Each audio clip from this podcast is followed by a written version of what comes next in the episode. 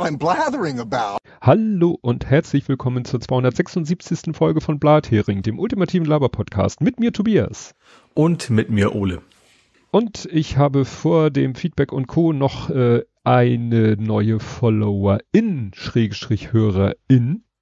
Ne? Wir spekulieren ja immer, dass Leute, die uns folgen, uns auch hören. Ja. Äh, Sandra. Mehr kann ich nicht sagen. Ähm, keine Beiträge in ihrem Account äh, folgt allerdings ein paar anderen äh, Leuten, die, sage ich mal, ähm, äh, sagen wir so, da sind wir in guter Gesellschaft. Okay. Ne? Ja. Das ist ja immer das, wo man so ein bisschen hinguckt.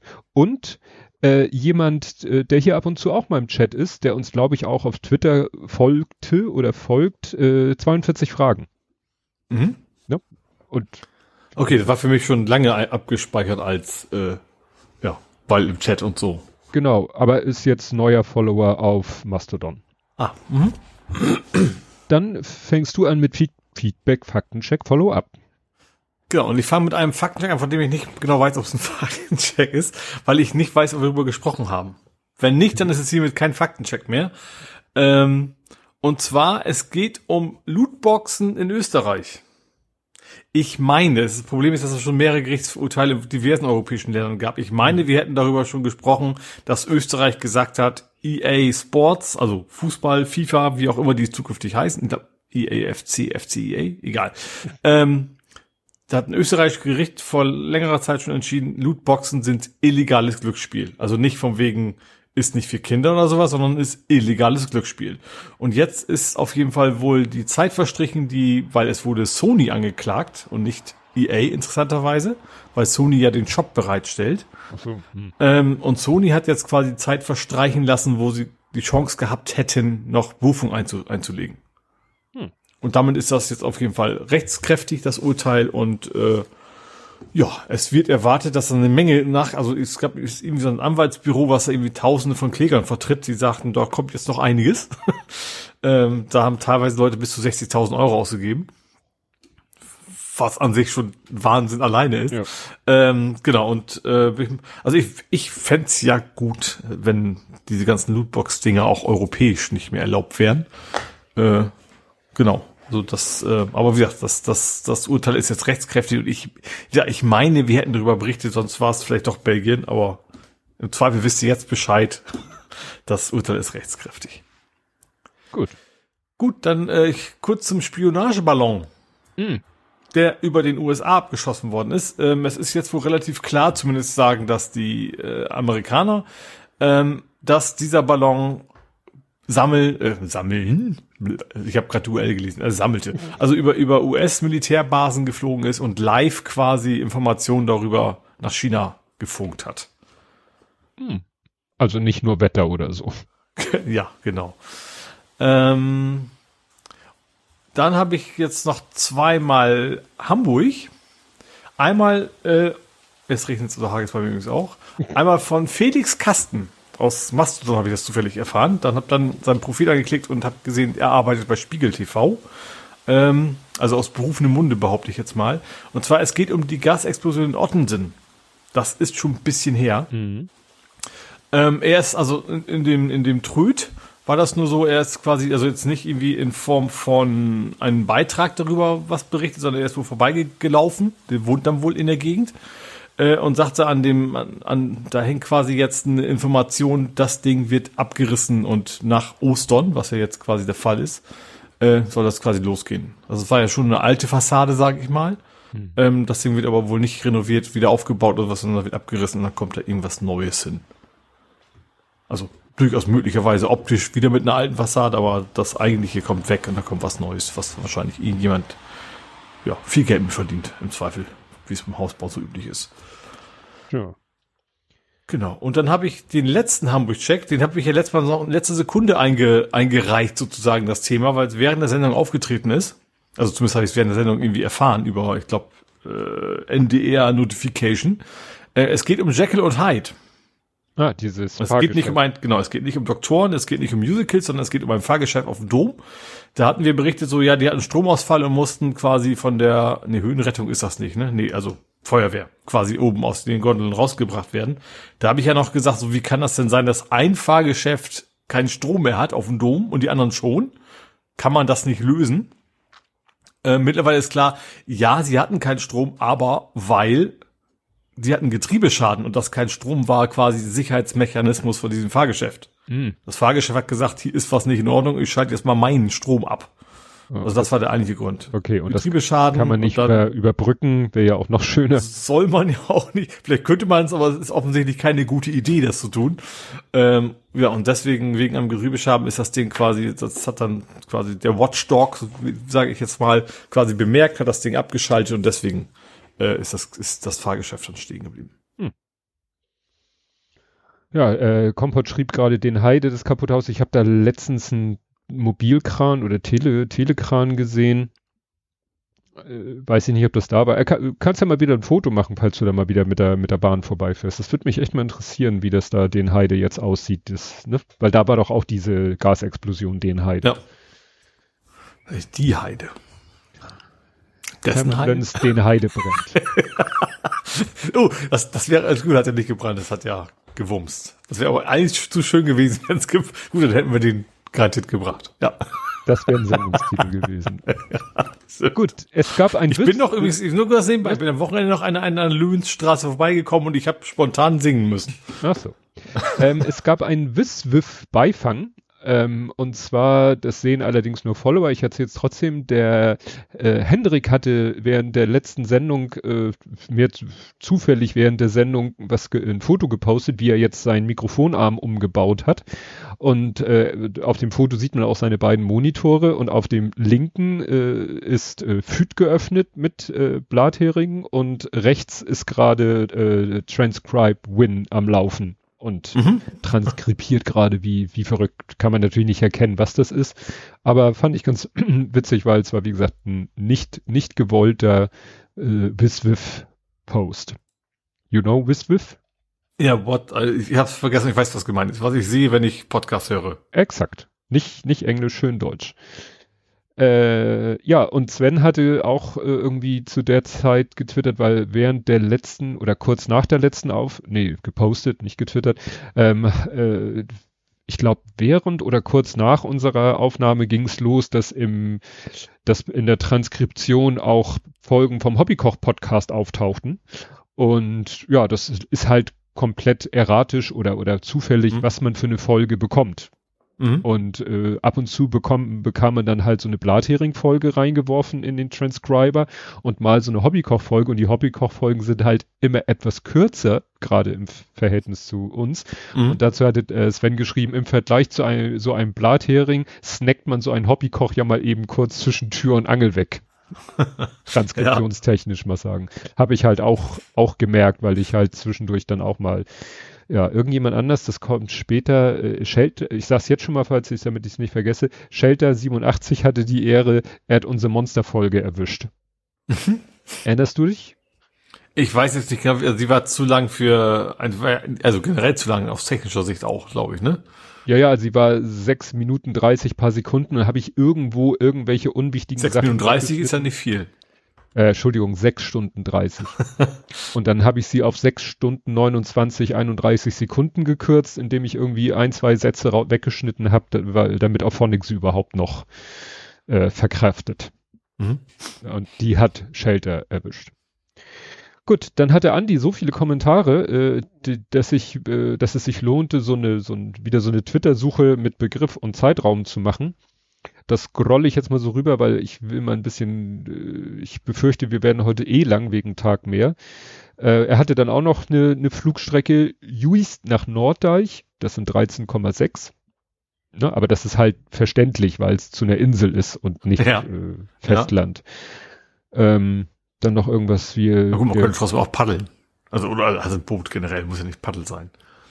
Ja, das stimmt weil die diese kurze Flugstrecke, äh, die Tom Scott mal von der erzählt hat, war auch von einer schottischen Insel zu einer anderen schottischen Insel. Mhm.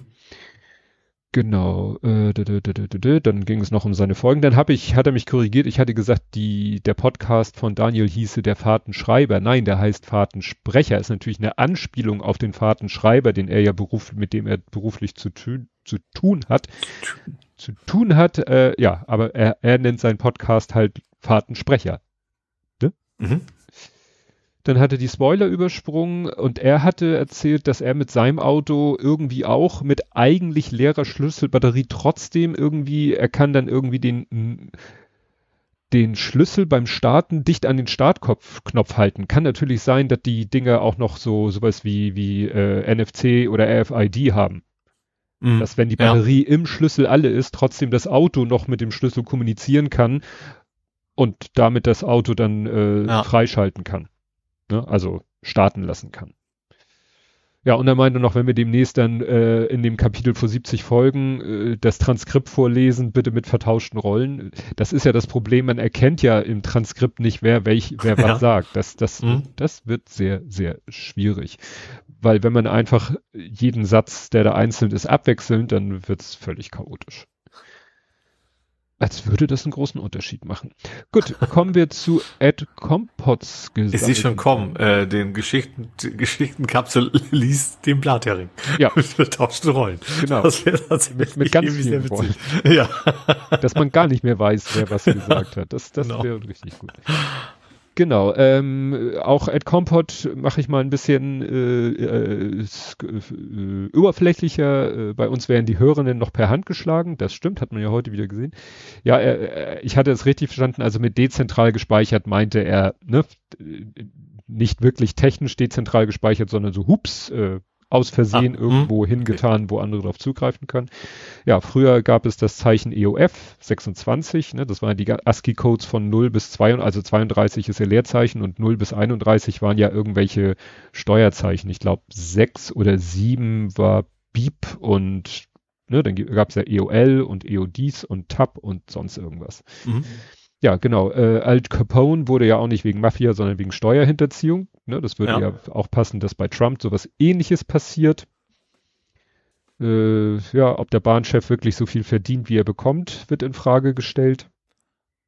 Das ist ja generell so. Ich, ich verdiene sehr viel Geld. Ich bekomme nur nicht so viel. Ja zum LZW-Algorithmus meinte, der ist so einfach, den kann man auf Papier nachvollziehen. Ja, im Wikipedia-Artikel haben die das auch wirklich so mit Pseudocode und so wirklich dargestellt, dass es wirklich, könnte man eine gute Programmieraufgabe äh, draus machen. Er sagt auch, er hatte das im IT-Unterricht an der Schule. Genau, verschlüsselte Datenspeicher, Kö. Ja, ich habe auch noch mal geguckt mit Kö und Kö und Q und Q, Q, weil es gibt ja den, den Kö, mit dem man Billard spielt und ja. Q, mit der man eben die Warteschlange und dann ja. habe ich mir auch verschiedene Sachen mal akustisch vor. Also es ist wirklich interessant, dass teilweise eben äh, wenig überraschend gleichgeschriebene Wörter unterschiedlich ausgesprochen werden. Das ist dann ja auch nach Region. Das ist ja wie, wie, wie Router und Router. Das ist ja beides gültig, je nachdem, ja. ob du Brite oder Amerikaner bist. Ja. Äh, dann hat er gesagt, CT at Home, weil wir ja gesagt haben, dieses Transcribe äh, äh, Win erinnert so ein bisschen an CT at Home, dass sozusagen mhm. die, die Community, der Schwarm eine Arbeit macht. Äh, er sagt, CT at Home ist seit Jahren beendet, aber es gibt noch ja. Boink ich gab's nicht mal so ein, so ein, so ein ich glaube, als das vorbei äh, war, ging's auch von, wir machen äh, Untersuchungen, ich glaube Krebsforschung oder sowas, ne? Glaube ich. Es also von wegen Aliens haben wir nicht gefunden, jetzt gucken wir nach Krebszellen. Irgendwie sowas war da doch mal. Es gab äh, Fold at Home, das war, dass irgendwelche Proteine gefaltet wurden, und, um irgendwelche, äh, ja, auch Wirkung damit zu erzielen. Mhm. Vielleicht war das das mit dem Krebs, dass es dasselbe. Genau, er schreibt dann auch, ihr macht einen zweiten Podcast, in dem ihr feierlich die Transkripte alter Folgen vorlest. In einem zweiten Leben. Ganz das reicht ein zweites nicht für aus. nee, nee, nee, nee. Achso, und Boeing steht für Berkeley Open Infrastructure for Networked Computing.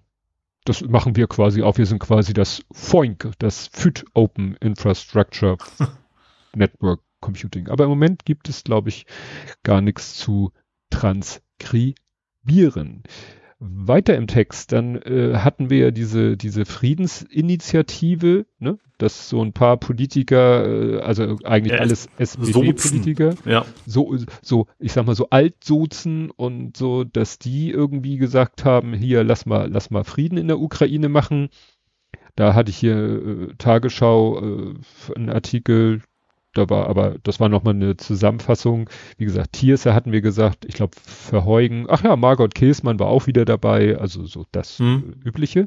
Und äh, hier Carlo Massala hat da was Interessantes zugepostet, nämlich äh, ein Tweet, wo Lula, der brasilianische Präsident, äh, gesagt hat, ähm, so auch zum Thema ne, Friedens, ach so, weil die, genau, das, jetzt weiß ich wieder, worum, äh, was ich mit diesem äh, Artikel wollte von der Tagesschau. Die hatten nämlich explizit in diesem ihrer Friedensinitiative hatten sie explizit so Länder vorgeschlagen wie Brasilien, ne? Mhm. China, Indien und Indonesien. Also ausgerechnet die Länder haben sie gesagt, die sollten doch mal, äh, sollte man gewinnen zusammen mit Frankreich, um dann schnell einen Waffenstillstand zu erreichen. Frankreich ist ein eigenes Thema, kommen wir nachher zu. Mhm. So, Brasilien, Lula hat, und darauf bezieht sich Carlo Massala gerade gesagt, nee, also so äh, hat das im Moment gar keinen Zweck, irgendwelche Verhandlungen zu machen. China sehen wir auch gerade. Indien hm, sind auch im Moment noch mehr, mehr auf Wirtschaft äh, bedingt und Indonesien ist nicht gerade so die weiß ich nicht, habe ich jetzt nicht so auf dem Schirm. Man muss aber immer natürlich bedenken, dass es ja diese, diese Vereinigung BRICS gibt. Also Brasilien, Indien, China, Südafrika. Ja, das war's. Ach so, Russland. Ne? Da mhm. gibt's ja diesen, diesen Ver Verbund dieser Länder. Und dass sie dann eben Brasilien, China und Indien, also da, Russland ist jetzt sozusagen die andere Seite, fehlt eigentlich nur noch Südafrika ja, ne, also die nun gerade aufzufordern, sie sollen sich um eine Verhandlung oder ähnlichen ne, äh, kümmern, ja, ja. ist nun äh, ziemlich weit hergeholt. Dann nochmal zu Jule Stinkesocke, das ging noch ein bisschen weiter. Ähm, es gab da einen guten Artikel von T-Online, der das alles nochmal schön dargestellt hat, weil ja der Original-Fred verschwunden ist, wo das eigentlich ja. so schön dargestellt wurde, aber T-Online hat das schnell genug wahrscheinlich archiviert und hat das dann in einem schönen Artikel nochmal zusammengefasst. Ähm, sie schreiben allerdings, äh, also erst war der Privat ja auf, äh, der Account auf Privat geschaltet und mhm. jetzt schreiben sie in dem Artikel, mittlerweile ist er gelöscht. Das ist Blödsinn, weil jetzt erscheint, wenn man den äh, aufruft, äh, also wir haben ja gelernt, dass wenn jemand sein Account deaktiviert, dann sieht das, das kannst du nicht unterscheiden von einem gelöschten Account. Ja. Also immer gleich zu sagen, der ist gelöscht, finde ich ein bisschen nicht aufrufbar oder so würde es vielleicht mhm. besser ertreffen. Besser treffen. Äh, interessant ist, es gibt, gab, tauchte dann wohl auch mittlerweile wieder verschwunden ein Statement auf von dem Mann, der hinter dem Account zu stecken schien. Und der hat behauptet. Also der, der Account, der das rausgefunden hat. Oder der Account, der Nein, der, war. Der Account, der hinter, äh, okay. dahinter, der hat sich nochmal geäußert und hat gesagt, hat erklärt, dass es eben darum ging, die, dass es die Person wirklich in real gibt, dass man die halt nur schützen wollte. Das war ja auch eine Theorie, die ich hatte. Das könnte man ja durchaus verstehen, dass eine Person sagt, ich möchte einerseits mit meiner Geschichte in die Weltöffentlichkeit gehen, aber nicht mit meinem Gesicht und nicht mit meiner wahren Person, weil kann mir viel Ärger einbringen. Alles durchaus eine glaubwürdige Variante. Äh, irritierend ist halt nur, das steht auch in dem Artikel, es, äh, Jule Stinkesocke und der Typ, der wohl hinter dem Account steckte, die haben teilweise die gleichen Urlaubsbilder gepostet. Das war ja auch ein Punkt, wo, ja. wo man denkt, woran, woran man ihn quasi überführt hat. Nun kann natürlich sein, vielleicht gibt's ja tatsächlich eine persönliche Verbindung zwischen den beiden. Vielleicht sind sie ja, was weiß ich, sind ein Paar und, und sind deshalb gemeinsam im Urlaub gewesen. Also es ist immer noch, äh, ja, alles etwas merkwürdig. Und es könnte halt wirklich sein, dass äh, es eine Person gibt, die wir als Jule Stinkesocke kennen und die ja in ihrem realen Leben aber anders heißt, anders aussehen tut sie garantiert. Ja. Mhm. Gut, äh, dann ist der Privatjet-Artikel wieder aufgetaucht. Es gab mal einen Privatartikel auf T-Online, wo äh, es darum ging, dass Privatjets äh, einen immens großen Anteil am CO2 in, in der Gesamtflug Bilanz hat. Mhm. Und der ist dann plötzlich wieder verschwunden. Mhm. Da wurde wieder gelöscht von T-Online. Und dann äh, ging es irgendwie darum, ja, weil in dem Artikel, wie viele andere Artikel auch, wurde eins zu eins aus der Quelle dieser Blödsinn übernommen, dass viele Flüge, die kürzeste Flugroute wäre halt also, gewesen Stuttgart-Böbling. Das war ja auch das, ja. worauf sich Andi bezog. Und das Interessante ist, jetzt ist auf T-Online wieder ein äh, Artikel aufgetaucht, in dem es ums gleiche Thema geht. Ja, die haben der aber Satz fehlt. nee, jetzt haben sie in ihrem äh, Einsatz, äh, äh ein, äh, Einführungsabsatz reden sie jetzt plötzlich von einer anderen Strecke, nämlich Oberpfaffenhofen nach Augsburg.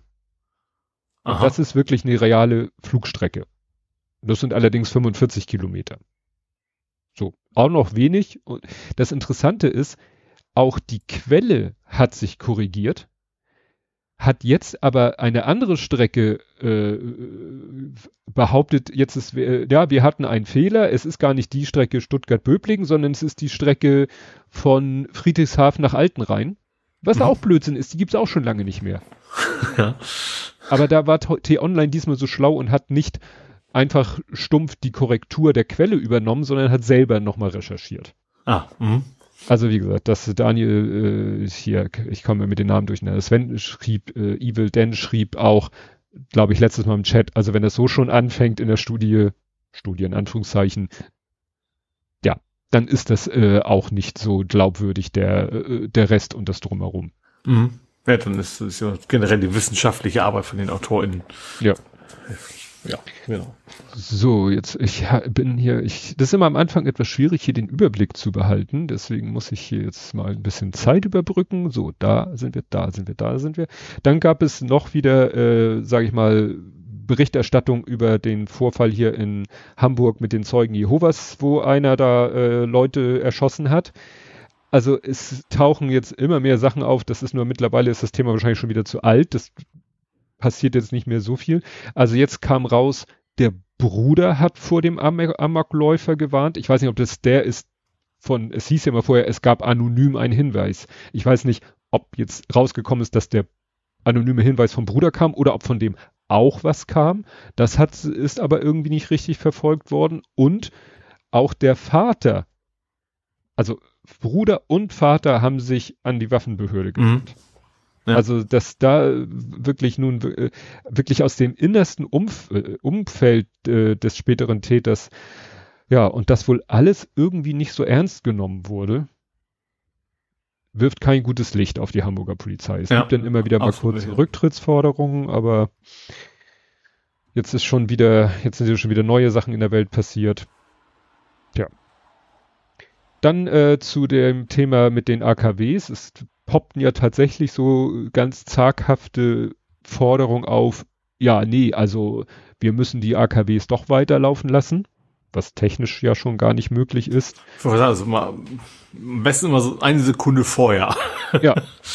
Und Ja. nun tauchten aber auch äh, in fast jedem Medium tauchten äh, Artikel auf, wo klargestellt wurde, dass wir im Winter einen Stromüberschuss hatten. Dass Mhm. dieser Streckbetrieb unnötig war. Ne? Und insofern, und jetzt kommen natürlich wieder einige und sagen, ja, ja, aber nächsten Winter. Und äh, ja gut, Ja. fällt mir dann auch nichts mehr ein. Äh, ja, dann äh, wollte ich hier nochmal als verspäteten Nicht-April-Scherz, weil wir letztes Mal die ganzen Nicht- und Doch-April-Scherze hatten, äh, da berichtet ja auch jeder und sein Hund drüber, dass äh, in Friedrichshafen, äh, aber auch in Wangen und in Regensburg jetzt das WLAN nachts abgestellt wird. Mit der tollen Begründung äh, aus Rücksicht auf Elektrosensibilität. Wie das WLAN, aber von, von wem? Ja, öffentliche WLANs. Also in der Stadt Ah. Ravensburg und in der Stadt Wangen gibt es öffentliche WLANs, die irgendwo, warte ich, Fußgänger Und das war jetzt kein Aprilscherz. Das war kein Aprilscherz. Komm, war auch erst am 4. April. Ne? Also ich kann mir, also ich würde ja vielleicht verkaufen, vielleicht ist es tatsächlich aus, aus Sparsicht nicht dumm, Energiesparen oder sowas. Also ein einzelner WLAN-Router wird nicht so viel ausmachen, ne? aber vielleicht ist es in Summe ja was. Ja. Ja, aber wie gesagt, ähm, Menschen, die sich als Wir machen jetzt die Barcodes alle durch, damit die Leute Ja. nicht mehr von, keine Ahnung, das nicht von Satan und wie auch immer. Ich habe schon wieder vergessen, was das Schlimme an den Barcodes war. Ja. äh, ausstrahlen und äh, ja, neutralisieren die Vitamine und verdoppeln die Kalorien.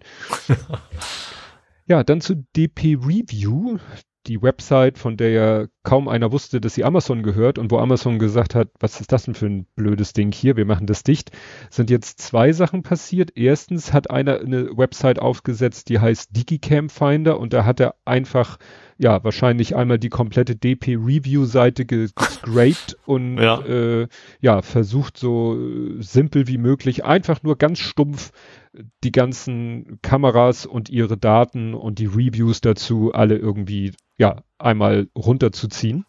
Mhm. Ne? Also wirklich ganz schlicht. Ähm, ist aber fast schon, kann man sagen, war überflüssig, weil Amazon jetzt aufgrund des Aufschreis gesagt hat, okay, okay, okay, äh, wir, DP Review geht nicht offline, wird nicht vom Netz genommen, die Seite, sondern die wird einfach so, wie sie jetzt ist, konserviert. Also ah, okay. Freeze, mhm. wir machen quasi einen Freeze, weil das, das kostet ja Amazon nun nicht, also wen sollte es weniger kosten, eine Website zu hosten als Amazon? Ja. Da läuft irgendwie ein Lehrer, äh, äh, ein Server im Leerlauf und langweilt sich.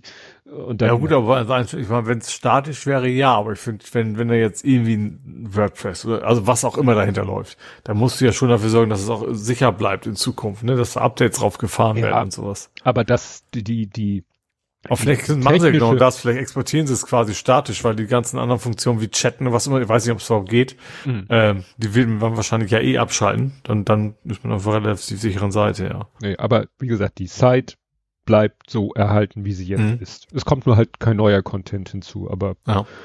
schadet ja nicht so. Ja, und dann auch äh, hatten wir hier vor einer halben Ewigkeit mal, es geht immer noch um Lina E der Frau, der vom Bundesanwalt irgendwie da, was weiß ich, Terrorismus oder was weiß ich, vorgeworfen wird. Ja. Und da neigt sich jetzt der Prozess dem Ende zu. Mhm. Ja, und äh, da ist es jetzt so, dass die äh, Bundesanwaltschaft acht Jahre Haft fordert. Und hier ist ein Artikel von T-Online, der das eigentlich ziemlich, ziemlich, also er hätte auch äh, gut in der Taz äh, von jemanden aus der ganz linken Ecke kommen können, aber er ist auf T-Online erschienen. Mhm. Und der sagt auch, das ist, das ist komplett, also ich weiß nicht, benutzt er, ja, er benutzt selber äh, den Begriff, oder sie, ich will jetzt hier nichts Falsches sagen. Oh, Namensvetter, hallo, Tobias Esser. Ähm, der benutzt hier tatsächlich den Begriff, wenn auch äh, also ich nenne ihn jetzt einmal und dann den ganzen Satz, Gesinnungsjustiz. Also er schreibt, im Prozess gegen die Antifaschistin Lina E. hat sich das Antlitz einer Gesinnungsjustiz gezeigt, weil er meint, es gibt nichts, es gibt keine, es gibt keine richtigen Beweise. Der, der Kronzeuge hat irgendwie, äh, hat, ne, also ein Kronzeuge, also eigentlich aus linken Kreisen, äh, eigentlich um sich selber zu schützen, hat der ausgesagt gegen, aber selbst der hat irgendwie nichts Substanzielles zur Urteilsfindung mhm. beigetragen. Mhm.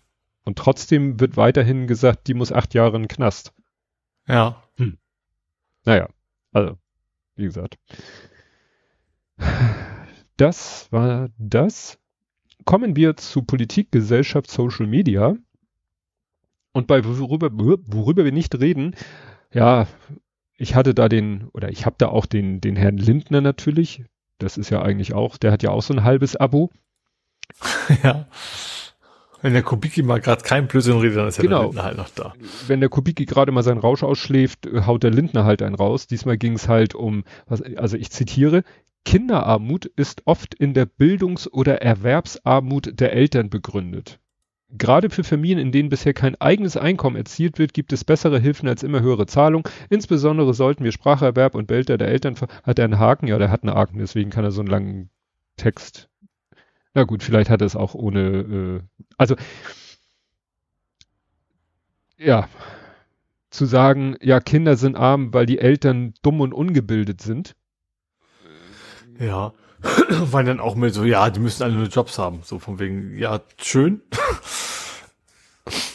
Das ist, das ist bestimmt gut, wenn, wenn, wenn Menschen, die arbeiten wollen, nicht in Arbeitslosigkeit sind, aber das, das sind ja zwei getrennte Probleme. Es ist ja nicht so, dass, dass man einen Finger schnipsen kann und morgen ist dieses Problem gelöst. Ja, wenn das so wäre, klar, dann wäre Armut auch geringer, aber ist ja eben nicht so. Da kann man sich ja schön aus dem Fenster lehnen und sagen, ja, ich kann leider nichts machen. Doch, könnten sie eigentlich. Ja, es ist ja einfach auch wieder ganz, ganz leicht durchschaubar. Kindergrundsicherung wäre eine Sache vom Bund, Bildungsförderung wäre eine Sache von den Ländern. Ah, mh macht er sich wieder einen schlank, schlanken Schuh. Sagt er, nee, also mehr Kindergeld oder eine Kindergrundsicherung, das bringt ja nichts. Wir müssen die Bildung fördern, der Kinder und der Eltern. Also nach dem Motto, er verschiebt das Problem eigentlich auch, könnte man sagen, um eine Generation. Ja. So nach dem Motto, wir fördern jetzt die Bildung, damit es in der nächsten Generation oder wie man das nennen will, dann keine Kinderarmut mehr gibt. Nach dem Motto, Ja, wenn wir Weil jetzt. das Absurde ist ja, dass das wenn. Also wenn jetzt plötzlich alle, alle studiert hätten, alle Menschen in Deutschland, alle Ja. Kinder, also die dann, selbst dann wird es ja trotzdem nach Armut geben. Ja. Ist ja. Lindner, FDP halt. Äh, was ich hier dann noch dazu, das ist nur, weil, ich, weil es mich so genervt hat, jetzt über Ostern in der Berichterstattung, äh, Ostermärsche. Also Ostermärsche waren mal so der, der In, In, Inbegriff von, ja, ne, das, äh, und wenn du jetzt guckst, äh, die sind auch mittlerweile von, von irgendwie, ja, die, nicht von Reichskriegsflaggen, aber von Russlandflaggen durchsetzt, die Ostermärsche. Ich habe dann auch wieder Tagesschau, haben sie Leuten das Mikrofon unter die Nase so, ja, natürlich äh, ist das nicht schön, was da passiert, aber da gehören ja immer zwei dazu. Ja. Was? Wenn ich jetzt anfange, dir aufs Maul zu hauen und andere helfen dir, dich zu verteidigen und dann kommt ein Dritter und sagt, ja, aber es gehören ja immer zwei dazu. Das ist tatsächlich, ich erinnere mich an eine uralte, ganz furchtbare Talkshow, ich weiß nicht, welche das war. Da war das, das, dieser gleiche Satz tatsächlich, ging es um eine Vergewaltigung. Ja, So, und Ja. da ist es genauso unangemessen und unpassend, wie es dann eben bei dem Krieg ist. naja. Deswegen reden wir da nicht weiter drüber. Kommen wir zu dem unangenehmen Thema Ukraine. Waren wir ja quasi schon bei den Ostermärkten. Äh, ja, bekam noch ein bisschen Nachberichterstattung zu dem Sprengstoffanschlag äh, auf diesen Militärblocker. Hier Ach so, steht die- ja. ultrarechten Militärblocker. Das war ja nun wirklich kein, kein unbeschriebenes Blatt, wo man so schön sagt. Ne? So von wegen Banküberfall und was der schon alles auf dem Kerbholz hatte. Be berechtigt niemanden dazu, ihn zu töten, aber war halt jetzt nicht irgendwie so ein, äh, ja, egal. Interessant ist, äh, äh, Dings da hier, Putin hat ihm dann noch posthum einen Orden verliehen, was ihn natürlich Mhm. auch wieder auf ein, auf ein Level hebt, Mhm. ähm, ja, es gibt, gab dann weiterhin Streit, wer jetzt dahinter steckte. Waren das jetzt russische Kräfte, denen er zu kritisch war oder denen er zu dies war oder den er, weil er ja auch mal den Kreml kritisiert hat oder war es Ukraine und, und, und. Also das äh, ist dann allerdings auch schnell in den, in den Hintergrund getreten. Mhm. Die Amerikaner haben mal wieder eine große Lieferung äh, ge geschnürt, ein ganzes Bündel wieder an äh, Waffen und alles Mögliche. Ja, und äh, so als Nebenkriegsschauplatz, das, ich rutsch mir immer wieder raus. Äh, das, wo, äh, wobei es stimmt ja hier auch so ein bisschen. Äh, Finnland ist ja jetzt äh, der NATO beigetreten Ja. Was ja, sag ich mal, grenztechnisch der, der dramatischere Fall ist. Ich wusste gar nicht, dass da ganz oben noch eine kleine Ecke norwegische Grenze war und dass jetzt ja quasi so eine Lücke geschloss, geschlossen wurde zwischen so einem ganz klein bisschen norwegischer Grenze, also norwegisch-russischer Grenze und wie immer so schön gesagt wurde, jetzt irgendwie 1000, 1300 Kilometer finnisch-russische Grenze und dann noch paar andere Grenzen und jetzt hat sich die Grenze zwischen NATO und Russland verdoppelt durch den Beitritt Finnlands. Mhm. Und die scheinen ja wirklich gut ausgestattet zu sein, was Militär angeht. Ja, was, also wir haben relativ hohe Ausgaben auch immer schon Ja. gehabt wohl, ne? Ja. ja, es haben da ja auch wirklich mit Russland so, gab ja da irgendwie in den 1940er Jahren schon wirklich mal eine Kriegen, ja, Nebenschauplatz, genau. Äh, ähm, äh, gab es ja mal eine kriegerische Auseinandersetzung zwischen Russland und Finnland. Also die sind da schon ein gebranntes Kind. Und Schweden ist, wird hier in dem Artikel gesagt, ja, also lange wird sich Türkei da nicht mehr querlegen können. Mhm. Weil ist ja jetzt auch ein komisches Ja, ja, Konstrukt. abwarten. Also das hat man schon oft gedacht. Von wegen, Ja. müssten sie ja mal, aber ja. Ja. Ist, man kann ja bei Leuten wie Erdogan, das ist ja fast wie bei Putin, nur, nur bedingt mit Ratio kalkulieren. Ja, gut, man kann natürlich auf die Wahlen hoffen. Naja, abwarten. Ja.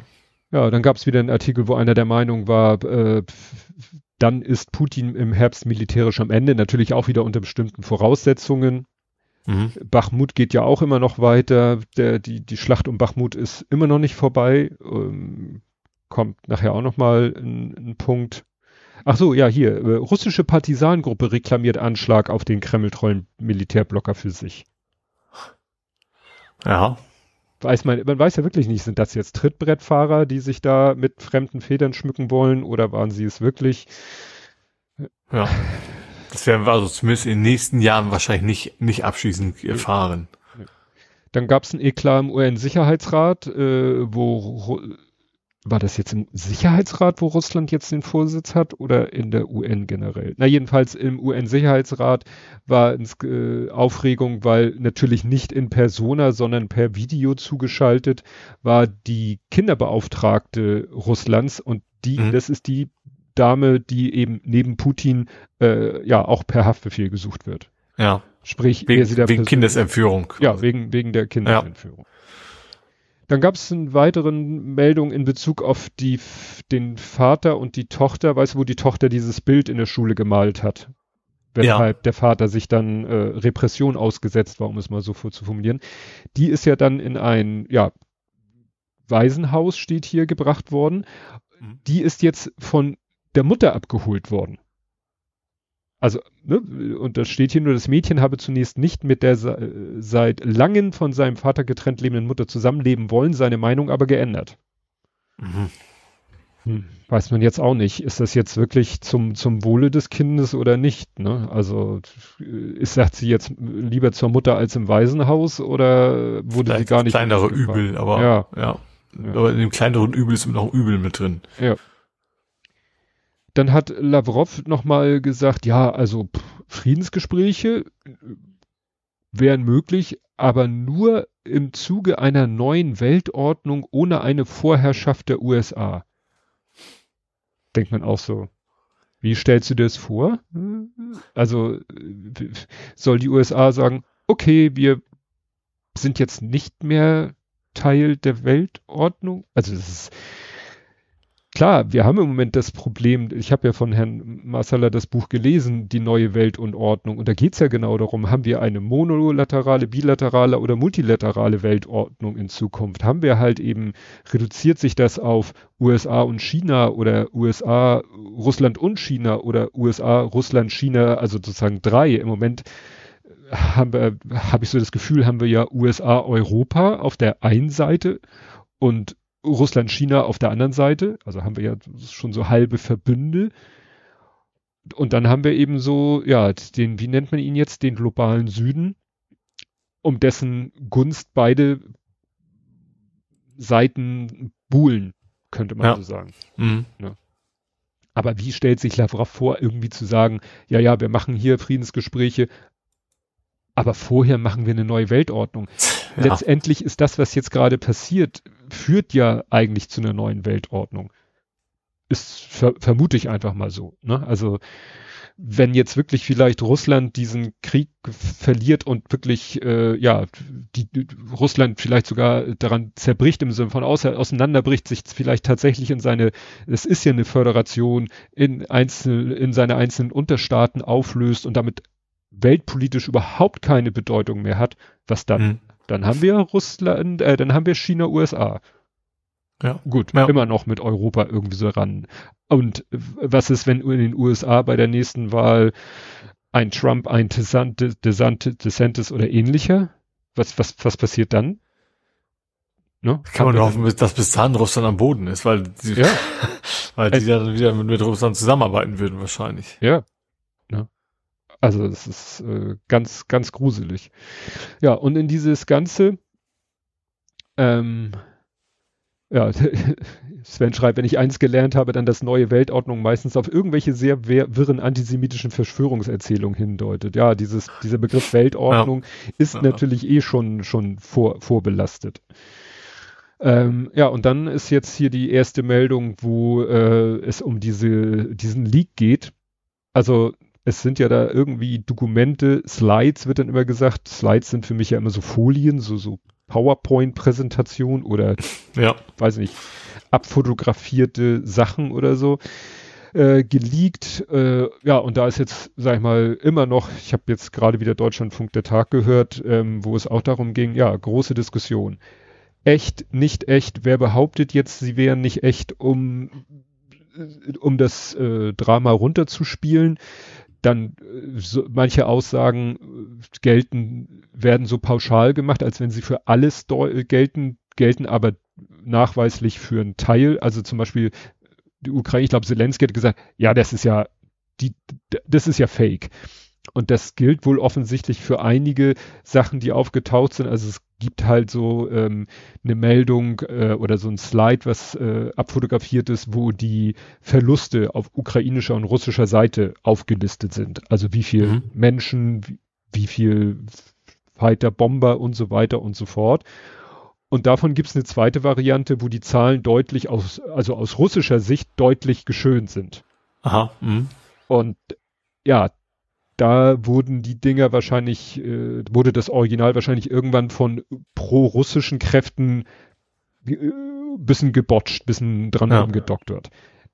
Klar, das kann man sich gut vorstellen. Das heißt aber nicht, dass alles, was in dem Kontext jetzt äh, rausgekommen ist. Die Amerikaner alles, sagen ja auch, sie suchen nach, nach der Lücke. So, und das mhm. widerspricht ja durchaus der, dass das alles ist nix und dann ja. kann er nicht. Also dann, dann würden sie ja nicht, nicht suchen müssen, wenn das jemand mit Photoshop alles gebastelt hätte. Ja.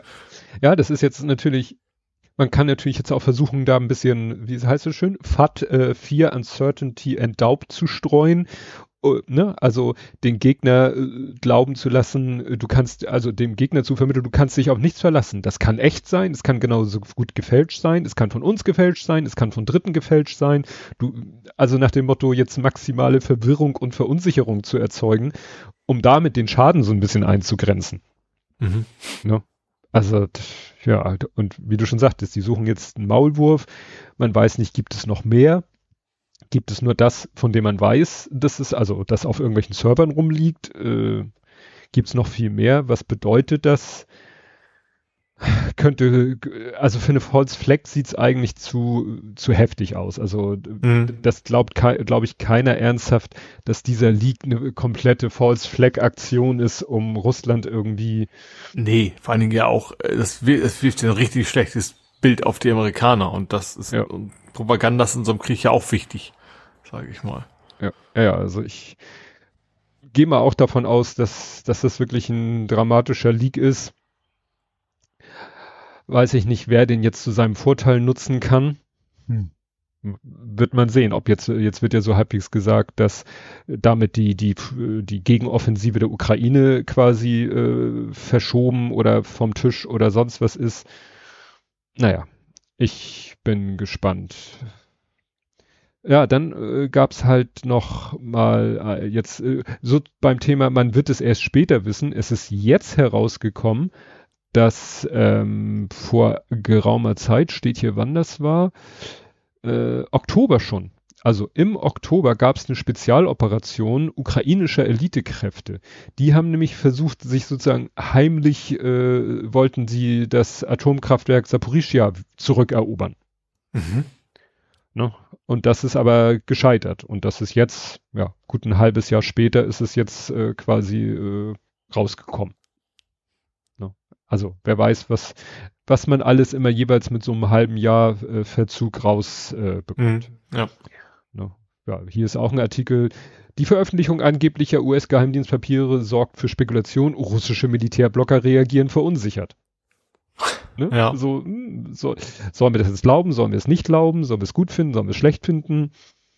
Und da äh, überschlagen sich hier die, die, die Meldung eigentlich ja, Zelensky verärgert, dass er verärgert ist, ist natürlich wieder ein Zeichen dafür, dass es die Dokumente doch größtenteils echt sind und mhm. auch wirklich einen Schaden darstellen. Oder ist es alles ein Bluff, ne? Also, naja, was. Ja, das, das kann, glaube ich, nicht. Also ich glaube schon, also es, es, spricht irgendwie nicht, zumindest nicht viel dafür, dass es ein Bluff ja. sein könnte. Ja, aber es wurde da auch gesagt, dass äh, den Ukrainern die äh, Luftabwehrmunition ausgeht. Dann hieß es hinterher, das sind aber nur die S2 oder 300 Raketen aus russischer Produktion. Kein Wunder, äh, klar, den müssen die ja irgendwie, äh, ist ja klar, dass die denen ausgehen, weil mhm. kann den keiner außer Russland liefern und Russland liefert den nicht. Ja, da müssen halt die, sag ich mal, die Sam. NATO Surface Air Missile, genau. Ähm, ne, dann müssen, muss, müssen sie halt HIMARS und andere Sachen bekommen. Das mhm. heißt ja nicht, dass den, das muss den ja nicht, äh, ist, es muss ihnen ja nicht die Luftabwehrmunition generell ausgehen. Nur halt dieses eine, gut, die, die ganzen Abschussstationen äh, sind dann natürlich äh, hinfällig. Ja, und dann wieder, äh, was immer wieder vermeldet wird und was auch gesagt wurde, es ist wirklich noch das allerletzte, wo Russland und die Ukraine noch miteinander äh, verhandeln. Es gab wieder einen Gefangenenaustausch. Ja, fast, fast eins zu eins. Ja, also 106 100 gegen zu 100. 106 oder ja. Ja, 100 zu 106. Ja, das ist so, muss man ja wirklich so als, als Lichtblick sehen. Also sie hätten tatsächlich ja auch, zumindest ich sag mal Tagesschau, das wäre so das Einzige, wo, wo Russland und, und Ukraine miteinander redet, so ungefähr. Das ist der Gefangenenaustausch, ja. Kommen wir zu Twitter. Da ist, das ist also in, in einer Woche, einem Tag ist da doch unheimlich viel passiert. Ich verlinke auch ganz einfach die äh, Podcast-Folge, die heute erschienen ist von Haken dran. Die ging anderthalb Stunden. Das ist echt viel für diesen Podcast. Ja. Aber die mussten, und die mussten nur das Wochenende nachholen. Mhm. Ne? Weil was war plötzlich, äh, Twitter im Browser war plötzlich der, der Dogecoin Hund Ja. War der Hund. Ist das, Das eigentlich, ist das eigentlich noch oder ist es wieder zurück? Was ich, Ist wieder zurück Ich mittlerweile. war schon lange nicht mehr, ja. Ist Ich mittlerweile, war drauf und mir ist einfach nicht aufgefallen. Ja. also wie gesagt, war, war der Hund. äh, Ich habe erst nicht gesagt, was so, ich habe das erst nicht geschnallt. Ich so, wieso dieser Hund? Bis mir dann, äh, ich musste dann erst einen Artikel finden, wo mir das erklärt wurde. Ja, ja, das ist ja der von dieser Kryptowährung. Okay, das Witzige war, dass ja dann wurde ein Tweet ausgebuddelt von 25. April 2022, wo jemand getwittert hatte, Can't wait for Elon to change the Twitter logo into a Dodge or some other equally cringe, equally cringe shit. Also hat einer wirklich genau so äh, vorhergesagt, vor fast einem Jahr. Das wurde natürlich dann gefeiert, dass der das, äh, ja. Dann äh, macht, äh, ja, eigentlich kann man sagen, Elon Musk macht wieder lauter Ego-Trips. Er hat dann den äh, NPR, das ist sowas wie das öffentlich, man kann es ganz entfernt vergleichen mit öffentlich-rechtlichen äh, Fernsehen in Deutschland, aber in den USA. Mhm. Also der, aber, der Aber da gibt's ja keine, keine Zwangsabgabe. Wie heißt das? Ach, das, wie heißt Alter. Gebührenabgabe? Ja, sorry, ich wollte Alter, ich wollte nicht GEZ sagen, mir fiel das andere nicht ein. au- auch alles falsch. Ich habe gerade, ich habe gerade vor zwei Tagen wieder einen Artikel gelesen. Äh, Karlsruhe Insider wurde mir irgendwie von Google vorgeschlagen. Ja, dem Haushaltsabgabe, GEZ das war's. Oder? Rundfunkbeitrag. Ach, und wie komme ich denn auf Abgabe? Egal. Ja, es ist auch, Haushaltsabgabe ist auch richtig, aber es ist falsch. Gebühr ist falsch, Rundfunkgebühr, GEZ-Gebühr. Es gibt keine GEZ mehr, weil das G in GEZ steht für Gebühr und wir haben keine Gebühr mehr. Und wenn irgendein halbwegs seriöses Medium im Jahr 2023 einen Artikel veröffentlicht, wo die Wörter Gebühr, GEZ vorkommen, dann sage ich, willst mich verarschen? Vor allen Dingen, wenn dann im Artikel immer wieder zwischendurch ab und zu mal das richtige Wort auftaucht. Rundfunkbeitrag aber dann wieder in der nächsten Zwischenübersprich, äh, Zwischenüberschrift von GEZ sprechen, ist es, also gut. Nochmal zurück. NPR finanziert sich nicht einmal über sowas wie einen Rundfunkbeitrag, sondern zum größten Teil über Spenden. Die bekommen ein Prozent sozusagen vom Staat. Ein Prozent. Mhm. Ja. Und Elon Musk hat wohl dafür so gesorgt, dass die diesen Eintrag kriegen, US, US State Affiliated Media. ja. Was ja in Deutschland man, glaube ich, alle. Staatsfunk. Ja, so ungefähr. Das dürftest du in Deutschland ja nur der, wie heißt der, der Deutschen Welle. So, Mhm. Deutsche Welle dürftest du schreiben. Äh, sowas wie ZDF oder ARD kriegen äh, so einen Hinweis bei Twitter, muss ich kurz gucken, wie, wie die heißen. Äh, Medien- und Nachrichtenunternehmen Mhm. steht bei ZDF. Also das ist ein Text, den nicht die geschrieben haben, den Twitter dazu geschrieben hat. Ne? Aber wie gesagt, NPR hat, ja, ach so, und jetzt heute gerade gelesen, äh, BBC. BBC auch. Und BBC ist ja nun auch nicht, also die werden, äh, die, die sind eher sowas wie ARD oder ZDF. Ja. Ne? Aber den hat er der, auch. der Prototyp eigentlich von ARD und ZDF. Also dann nach Ja. dem Vorbild sind die ja quasi entwickelt Ja. worden, ja. aber den hat er auch, was weiß ich, den, den, so einen Stempel aufgedrückt, so nach dem Motto Staatsfunk. Gut, auf der anderen Seite wird ja der BBC vorgeworfen, dass sie im Moment viel, ähm, doch sehr regierungsnah sind. Ne? Aber gut. Mhm. Ähm, äh, genau, äh, jetzt muss ich hier mich wieder so, dann, dann äh, gab es auch eine, unter, äh, eine Umfrage unter deutschen Unternehmen von Übermedien.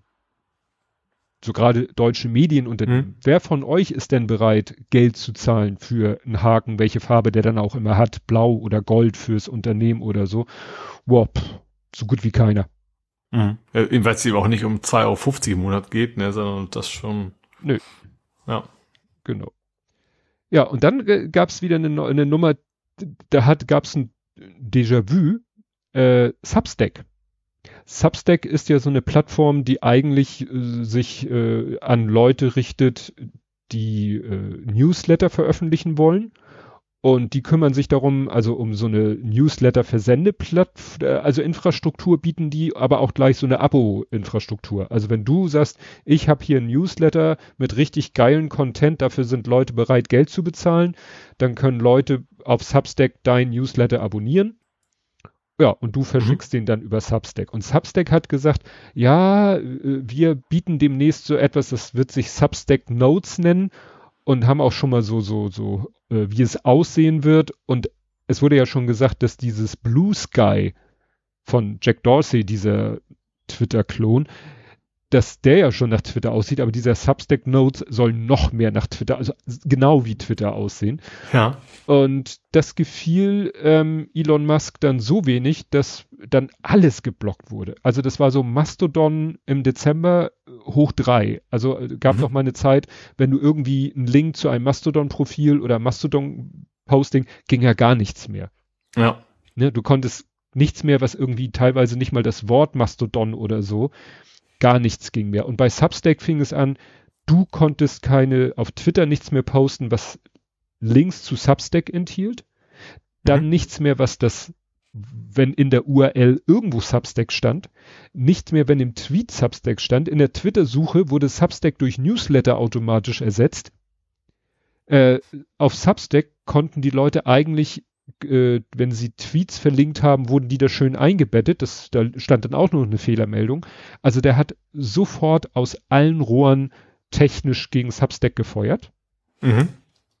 Dann hat er Substack alles Mögliche unterstellt. Sie würden ja irgendwie, äh, sie hätten irgendwie jetzt die, die, die Datenbanken von äh, Twitter abgesaugt, um ne, als potenzielle Kunden ihres neuen Substack Notes und so weiter. Hat also den alles Mögliche unterstellt. Mhm. Darauf, das ist ja auch dumm. Das ist ja ein schlechtes Licht auf sich selbst, wenn man das, wenn man das kann. Ja. äh, also echt auch, äh, ja, so Unterstellungen gemacht. Vor allen Dingen war es dann auch so, ein Journalist, der ihm eigentlich wohlgesonnen ist, den er auch mit Informationen versorgt hat, also der eine große Nummer war bei diesen Twitter-Files.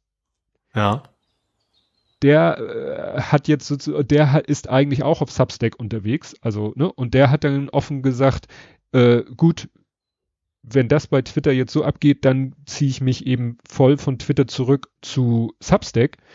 Da wurde, äh, hat Twitter dann, äh, hat Elon Musk dann behauptet, er wäre ein Mitarbeiter von Substack, was Blödsinn ist, er ist einfach nur ein Kunde von Substack.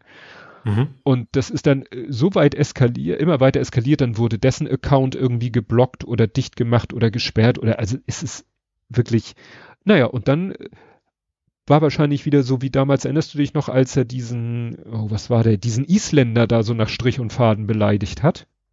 Ja.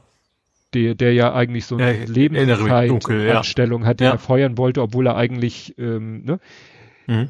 So auf dem Niveau bewegte sich das nachher auch und genauso wie er da plötzlich dann von einem Moment auf den anderen komplett äh, die 180 Grad Kehre gemacht hat und, und Kreide gefressen hat und plötzlich alles war, ging wieder alles technisch, also du konntest wieder Substack und so weiter und so fort und er war wieder lieb und nett.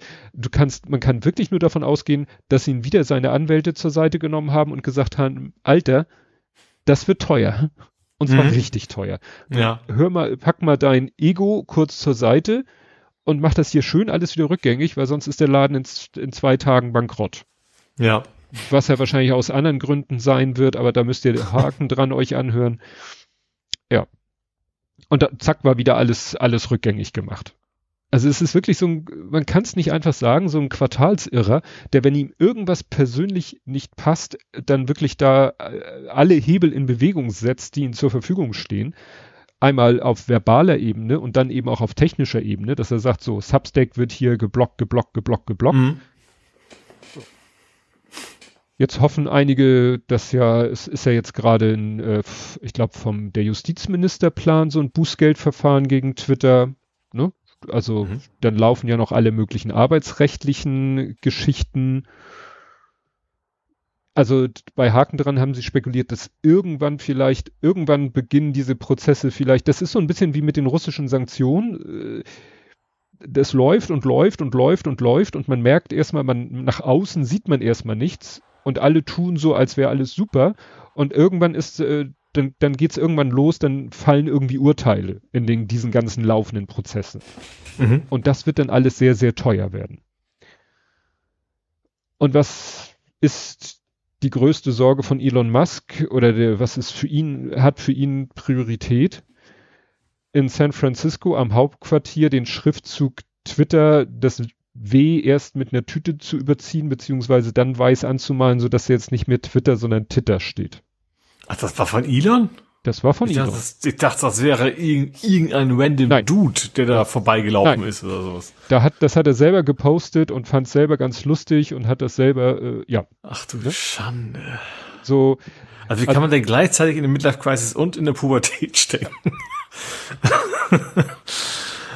Aua. Das trifft es, glaube ich, ganz gut. Und alle Welt sagt, Alter, bist du bescheuert? Du bist 51 und findest das lustig, dass er jetzt Titter steht, wobei man bedenkt, nicht nur, also Titter, es gibt das Wort Titter als Ganzes, nicht nur das, was es so andeutet. Das heißt halt so kichern.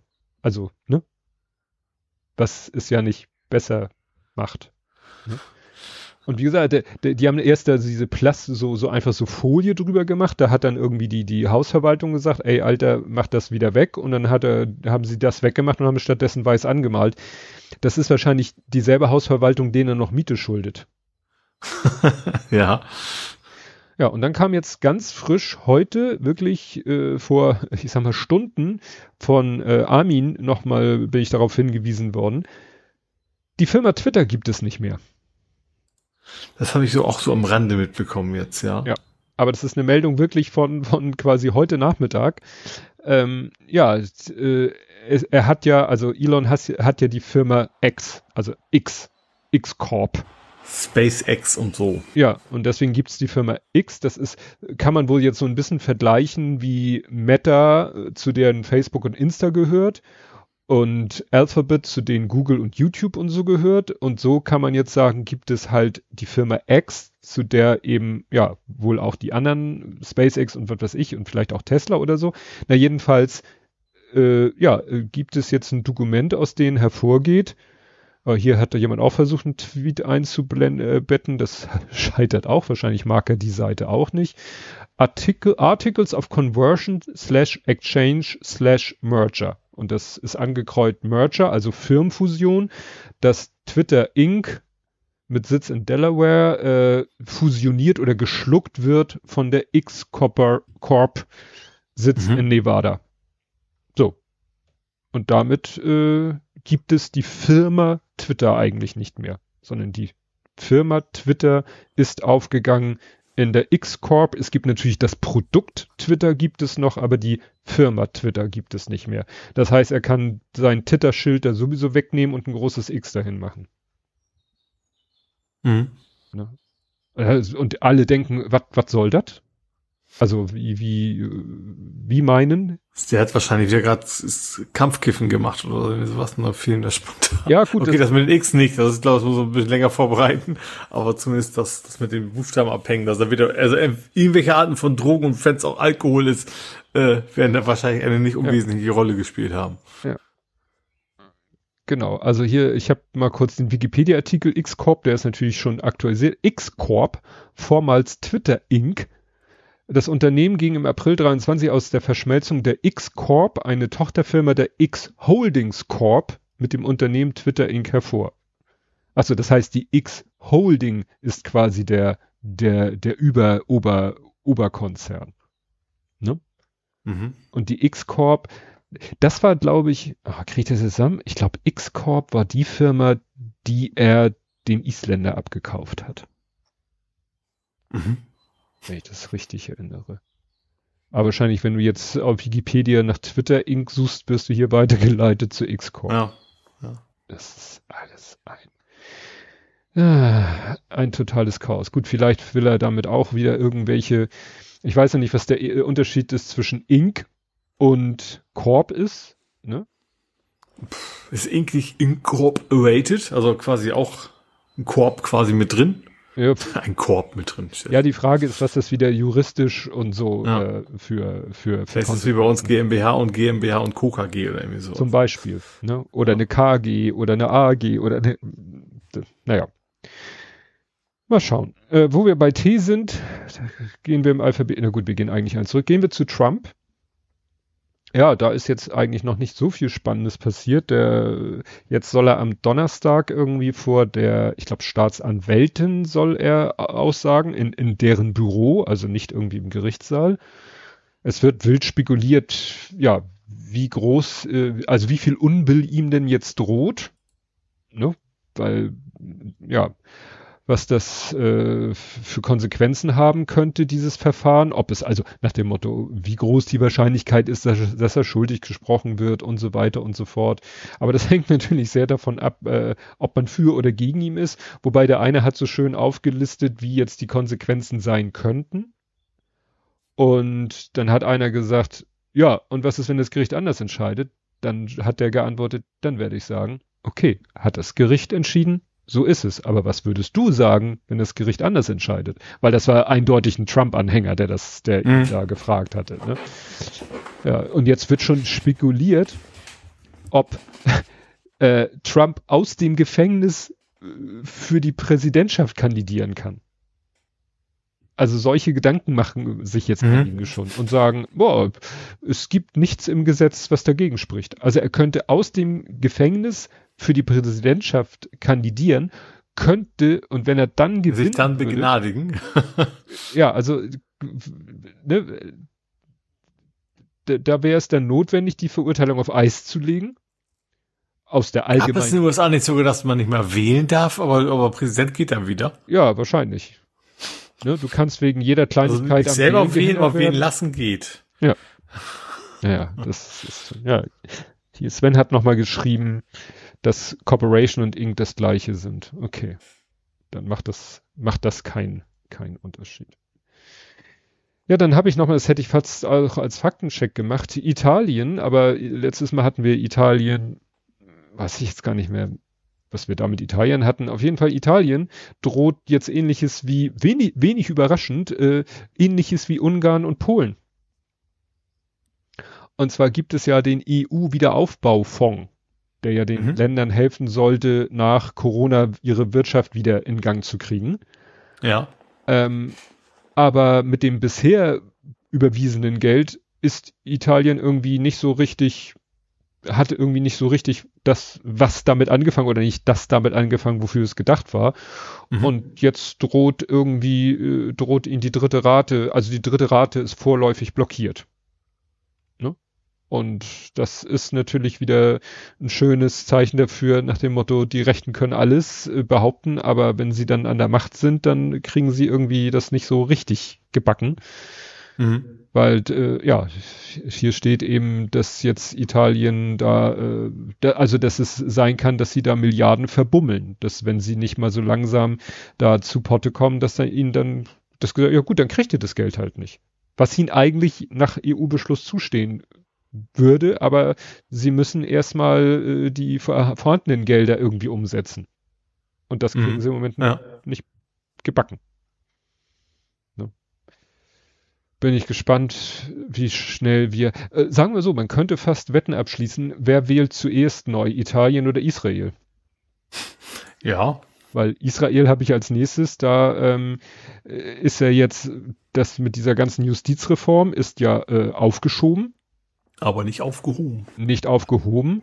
Und dann Ja. kam äh, mal wieder das dazwischen, was äh, ja so blöd es klingt, öfter in Israel passiert. Äh, dann gab es Anschläge.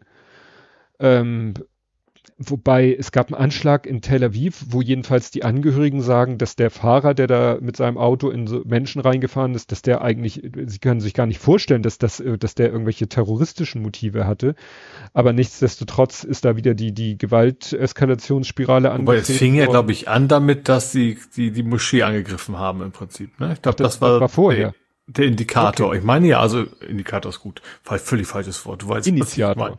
Initiator, genau. Ich meine, das wäre das erste gewesen. Und hinterher okay. erst wäre dann die ganz andere Geschichten wie Raketen hin und her und, und, äh, und so weiter. Ja, also irgendwas ist eben sozusagen auf der Ebene passiert. Irgendwie, ja, Attentat hier irgendwie so. Und dann, äh, das eskalierte dann immer, das hab, meinte ich so mit die übliche Eskalationsspirale. Dann protestieren da welche, den, dann gehen da die Sicherheitskräfte dagegen vor. Und dann fliegt irgendwann die erste Rakete in die eine Richtung und die, dann fliegt die nächste Rakete in die andere Richtung. Das, mhm. So blöd es klingt, das ist ja wirklich. Man hat ja auch wieder so, das ist ein politisches Kalkül. Ne? Also man provoziert in gewisser Hinsicht und dann, dann bekommt man leider genau das, was man möchte und äh, ja, kann von anderen Themen ablenken. Ja. Ja.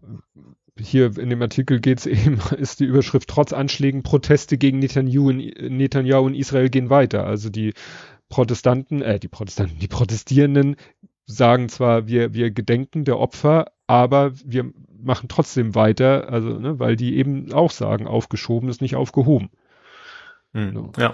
Und dann gab's äh, auch eine Demo hier in Deutschland, äh, ja, ich sag mal vorsichtig ausgedrückt, eine, eine Anti-Israel-Demonstration, die mhm. dann inhaltlich eskalierte, dass die äh, Teilnehmer da riefen, Tod den Juden, Tod Israel. Das ging natürlich äh, auf, auf Twitter steil. Polizei stand daneben, hat nichts gemacht. Gut, ich weiß nicht, die haben das, glaube ich, in Landessprache gerufen. Das erwarte ich jetzt nicht von der Polizei. Aber, oder, naja, sagen wir so, es gab auch schon andere Demonstrationen, wo Sachen passierten, wo wir als Außenstehende sagen würden, das kann man doch nicht tolerieren. Ja, also mal antisemitische, egal, auf, auf den Rechten streiten sie ja auch nicht ein. Ja, aber. Also selbst wenn sie es verstehen, tun sie es nicht. Jetzt, jetzt im Nachhinein, jetzt im Nachhinein heißt es, ja, der Staatsschutz ist informiert und ermittelt und aber ob man jetzt anhand irgendwelcher Videoaufnahmen von der Demonstration da irgendjemanden äh, Ding festmachen kann und sagen kann, du hast Tod den Juden gerufen und das bezweifle ich mal, dass das möglich wird. Dann hätte man wirklich da in der S Situation vielleicht wirklich einschreiten müssen. Ne? Mhm. Aber wie gesagt, das war das Wobei war dann die Frage, ja, gute Frage, ob man als ob das, wie, wie, wie, wir hatten ja völlig andere Themen auch schon vorwegen, ob man da nicht sagt, okay, das Entscheidende ist, wir, wir wissen, wer es ist und können sie dann in Ruhe sozusagen hinterher Ding festmachen. Ja, und Sven sagt auch, eigentlich könnte man erwarten, dass die Polizei irgendjemanden dabei hat, der ihnen notfalls sagen kann, was die da rufen. Ja. Also wenn ich irgendwie auf einer linken Demo in Klingonisch rufe, äh, was weiß ich, hängt Olaf Scholz, was ich nie rufen würde, da würde dann keiner erwarten, dass die Polizei das versteht und mich dingfest macht. Aber dass bei so einer Demo vielleicht Sachen gerufen werden, die justiziabel sind, damit sollte man vielleicht rechnen und entsprechend darauf vorbereitet sein. Ja, nicht nur deswegen, die werden ja, also ich gehe da mal von aus, die, die kalkulieren ja immer eine Eskalation mit ein, also bei ja. jeder Demonstration. Also dann, dann spätestens dann müssen sie bei, mit Verdächtigen ja kommunizieren können. Ja. Gut, was auch eskaliert ist, ist ein LKW-Streik. Von Hast polnischen Fahrern. Also die Spedition war polnisch zumindest. Ja, das habe ich nämlich, ich habe auch erst so in meiner Wahrnehmung war, ja, das sind polnische Lkw-Fahrer. Jein, es ist eine polnische Spedition. Aber das sind Fahrer eben, äh, ja, aus verschiedenen Ländern. Mhm. Also ich habe gelesen, Georgien, äh, äh, wie heißt es, Ab Abbas, Abachien, Ab äh, auch ein Staat da im Bereich der, ne, ist wahrscheinlich beim LKW mittlerweile genauso wie, wie, wie im Schiffsverkehr. Da hast du eben Länder, wo die Leute sehr günstig äh, für relativ wenig Geld arbeiten ja. und das, äh, ja. Genau, und das wird eingestellt. Also es war so, dass die, äh, nach ihrer Aussage haben sie seit 50 Tagen keinen Lohn mehr bekommen und haben dann gesagt, so, jetzt fahren wir hier auf diesen Aserbaidschan, Usbekistan, schreibt Hendri, Hendrian. Ja, also wie gesagt, die, ähm, das sind Fahrer, sage ich mal, ich sag mal im weitesten Sinne aus Osteuropa, die für eine polnische Spedition fahren. Und ich sag mal, es ist, wird schon immer gesagt, dass, sage ich mal, deutsche Spedition und deutsche Fahrer, wie auch immer man das definiert, dass die schon nicht, äh, dass es alles nicht schon so, äh, keine schönen Zustände sind. Aber das toppt das natürlich nochmal. Der eine sagt, er hat seine, seit einem Jahr seine Familie nicht gesehen, weil er halt äh, halbwegs gezwungen ist, immer wieder, äh, ja, also zu fahren, zu fahren, zu fahren. Ne? Mhm. Und da haben die dann halt jetzt gesagt, so, wir fahren jetzt hier auf diese Raststätte und dann streiken wir. Und dann kam halt der Speditionschef mit dem Auto, das aussieht da wie. Kam die Streikbrecher äh, anders definiert. Ja, mit irgendeinem so gepanzerten Fahrzeug und mit so Leuten, die, sag ich mal, etwas euphemistisch Security genannt wurde. Äh, mit, mit teilweise schusssicheren Westen und zum Glück hat irgendwie äh, rechtzeitig die Polizei das wohl mitgekriegt und ist dazwischen gegangen, weil die Polizei definiert eben den Streik der Lkw-Fahrer als Versammlung und die ist geschützt mhm. nach dem Versammlungsrecht und jeder, der da reingeht und Stunk macht, kriegt's mit der Polizei zu tun, ne? Also mhm. das, da muss man mal sagen, äh, so blödes, was heißt so blödes Link? Also die Polizei stand da halt auf der das klingt jetzt so, wenn ich sage. Sie hat das demokratische Recht ge ja. gesichert sozusagen. Genau. Ne? Und hat die auch, hier war wieder die Formulierung äh, vorläufig festgesetzt, haben wir ja gerade gelernt, so, ne, mit mhm. festnehmen und festhalten und Haft, verhaften und nein, festgesetzt, äh, vorübergehen, die sind wieder auf freien Weil Fuß. die Polizei hätte auch verhaften dürfen, im Gegensatz zu. Naja, also dafür brauchst du einen Haftbefehl, ja, ne, ja. so. Ja, aber wie gesagt, das, ähm, Thema eskaliert jetzt so langsam, weil die äh, haben dann auch gleich Unterstützung von deutschen Gewerkschaften bekommen. Also es gab dazu jetzt über die Ostertage war da haben die da äh, Gulaschkanone ähm, aufgefahren und haben die mit Essen versorgt und äh, nach dem Motto, sag ich mal, Solidarność äh, von deutscher Seite. Ich bin ja gespannt, weil es heißt ja auch, dass das jetzt so langsam vielleicht auch politisch eskaliert. Und das Verhältnis Deutschland-Polen ist im Moment ja nicht gerade das Beste. Ne? Ob jetzt Polen sagt, hier mischt euch mal nicht in unsere, nee, können sie ja eigentlich nicht. Oder äh, ja, was fällt euch ein, unseren polnischen Staatsbürger festzusetzen, aber auf der anderen Seite ist für jeden ersichtlich, dass das nun absolut nicht, mhm. äh, also juristisch äh, indiskutabel war, was der gemacht hat. Also es ist ja spannend, wo das vielleicht noch hingeht. Ja. So jetzt, äh, ja, wenn es vielleicht irgendwann auf politische Ebene geht. Insofern wird da nämlich, sage ich mal, ein, ein polnischer Arbeits, äh, äh, ein, äh, ja, ein, wie nennt man das? Arbeit, Arbeitskampf. Ein polnischer Arbeitskampf wird auf deutschem Boden ausgetragen.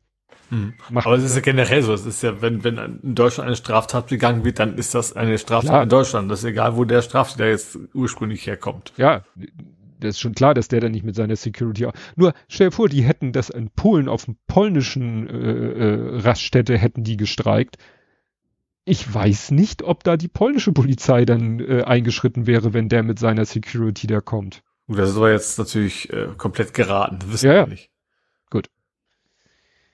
Spekulatius hatten wir am genau. Anfang im Chat. Ah, dann machen wir jetzt mal folgendes. Äh, du hast das, na, das Ding doof, wenn ich, du hast das Glück, ich muss meinen Pullover ausziehen, du kannst reden. Nein, also hast du auch mal, bevor ich hier mit meinen Themen komplett durchrattere? Also gut, die, die Spedition hatte ich auch, aber ich könnte kurz nach Amsterdam hüpfen. Ja. Äh, und dann quasi darüber, was du schon als Faktcheck so ein bisschen hattest, aber ich finde es mhm. trotzdem ein interessantes eigenes Thema. Äh, und zwar Amsterdam Airport verbietet Privatjets. Oh. Die haben schön das im weit entfernte Pullover aus Oh. Ähm, also die haben äh, ja, die haben also erstens Nachtflugverbot wollen sie einführen und zwar nicht nicht in dem Fall von jemand geklagt, sondern von aus ich sag mal aus Naturschutzgründen, wie man es nennen mag und eben auch Nachtflüge wollen äh, Privatflüge wollen sie dort nicht mehr erlauben. Hm. Das ist ja mal. Das, ja, finde ich, ist es was, was Schule machen dürfte. Ist die Frage, ob Flughäfen sowieso so viel jetzt, also man muss ja immer leider an den wirtschaftlichen Aspekt denken, wenn die jetzt für einen Flughafen die Privatflüge eine große Einnahmequelle sind, wären, so ist es vielleicht, äh, klingt jetzt wieder gemein, Gratismut, wenn sie sagen, ne? Aber es ist ja eine ganze Menge. Also, dass Umweltschutzverbände positiv reagiert haben, ist ja schon mal ein Zeichen dafür, dass es wahrscheinlich nicht einfach nur irgendwie so ein, so ein Greenwashing ist. Mhm. Ne? Ähm, zum Beispiel wollen zum Beispiel auch sehr laute Flugzeuge zukünftig nicht mehr erlauben, wie die 747. Mhm. Also das ist schon einiges, was sie da ähm, und ich sag mal, dass die Fluggesellschaft, die da primär unterwegs ist, die KLM, das eher doof findet, ist ja auch mal meist ein gutes Zeichen. Ähm, die haben sich beschwert, dass sie quasi das nicht gemeinsam beschlossen haben, sondern und so weiter und so fort. Also das oh. scheint tatsächlich, äh, ja, es ist in der Regel ein gutes Zeichen. Wenn die Industrie sauer ist, dann machen sie mal meistens was richtig, ja. Ja, dann war das eine gute Entscheidung. Bei uns wäre das dann wahrscheinlich die Diskussion, von wegen, die, die Grünen wollen unsere Wirtschaft kaputt machen. Ja. uns wollen uns das Fliegen verbieten. Das auch noch, ja. Ja, dann ja, gab es. Das sagst du mal wieder, genau. Ja, dann gab es den, den Doppelbesuch. Äh, das habe ich nämlich nicht so ganz verstanden. Also Macron in China. Und irgendwie im Beiwagen Ursula von der Leyen Beiwagen. Schön, schön ja, Bild. also weil es war irgendwie, es war ein offizieller Staatsbesuch von Macron und zeitgleich war aber auch Ursula von der Leyen natürlich als europäische, als EU-Kommissionspräsidentin. Die ist aber nicht mal, also er ist mit seiner, wie was heißt Air Force One of äh, Französisch.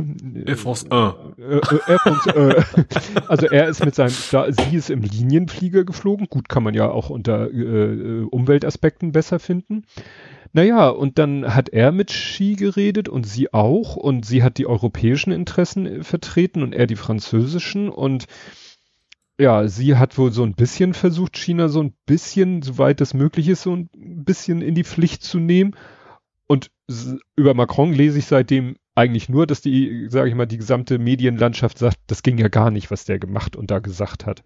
Weil mhm. er offensichtlich so, man von ihm eben auch erwartet hätte, mal so deutlich zu sagen, ey China, du siehst, wie wir gerade gegen Russland alle zusammenhalten. Wenn du Scheiße baust, droht dir das Gleiche. Stattdessen scheint er ja sowas gesagt zu haben wie, ja, nee, bei dir würde, wäre es ja eine andere Sache und mach dir mal keine Sorgen und so, so, also nicht, dass er einen Freifahrtschein erteilt hat, ja, kannst ruhig in China einmarschieren, aber er hat eigentlich so Aussagen gemacht, wo jetzt viele sagen, naja, da muss wahrscheinlich jetzt äh, das diplomatische Korps erstmal hinter ihm die Scherben wieder zusammenfegen, weil er ja sowas, äh, selbst wenn man es sehr gutwillig deutet, alleine seine Ausdrucksweise so, Europa als Vasallen der, äh, der USA und so, ja, natürlich sind wir im Moment in so einem gewissen Abhängigkeitsverhältnis, aber das so klar zu sagen und dann mit diesen Worten zu benutzen, zu, zu, also diese Worte zu benutzen, hatten wir ja vorhin, so nach dem Motto, wir haben im Moment die Situation, die kann man scheiße finden, aber sie ist nun mal da, mhm. dass Europa von der USA, bei, gerade bei dieser Unterstützung im, im, ja, sag ich mal, Kampf, nicht Krieg, Kamp, im Kampf gegen Russland, den wir ja sozusagen über Bande schon irgendwo führen, muss man ja so sagen, sind wir von den USA abhängig. Wenn die von heute auf morgen jeglichen Support einstellen, was ja droht eben nach einem Regierungswechsel, dann mhm. sieht's aber ganz blöd aus. Ja. Und dann haben wir so hier äh, so eine Kette. Dann äh, marschiert vielleicht, dann erobert vielleicht tatsächlich Russland die Ukraine.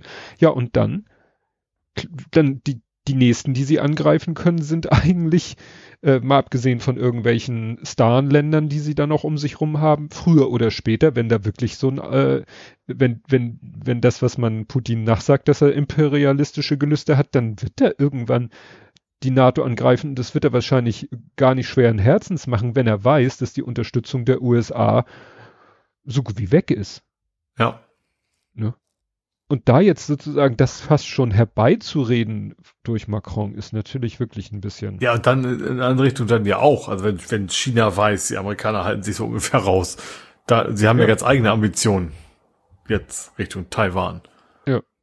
Nee, also das ist wirklich, wirklich Katastrophe da, also das habe ich jetzt wirklich aus verschiedensten Quellen gehört, äh, dass das ne, dass das von allen wirklich nur mit Kopfschütteln äh, beantwortet wird, sein äh, sein Auftritt da, ne? was er da gesagt hat und wie er sich da verhalten hat. Also Herr, Herr Masala ist ja auch, das ist ja genau sein Gebiet, äh, ne? also sein, sein Fachgebiet sind ja internationale Beziehungen. Er ist ja jetzt nicht so der super Militärexperte ist er sicherlich auch, aber also auch, aber nicht hauptrangig ist er halt ein Experte für internationale Beziehungen. Und das mhm. finde ich äh, interessant. Er schreibt, Macron verfolgt eine Art gaullistischer Außenpolitik wie alle Präsidenten vor ihm. Unabhängigkeit. Von de Gaulle. Gaulle von de Gaulle. Ja. Genau. Unabhängigkeit Europas unter französischer Führung, also finde ich die Reihenfolge schlecht, Unabhängigkeit Europas von den USA unter französischer Führung. Das ist sozusagen sein, sein Bild. Ne? Mhm. Was er, wie die anderen vor ihm und nach 1990 aber nicht sehen, de Gaulle konnte diesen Kurs fahren, weil er wusste, dass die USA im Zweifelsfall und damit auch Frankreich verteidigen würden. Weil dies in ihrem eigenen Interesse gelegen hatte. War ja noch, ne, kalter Krieg und so. Mhm. Aber diese Selbstverständlichkeit, schreibt er, könnte bald wegfallen. Klammer auf, GOP-Wahlsieg, also Wahlsieg der Republikaner. Mhm. Und dann geht's noch weiter und so. Ne? Aber wie gesagt, ich äh, äh, erinnerst dich noch, kurz vor Ukraine, die berühmte Rede von Macron, wo alle schon entsetzt aufgeschrien haben, wo er gesagt hat, die NATO ist hirntot. Ja, ja, ja. Ist schon eine Weile her, aber ja. ist schon eine Weile her. So. Und das, mhm. das wird jetzt immer wieder zitiert, weil alle sagen, na guck mal. Ist ja doch nicht so hirntot. Ne? Im Gegenteil. Mhm. Sie wächst und gedeiht, sie rückelt sich zusammen. Äh, Deutschland äh, will plötzlich das 2%-Ziel einführen, Schweden, Finnland äh, und so weiter und so fort. Äh, ist doch alles super in der NATO. Guck mal, sind wir gar nicht so NATO. Aber warum hat er sowas gesagt? Also was wollte er damit bezwecken? Wollte er einen Missstand ankreiden oder wollte er äh, ihn herbeireden? Hm. Ja. Und man muss auch immer bedenken, auch Frankreich, es wird immer gesagt America First oder ne, Great Britain, äh, ja, Frankreich ist auch sehr, ähm, sage ich mal, nationalistisch unterwegs, auch gerade was Wirtschaftsfragen angeht. Also Frankreich ist, ich glaube, innerhalb von Europa, vielleicht von Italien abgesehen, also innerhalb von Mitteleuropa, sage ich mal, ja. schon an dem nationalistischen Auftreten, glaube ich. Also jetzt nicht, nicht als Neues, sondern immer schon so gewesen. Ja, es wird, natürlich wird immer viel von der deutsch-französischen Freundschaft gesprochen, aber mit der scheint es ja auch nicht so weit her zu sein. Ne? Äh, ich erinnere dich daran, wie kurz vor Einmarsch Russland in die Ukraine, wie kurz vorher Scholz bei Putin am langen Tisch saß, Macron bei Putin am langen Tisch saß, hat beides nicht gebracht. So, und jetzt sitzt Macron bei Xi am langen Tisch und meint, wenn er dem gut zuredet, dann wird er garantiert nicht in Taiwan irgendwas machen. Ja. Für was, für was hält er sich? Also Imposter-Syndrom ja. hat er nicht. nee. Ja, und dann kommt hier noch die Meldung äh, heute, dass China erfolgreich zwischen Iran und Saudi-Arabien vermittelt hat und die sich jetzt ja, offensichtlich irgendwie ihre Animositäten beilegen. Aber das wohl alles irgendwie unter der Führung, mehr oder weniger diplomatischen Führung von China. Mhm. Und wenn wir nicht aufpassen, dann bröckelt irgendwie vielleicht in einem Jahr Russland weg. Und dann sagen wir, atmen wir auf und sagen, pff, und dann drehen wir uns um und sagen, ach du Scheiße, jetzt ist ja hier plötzlich auf der ganzen Welt ist China aber schon längst, ne, weil in Afrika sind die unterwegs, jetzt offensichtlich im Nahen Osten auch. Mhm. Dann, dann haben wir unsere neue Weltordnung. Und das ist ja nicht die USA. Ja. Ja, hast du noch? Ich hätte nur noch eine Übergangstodesanzeige. Okay dann mache ich noch mal nur ganz kurz, weil ich das so spannend fand. Ähm, John Oliver hatte ja, äh, der hat ja offensichtlich nicht Ostern so sehr gefeiert, der hatte ja wieder seinen äh, Themen, Themenpunkt. Der hatte das Thema äh, HOA. Ja, HOA, Homeowners Association. Association. Und ich dachte erst so, äh, ja, da tun sich Hausbesitzer zusammen als, als Interessengemeinschaft oder Lobby. Ich dachte, es kommt jetzt irgendwie so ein Bericht, wie irgendeine Lobby in Amerika ihr Unwesen treibt, aber das ist ja, es erinnerte mich so ein bisschen an WEGs. Also in Deutschland gibt es ja die WEGs, also die Wohnungseigentümergemeinschaften. Das mhm. sind in der Regel ja, äh, sage ich mal, mehr Familien äh, oder mehr Wohnungsmiets, nein, Häuser, in der Leute halt Wohnung kaufen und dann ist jeder Eigentümer seiner Wohnung. Und jeder Käufer einer Wohnung in, äh, gehört dann, ist dann Mitglied der WEG, der Wohnungseigentümergemeinschaft, und die stellen halt Regeln auf und an die hat sich halt auch jeder zu halten. Und das kann eben teilweise auch das äußere Erscheinungsbild des Hauses betreffen. Mhm. Und genau in die Richtung gehen diese Homeowners Association, äh, diese HOAs. Ähm, ich weiß nicht, wie die mal, wie die jeweils entstanden sind, ob die quasi, wenn irgendwie ein Gebiet erschlossen worden ist. Das sah für mich sehr nach, nach diesen klassischen Gated Communities aus, ne? Ja, also nicht, ne? nicht mal eine normale Siedlung, sondern von wegen, wir machen einen Zaun drum, das ist, ist irgendwie alles eins und da gibt's dann diese, die sagen, wie dein Rasen auszusehen hat, so ungefähr. Ja. Also, dass irgendwie zu irgendeinem Zeitpunkt, wahrscheinlich bei der Entstehung von so einem neuen Suburb, dass da alle, die da neu bauen, äh, sich dann eben zusammentun und sagen, komm, lass mal uns dafür sorgen, dass es hier alles einheitlich aussieht. Ja, und das ist aber wohl in einigen Bereichen ein bisschen eskaliert. Also die dann eben dir vorschreiben, welche Farbe deine Fensterläden haben müssen. Und wenn du dagegen verstößt, dann wird halt täglich irgendwie so eine Gebühr, Strafgebühr von 25 Dollar fällig. Solange bis du deine Fensterläden so streichst, wie die, äh, wie die Gemeinschaftsordnung sagt. Oder wo deine Mülltonne zu stehen haben oder wie dein Garten schon alleine wie er bepflanzt zu sein hat das fand ich schon heftig. Also das ja. Äh, ja, und ja. auch, also unter anderem auch, unter, die konnten die quasi dein, dein Haus einfach wegfänden und das für drei Euro selber kaufen. Ja. Äh, ja, also. Dollar, logischerweise. Aber auch zum Beispiel, dass du bis zum Unterschrift deines, deines Kaufvertrages nicht, nicht, dich niemand darüber informieren muss, dass du dann Mitglied dieser, ja. dieser HOA bist, sondern dass es dann hinterher oder, wie, oder, oder wie die Regeln in dieser HOA sind. Ne? Ja. Also es wird ja schon gesagt, du wirst Mitglied in der HOA, wenn du dieses Haus kaufst, aber wie die Regeln Nee, nicht, HOA auch das sind. muss, muss man Ach, nicht. Das, muss man bis zum Kaufen nicht Bescheid wissen. Ja. Und ich sag mal, in Deutschland wurde gerade vor, ist jetzt schon Jahre her, wurde das Gesetz geändert, dass jeder Verwalter muss eine Beschlusssammlung pflegen. Das ist eine Sammlung aller Beschlüsse, die die WEG geschlossen hat.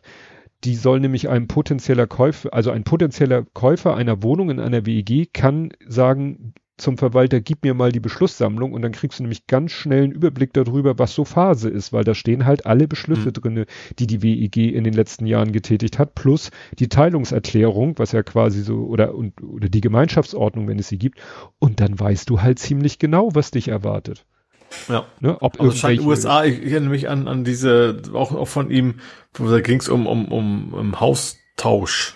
Mhm. Mhm. Ne, da war ja auch so ähnlich, wo, wo, du, wo, du, dann quasi auch nicht mehr rauskommst aus dieser, ja. aus dieser Nummer. Das heißt, wenn du das Haus nachher versuchst zu verkaufen, bist du da quasi mit Schulden drin. Also das war wieder interessant, wie da in Amerika, weil das machte ja den Eindruck wirklich äh, von einer Bürokratie und einer Spießigkeit, die Deutschland alle Ehren machen würde. Ja, und vor allem ke offensichtlich keine juristische Möglichkeit, äh, sich da irgendwie raus, rauszukommen aus ja. der Nummer, ja. Dass die sich in so einer juristischen Grauzone bewegen. Ja. Apropos Jura, apropos Grauzone, apropos BRD, PKS in BRD, es wurde alle Jahre wieder, es wurde die polizeiliche Kriminalitätsstatistik veröffentlicht. Mhm. Und ja, polizeiliche Kriminalstatistik, genau. Und äh, ja, das war interessant, weil das war Thema beim Jugendrecht-Podcast, die allerdings gesagt haben, Leute, wir haben schon mehrfach darüber was erzählt. Äh, Sie haben ein bisschen was konkret auf die aktuellen Zahlen sich geäußert. Aber Übermedien hatte erst hinter der Paywall, jetzt ist er frei und den verlinke ich auch einen Artikel, wo das einer schön zerlegt hat, wie gerade natürlich wie in den Medien wieder diese Statistik bewusst oder unbewusst falsch gelesen wird, um irgendwie Aufmacher zu haben. Mhm. Ne? Also auf der einen Seite ist die Statistik, sind die Macher dieser Statistik schon so schlau und sagen, wir vergleichen nicht wie früher TM das aktuelle Jahr mit dem Vorjahr, weil das wäre unfair. Weil, aus Corona-Gründen? Aus Corona-Gründen, weil nach dem Motto, es gab, es gab in ein, also es sind ja die Zahlen von 22 und es gab 22 im Verhältnis zu 21 natürlich mehr Viele Einbrüche und sowas, ne? Ja, weil weil die Leute wieder zur Arbeit gegangen sind ja. und in Urlaub gefahren sind. Es gab vielleicht mehr Schlägereien, weil Dorfdiskos oder Diskos generell oder Volksfeste oder so. Also Gelegenheiten, wo gerne mal gesoffen und sich anschließend aufs Maul gehauen wird, die gab es wieder. Mhm. Gut, häusliche Gewalt ist wahrscheinlich, ist nun wahrscheinlich die Ausnahme, wo man fast denken muss, die ist vielleicht weniger ja, andersrum geworden. dann vielleicht, ja. Aber eigentlich ist dieser Vergleich schon ganz schlau. Sie vergleichen nicht 22 mit 21, sondern mit 19. Mhm. Ja. Aber das haben, äh, und in einem Punkt ging das nicht, weil das neu in der äh, Statistik aufgenommen wurde. Äh, und also, wie gesagt, Übermedien hat dann schön zerlegt, was andere, was Medien da wieder draus machen und wie, wie, ja, wie irreführend dann eigentlich diese Statistik jedes Jahr wieder ist. Mhm. Ne? Man kann da sicherlich Sachen draus ziehen, aber da muss man halt auch ganz, ganz genau hingucken und die ganzen mhm. Nebenaspekte und so weiter und so fort. Nein, Vornamen der Täter sind da nicht. Aber wie gesagt, ich empfehle A den Artikel und B die aktuelle Folge vom Jugendrecht Podcast. Auch wegen der anderen Geschichte, also äh, die, die Maria, die Jugendrichterin, die erzählt ja immer, ich sag mal, einen Schwank aus ihrem Leben, also einen Fall, den sie mal, das ist diesmal zwar auch Jugendrecht, das ist aber gar nicht so der spannende Punkt. Das ist eine ganz spannende Geschichte. Da war sie nicht die Richterin, sondern die Staatsanwältin. Und es geht darum, dass zwar wohl eigentlich ziemlich eindeutig war, was passiert ist, wer der Täter war, wer das Opfer war, aber wohl offensichtlich hinter den Kulissen Täter und Opfer sich wohl irgendwie also ganz, ganz außergerichtlich geeinigt haben. Und zwar so außergerichtlich, dass sie es dem Gericht gar nicht mitteilen wollten. Stattdessen irgendwie ein Anwalt und ein Verteidiger wohl auch noch gemeinsame Sache gemacht haben und dann alles versucht haben, um dieses Verfahren in die Länge zu ziehen. Damit es mhm. zu keinem Urteil kommt. Ja. Dass vielleicht irgendwann mal die Justiz die Lust verliert und das Verfahren einstellt. Also das ist echt eine spannende Geschichte. Hat jetzt nichts mit PKS zu tun, aber wie gesagt, aktuelle Folge Jugendrecht Podcast. Gut, jetzt ist die spannende Frage. Ich vermute mal, wen du hast als Übergangsthema zu Der Hamburg. ist nicht in Hamburg geboren. Der hat nee. aber, aber ins Deutschtheater gearbeitet, unter anderem. Gut, ich mache erstmal, ich, ich mache erstmal ja. Klaus Teuber äh, hast, ist, ist das sicherlich nicht. Klaus Teuber nee. ist der Erfinder des Spiels Siedler von Katan. Ach stimmt, das habe ich auch mitgekriegt, ja. Dass ja. er gestorben ist, ja. Der ist gestorben. Der hat, glaube ich, wirklich auch, also jetzt nicht bis zum letzten Lebenstag, aber bis relativ lange immer, immer noch weiter gearbeitet an diesem ja. einen Spiel, ne? Mit, mit Verbesserungen und Erweiterungen, was genau. alles. Genau, also es gibt hier eben eine Rubrik, wie bei einem Schauspieler Filmografie, gibt es eben quasi eine Spielografie was er sich alles für Spiele, das geht schon 1988 los, Barbarossa, Spiel des Jahres 88 und dann geht's halt immer weiter, immer weiter, immer weiter und irgendwann taucht dann auf die Siedler von Katan mhm. und das eskaliert dann immer weiter. Also in allen möglichen, also 95 war Siedler von Katan, Spiel des Jahres, deutscher Spielepreis und dann alle möglichen Ergänzungen und Varianten und Ritter Themen und, und, äh, Städte und Ritter, historische Szenarien. Es, ja. Sternfahrer von Katan, die Siedler von Nürnberg. Okay, das passt zu einem der nächsten Todesfälle. Ich weiß nicht, ob ich den, ja, das ist der nächste in meiner Liste, ist Benjamin Ferenc, Benjamin Ferenc, also geboren in Oh Gott, das, da merkst du, dass jemand sehr alt geworden ist, wenn da steht, geboren in hm, hm, hm, Königreich Ungarn, heute Rumänien. Mhm. Dann weißt du, ja. der Mensch ist alt. Der ist geboren, bevor sich die Staaten so zurechtgerückelt haben, wie wir sie heute kennen. Mhm. 1920 geboren. Ne, 103 Jahre alt geworden, äh, war ein äh, amerikanischer US-amerikanischer Jurist und er war halt Ach, einer der, der Nürnberg-Prozesse, genau. ne? Deswegen bin, habe ich eben gestoppt, Nürnberger. als es hieß, die ja. Siedler von Nürnberg. Ah. Ja, weil ja. er die, weil er war Chefankläger in, ja, bei den Nürnberger Prozessen. Und mhm. war, glaube ich, wenn ich das so in den Nachrichten richtig mitbekommen habe, war er auch so mit einer der Initiatoren des Internationalen Strafgerichtshofs. Ja, so habe ich, glaube ich, Tagesschau auch, dass irgendwie das so mit ja, genau. ein, angeschoben hat sozusagen. Ja, ja, Weil man halt wahrscheinlich auch aufgrund dieser äh, der Ereignisse gesagt hat, wenn irgendwo auf der Welt mal wieder sowas passiert, wir haben jetzt hier für diesen Fall haben wir dieses diese Prozesse oder diese, diese dieses Gericht sozusagen geschaffen. Aber es könnte ja immer wieder mal auf der Welt irgendwelche Dinge passieren und das war aber, oh gut, es war 87, 8, 97, 98. Da hat er an den Verhandlungen zum römischen Statut des Internationalen Strafgerichtshofs teilgenommen, die in die Gründung des Internationalen Strafgerichtshofs mündeten. Mhm. Gott, wie alt war der? der, der gut, der war schon 77. 30, also 30 knapp war er bei den Nürnberger Prozessen, ja. irgendwie sowas, relativ, ja, ja, also vergleichsweise jung eigentlich. 1920 geboren. Mhm. Die Prozesse waren ja sozusagen knapp nach dem Krieg und ja. Das war er. Und dann, das nehme ich jetzt nur auf, weil meine Frau sich so darüber aufgeregt hat. Mhm. Es ist gestorben Lasse Wellander. Und von Lasse Wellander kann ich euch nur den schwedischen Wikipedia-Artikel an. Das klingt nach, nach, nach einem Aber-Namen. Exakt. Aber die, ach, tatsächlich. Okay, also Lasse ist halt skandinavisch zumindest. Richtig. Also ich habe den automatisch äh, übersetzten Artikel, schwedischen Wikipedia-Artikel, weil Lasse Wellander, geboren 1952, äh, ist jetzt auch äh, am 7. April gestorben. Im Kreis Uppsala. Ich finde dieses Wort Uppsala so schön. Ähm, in Schweden. Und äh, ja, es wird jetzt halt überall, ist wieder überall TM, also in allen möglichen Medien wird gesagt, ne, also äh, so halbwegs, äh, am liebsten würden sie schreiben, aber Bandmitglied gestorben. Was natürlich nicht stimmt und irgendwie doch. Also er ist eben schon seit Ewigkeiten Gitarrist bei ABBA gewesen auf Touren. Mhm. Ne? Also schon 1975, 77, 79, 80 ist er mit denen, äh, das ist ja die Zeit, wo sie auf Tournee gegangen sind. Also muss man ja sagen, irgendwann, sie haben ja dann, offiziell haben sie sich nie aufgelöst, sie haben nur gesagt, sie machen eine Pause. Ne? Und, mhm. aber als sie noch auf Tournee gegangen sind, ist er halt mit ihnen getourt und war halt Gitarrist. Konz äh, ne, also Konzertbandmitglied, mhm. hat dann aber auch nach der äh, aktiven Zeit von ABBA hat er mit äh, Anderson und Ulveus beim Chess, ne, dem Musical, was die beiden zusammen gemacht haben, hat er auch mitgewirkt am Soundtrack. Ich habe gestern noch in der, in der Quizshow eine Frage dazu, welches oh. Lied von, von ihm ist. Welches war das noch? Äh, aus dem Musical halt, was von einem von den ABBA-Leuten ist. Ich habe schon wieder vergessen. Naja, also es gibt eigentlich zwei bekannte Lieder. Äh, One Night in Bangkok. Das war's auch, genau. Und äh, I Know Him So Schach Well. oder so? Ja. Ja, ja. Deswegen heißt es Chess. Ach so, ja. Stimmt. Es geht um ein Schachturnier in Bangkok. Das macht irgendwo Sinn, ja. ähm, ja, und er hat auch jetzt bei ihrem letzten oder aktuellen Album Voyage hatte auch, ja, mit, mitgemacht.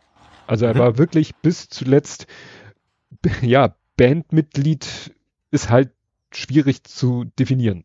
Ne? Aber er ist wirklich sehr eng mit ABBA verbunden, aber zu sagen, er ist, er ist halt kein Bandmitglied im, im Sinne, ABBA besteht nun mal aus den vier Leuten, Punkt. Ne? Mhm. Ja. Aber es ist genauso. Das ist so wie, also wie so, so, so ein Ex-Beatle nimmst, der eine Woche lang dabei war und dann nie wieder so ungefähr, ne? Das, ja, da gab es ja auch mal Wechsel, auch bei solchen Wechselbesetzungen, bevor sie berühmt wurden und sowas. Ja, es ist, man kann es auch vergleichen, äh, es war mal ein Bericht über den Schlagzeuger von Deepesh Mode, der bei jeder, bei den letzten, weiß ich nicht, fünf, sechs, sieben, acht äh, Welttourneen haben sie halt immer denselben Schlagzeuger dabei. Mhm. Ne? Ja, und das ist auch kein Deepish Mode Mitglied, aber äh, jeder kennt ihn als den Schlagzeuger bei Deepish Mode. Mhm.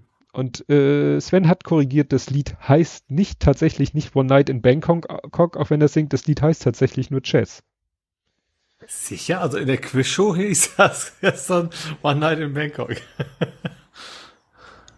heißt das Album Chess? Das Musical heißt Chess.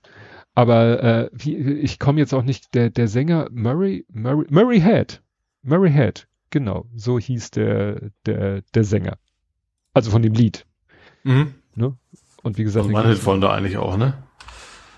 Also. also haben wir nicht viel von gehört, ne? Also der Wikipedia-Artikel heißt One Night in Bangkok.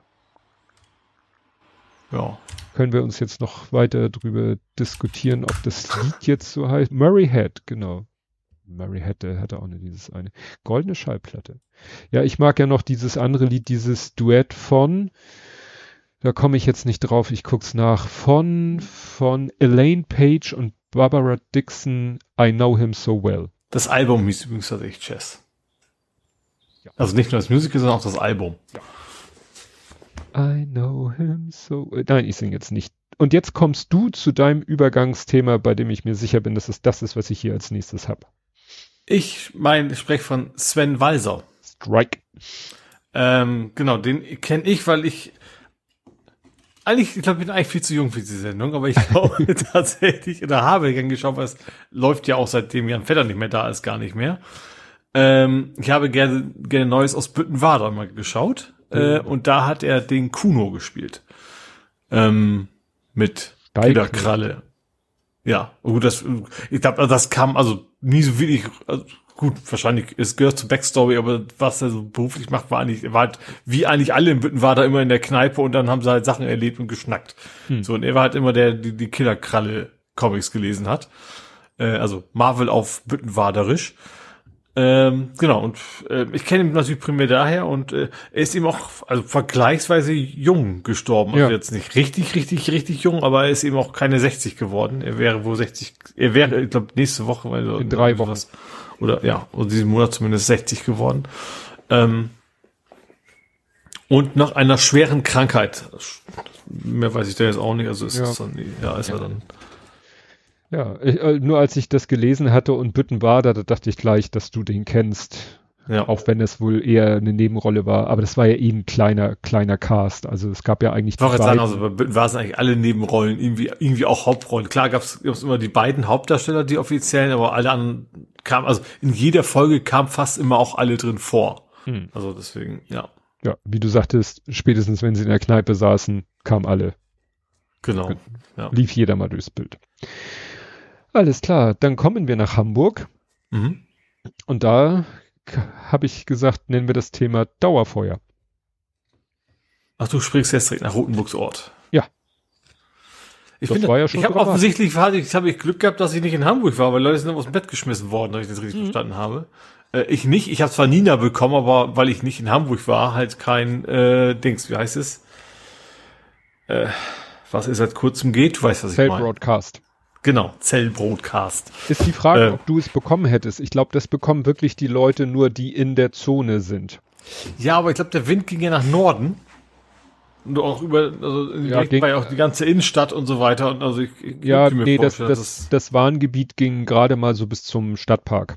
Ach so, ja okay, dann, dann hätte ich das auch eh Weil mitgekriegt, ja. Da, da habe ich, das habe ich hier gleich, ähm, es war Easter Hack das mhm. ist eine Veranstaltung auch vom CCC. Und der Easter Hack fand statt Kampnagel. Und die Leute, die dort waren, die haben zum Beispiel CB-Warnung bekommen, weil es hat dann einer gepostet, ja, wir sitzen in Hamburg beim Frühstück, alle bekommen eine Cell-Broadcasting-Warnung, weil halt Kampnagel noch ähm, im Warngebiet lag, aber nicht mhm. die Leute mit ausländischer SIM-Karte. Ah. Das ja. ist vielleicht auch noch nicht ganz zu Ende gedacht. Obwohl mhm. sie sagen, dass die Handys entsprechend konfiguriert waren, dass sie Cell Broadcasting grundsätzlich hätten anzeigen können müssen dürfen. Ja, wahrscheinlich werden die, die Mobilfunknetzbetreiber aufgefordert, das zu tun. Ja. Könnte ich mir vorstellen. Dann, sein. Ja, aber dann, ähm, ja, es gibt wahrscheinlich einfach den Meldeweg nicht außerhalb von Telekom und Vodafone und wenn es dann noch einen dritten gibt. Kurzer Einschub, ich war völlig geschockt, als ich gelesen habe, dass Easter Hack in Hamburg ist. Also, dass ich als Hamburger nicht weiß, dass das Easter Hack in Hamburg stattfindet, was schon seit eben vier Jahren geplant ist, das wäre für mich natürlich die Chance mal gewesen, zum CCC-Event zu gehen. Mit minimalen Aufwand. Ja. Naja, egal. Ja, was es halt gab, ist, wie du sagtest, Nina-Warn-App, Cut-Warn hat bei mir auch angeschlagen, allerdings nicht mit so einem riesen Terz, weil wir halt auch noch außerhalb des, des Warngebiets waren oder mhm. sind hier. Ähm, ich muss zugeben, ich mache mein Handy nachts auch aus. Also ich äh, da kann ja nicht im ausgeschalteten Zustand was machen. Ähm, andere haben sich doch so offensichtlich tatsächlich beschwert, dass sie aus dem Bett geklingelt worden sind. Also mhm. es gibt da tatsächlich einen Thread, wo Leute, wo jemand sagt, dass Leute sich auf Twitter und Facebook über die Warnung beschweren. Nach dem Motto, ja, wie kann man mich denn hier aus dem Bett klingeln oder so. Ja, weil er so. hat giftige Dämpfe, ne? Ja. Es ging ja nicht darum, um Brandgefahr oder sowas, für die, für die, behaupte ich mal, sondern es geht tatsächlich auch, ja. dass zumindest, weil da eben alles Mögliche an, an, an, an Scheiß, kann man nicht ja, man, sagen, man wusste gelagert halt, war. Man ja. wusste halt am Anfang nicht, was da genau verbrennt und hat pauschal gesagt, gut, dann waren wir erstmal. Das ist immer nach dem Prinzip better safe than sorry. Ja. Aber dann zu sagen, ja, das hat mich dann am Sonntag oder was auch immer aus dem Bett geklingelt, ja, deal with it. Also das nächste Mal, äh, was weiß ich, fackelt die das unterm Arsch, dann fackelt die es unterm Arsch ab. Also. Ja. Naja. Fenster zumachen, wieder hinlegen.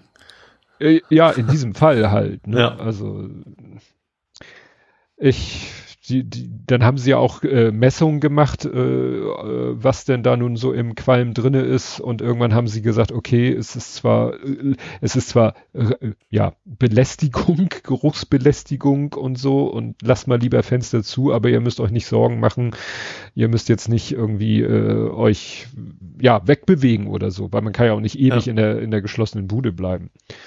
Aber es war schon heftig. Also da ist ja wirklich alles so ziemlich aufgefahren worden, was, was, was der Markt lange so gedauert, ne, bis sie das dann endlich gelöscht hatten. Ja, das, es ist jetzt noch, also äh, es ist eine aktuelle Meldung, dass sie sagen, ja, 95 Prozent ist gelöscht weil sie sagen, es gibt immer noch Glutnester. Sie wissen, dass es Glutnester gibt.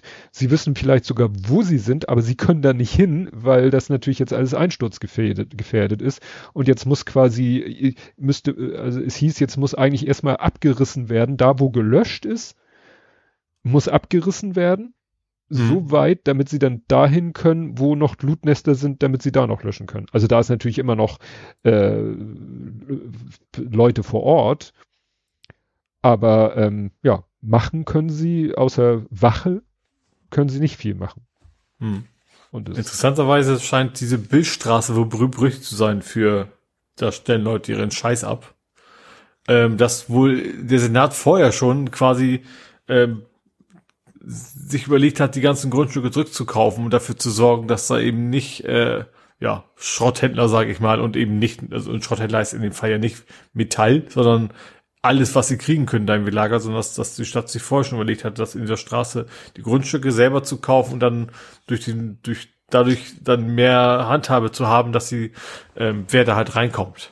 Ja, weil, also es ist eben so, wahrscheinlich ist es, sind es keine offiziellen Schrott, äh, weiß nicht, ob es offizielle Schrotthändler sind. Also die Gewerkschaft der Polizei hat halt gesagt, da, da wird tonnenweise Schrott auf engstem Raum gelagert. Nun ist die Frage, ist es juristisch verboten? Äh, nach dem Motto müsste oder muss man dann ja. mehr Brandschutz wahrscheinlich machen? Also, weil es wurde also, dann behauptet, mal, ja. dass da alte Kühlschränke vier, fünffach übereinander gestapelt gelagert, wo man dann fragt, was wollen die damit? Also so, sammeln sie die, um die dann, wenn es sich lohnt, in Container irgendwo zu exportieren oder dann gebündelt zu entsorgen? Oder also was ist der oder ist das ein Geschäftsmodell, wir entsorgen Geräte, kassieren dafür Geld und dann äh, ist es immer noch wirtschaftlich, die einfach da auf so einer Fläche wegzustapeln? Das, das habe ich mich halt gefragt. Also ja, auf jeden Fall hat, hat der, wer ist das? Ralf Neubauer, Bezirksamtleiter, der, der, also das muss illegal sein. Der, der, ich zitiere einfach mal. Mhm. Aktuell erleben wir leider sehr häufig dasselbe, nämlich dass wir eine illegale Nutzung teilweise nach langwierigen Verfahren untersagen können. Und mhm. dann das Grundstück verkauft wird und die nächste illegale Nutzung beginnt. Mhm. Das ist wohl derzeit das Problem. Also sie, sie, verbieten das, also es muss also offensichtlich auch wirklich illegal sein. Es gibt wohl Möglichkeiten, aber dann wird das Ding halt verkauft, dann ist es ein neuer Besitzer. Also es ist wie die ganzen Bauherren, die pleite gehen, also mhm. Baufirmen, die immer regelmäßig pleite gehen. Dann ist plötzlich neuer da und dann geht der ganze Spaß von vorne wieder los. Mhm. Und deswegen wollen sie eben diese Grundstücke lieber kaufen und dann selber dafür sorgen, was da hinkommt, was eben nicht. Ja. Ja, weil wie gesagt, wenn da so äh, auch so Sachen, die ja, Kühlschränke sind natürlich immer, wir denken, ja, sind halt Kühlschränke, aber Kühlschränke sind halt äh, außen eine dünne Schicht Metall und innen drin äh, ausgeschäumt mit der, mit dem, mit dem ISO, also mit der äh, FCKW, so ein Zeug. Ja, FCKW alles, ne? ja schon lange nicht mehr. Äh, FCKW war ja das, das, ähm, das Dings da Mittel, das Kältemittel, aber die sind ja eben mit um, so einem Schaum zur, zur Isolierung gefüllt. Wenn das ist kein mir vorstellen. Ja, weiß, also ein Kühlschrank brennt. hält ja lange. Wenn, bis, wenn die beim Schrott landen, dann sind das ja mindestens 20, 30 Jahre alt wahrscheinlich. Also könnte es ja schon noch sein. Ja, machen wir, wir machen unser eigenes äh, eigenes kleines Ozonloch mit Whisky und allen drum und dran. Ja, dann war wieder Blockade. Also im Moment hat letzte Generation so ein bisschen gesagt, sich ein bisschen auf Hamburg eingeschossen, hatten das Gefühl. Es war auf jeden Fall effektiv. Also ich glaube schon, ja. sie sind also nah dran und ich glaube, die wollten auch einen dritten, dritten Ort blockieren, da hat es, glaube ich, nicht ganz geklappt. Aber zwei sehr wichtige Orte, sage ich mal. Äh, das mhm. waren aber, ich glaube, die Brücken wieder, ne? Ja, wieder die Brücke und, und diesmal noch den Tunnel. Diesmal der Elbtunnel, das ist natürlich das Entscheidende. Also wenn du den dicht machst, dann ist auch wirklich dicht. Dann geht nicht mehr viel in Hamburg. Ja. Und das glaube ich auch gerade so zu, zur Urlaubszeit. Also nicht, dass in Hamburg, das in Hamburg waren zwar keine Ferien, aber. Aber es war Karfreitag. Es war oder nee, Donnerstag. Donnerstag war es. Also Donnerstag vor Karfreitag, oder? Ja. Grün Donnerstag. Ne? Und da ist natürlich, äh, auch wenn in Hamburg keine Ferien sind, können da vielleicht Hamburger trotzdem sich schon auf den Weg machen und vor allen Dingen ähm, sind wie gesagt in, in fast allen anderen Bundesländern sind Ferien und äh, Hamburg und gerade der Elbtunnel ist nun mal so ein Durch, Durchgangsding. Ja, also gerade es ist ja gerade so so kurzes kurze Sachen wie wie Ostern ist Leute fahren zur Nordsee oder sowas und dann müssen dann durch die durch den Tunnel durch. Ja. Oder nach Dänemark oder sonst wohin. Also das, das hat da, glaube ich, schon, ich, ich, ich brauche, mich juckt's in so, mich also auch. persönlich trifft's nicht. Juckt mich kann ich sagen, mich trifft es nicht persönlich. Ähm, ja, aber das war wahrscheinlich dann schon nicht so ganz ohne für, für, für Leute, die dann durch ja. mussten oder wollten. Ja, dann habe ich noch äh, eine sehr verrückte Geschichte. Es wäre schon fast was für Sunday Morning, fällt mir gerade ein. Ich habe allerdings auch wieder nur ein äh, äh, Abendblatt Plus Artikel. Und zwar in Hamburg Blankenese. Für alle, die nicht so Hamburg äh, gut kennen, eher so ein besseres, kein sozialer Wohnungsbaum. Ke ja. ja. kein sozialer Brennpunkt, wie man so schön sagt. Eher gut betuchte äh, Gegend. Da gibt es jetzt eine Ladestation weniger. Ah, okay, ich habe mitgekriegt, dass, dass sich da beschwert wurde über Krach oder sowas, oder dass das jetzt genau. so es in die Richtung eskaliert ist. Ja, also da wurde tatsächlich eine, eine installierte, intakte Lade- und auch stark frequentierte Ladestation wurde wieder abgebaut, weil das war auch so eine äh, Schnellladestation. Mhm. Wir haben ja in Hamburg so einige Säulen, äh, ja, also Schnellladesäulen.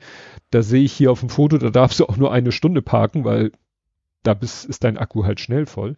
Und die wurde wohl von vielen Leuten in der Umgebung, also auch von Leuten, die wirklich da wohnen, wurde die viel benutzt, dass die da wirklich mhm. hingefahren sind, ihr Auto geladen haben und wieder weggefahren sind vor ihrer Haustür oder auf ihr Grundstück. Aber die Anwohner waren genervt. Erstens, weil der Ding einen Lüfter hat.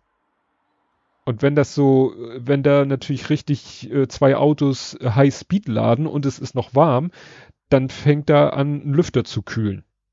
Mhm. Wie laut der ist, dass der so laut sein soll, weiß ich nicht.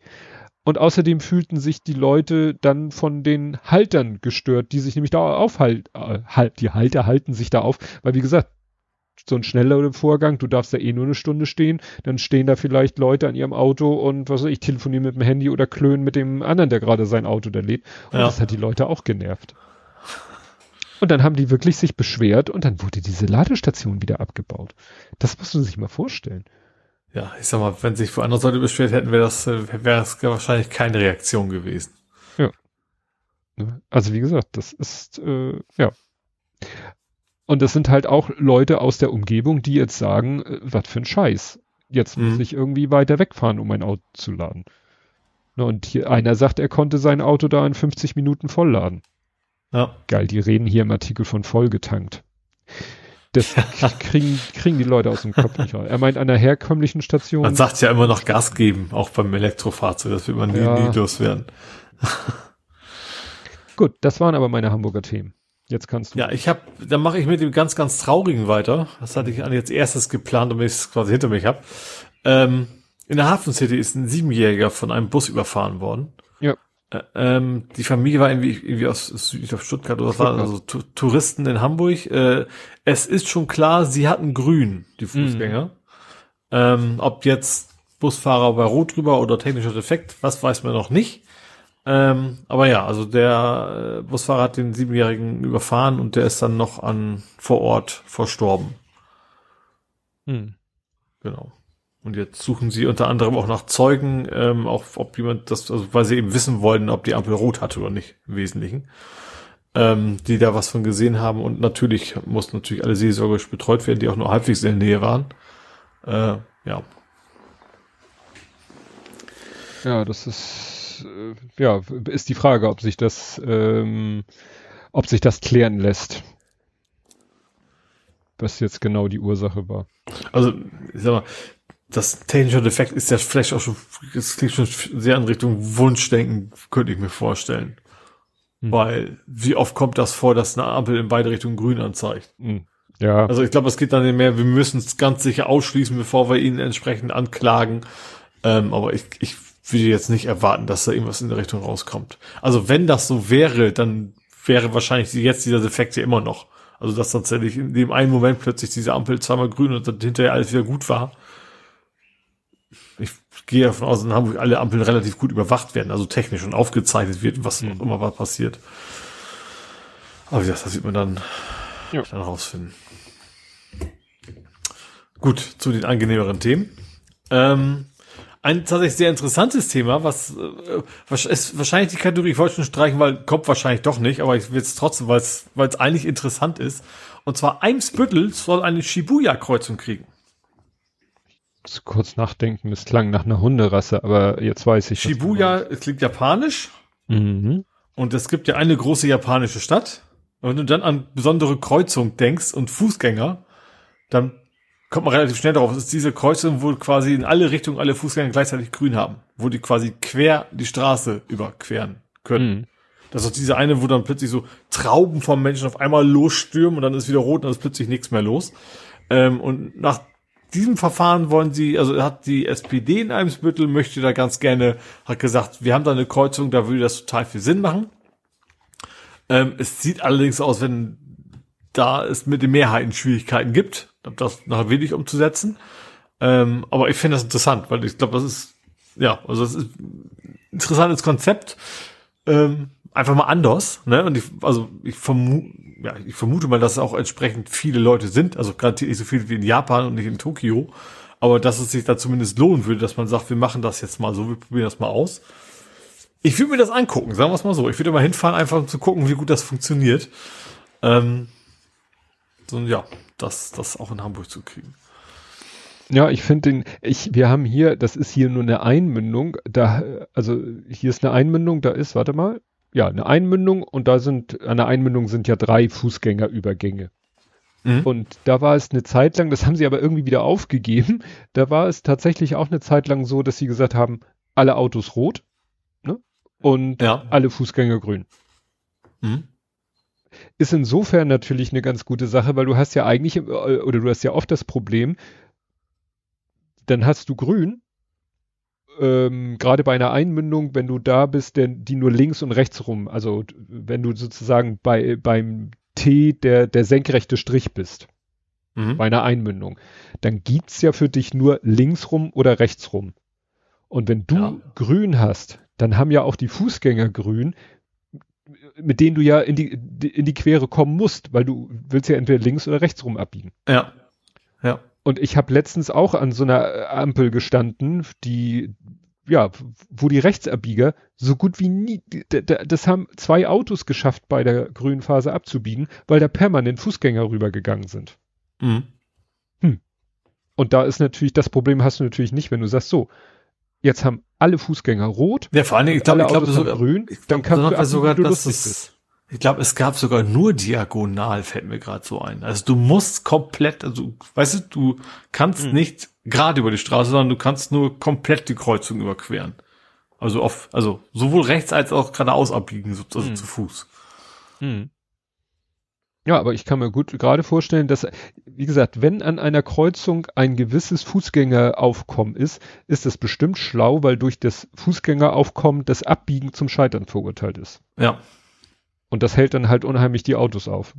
Hm. Dann lieber, dann lieber so. Dann kannst du, du hast grün, kannst links abbiegen, äh, äh, nee, kannst geradeaus fahren ohne Probleme, kannst rechts abbiegen ohne Probleme, musst halt nur aufpassen beim Linksabbiegen, hast ja Gegenverkehr.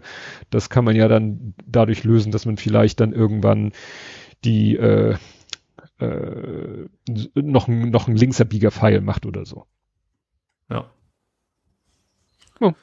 Gut, dann hüpfe ich mal. Ich habe jetzt relativ häufig das Thema Airport. Mhm. Ähm, diesmal habe ich Slot and Fly. Wir hatten ja schon Kiss and Fly.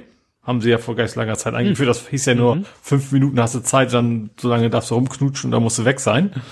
Ähm, man ist aber nicht verpflichtet zu knutschen. Man darf ich, genau daran dachte ich gerade.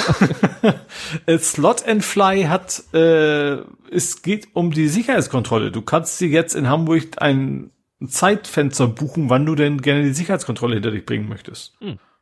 Und hast das dann aber auch in dieser Viertelstunde, dieses Zeitfenster, muss also nicht dann stundenlang anstehen. Äh, zumindest so die Theorie, ob es wirklich so gut funktioniert, muss man dann sehen. Ähm, und wenn du den, den Zeitfenster verpasst, die Gefahr ist ja auch immer da, wenn du mit Auto erstmal hinfährst, dass du dann vielleicht doch noch zu spät kommst. Aber ich sag mal, die Gefahr haben die Leute mit dem Flieger ja im Prinzip auch. Ähm, aber wie gesagt, sie wollen damit verhindern, dass wieder so lange Schlangen bei der Sicherheitskontrolle sind, sondern dass jeder hat seinen Zeitslot, weiß genau, wann er da sein muss, äh, dass sich das ein bisschen entzerrt, sage ich mal, wenn die Leute da auftauchen. Ähm, genau, und das kann man, soweit ich weiß, ist das jetzt, ich werde das noch ab, ab sofort in Kraft, ähm, dass man das jetzt machen kann, wenn man also lustigen will, seine Sicherheitskontrolle vorher buchen und dann eben auch nur eine Viertelstunde darum stehen muss.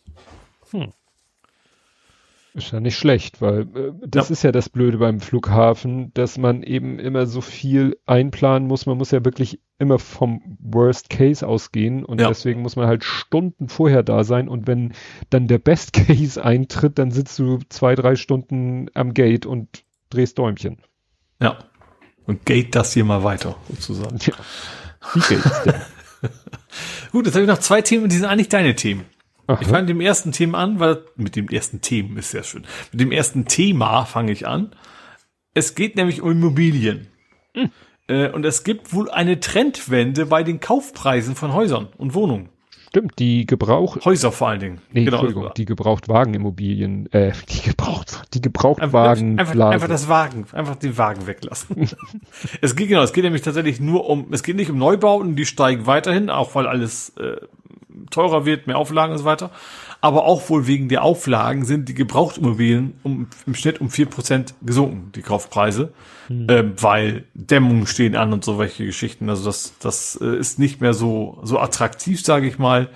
Da scheint es gerade gewaltig, also um vier Prozent klingt nicht viel, ist glaube ich in dem Bereich, wo es immer kräftig bergauf ging, ähm, ist das glaube ich schon eine Menge. Das, äh, ja, also ältere Häuser, Wohnungen, ja Häuser, nicht Wohnungen, ähm, jetzt die Preise allmählich nach, ausnahmsweise mal in Richtung nach unten gehen, anstatt immer wieder nach oben. Hm. Ja, du, hier, ich erzähle ja immer wieder, dass hier immer irgendwo gebaut wird. Ähm, ja. Jetzt wird hier gerade aber ein Haus nicht abgerissen, sondern das wurde eingerüstet und dann haben sie einmal das Dach nackig gemacht, äh, haben die, die, die, den Dachstuhl quasi halb, also quasi die, die Lattung heißt das, glaube ich, einmal entfernt und durch eine äh, andere Lattung ersetzt, die quasi mehr Potenzial für Dämmung bietet und haben dann Dämmung draufgepackt, weil das Haus ja. ist halt schon ein bisschen älter. Das ist mhm. wahrscheinlich, war nicht ausreichend gedämmt. Ja, und jetzt knallen die da halt einfach neue Lattung drauf, die mehr Raum für Dämmung und dann kommen wieder was weiß ich, neue, wahrscheinlich neue, nicht die alten Dachziegel wieder drauf und dann hast du schon mal ein besser isoliertes Dach, was ja ganz wichtig mhm. ist. Was sie ansonsten mit dem Haus machen, bin ich gespannt, ob sie das auch von außen nochmal eine Schicht drauf packen oder so. Aber das, ja, da haben sie gesagt, das reißen wir nicht ab und bauen neu, was ja auch immer so CO2-Sünde ist. Ja. Und das zweite Thema für dich ist, es geht um Autoposer. Ach stimmt, äh, es war K-Freitag. Es war K-Freitag. Das ist der Tag, an, die, an, dem die selbst zur Polizei fahren, um sich ihr Auto abstellen zu lassen.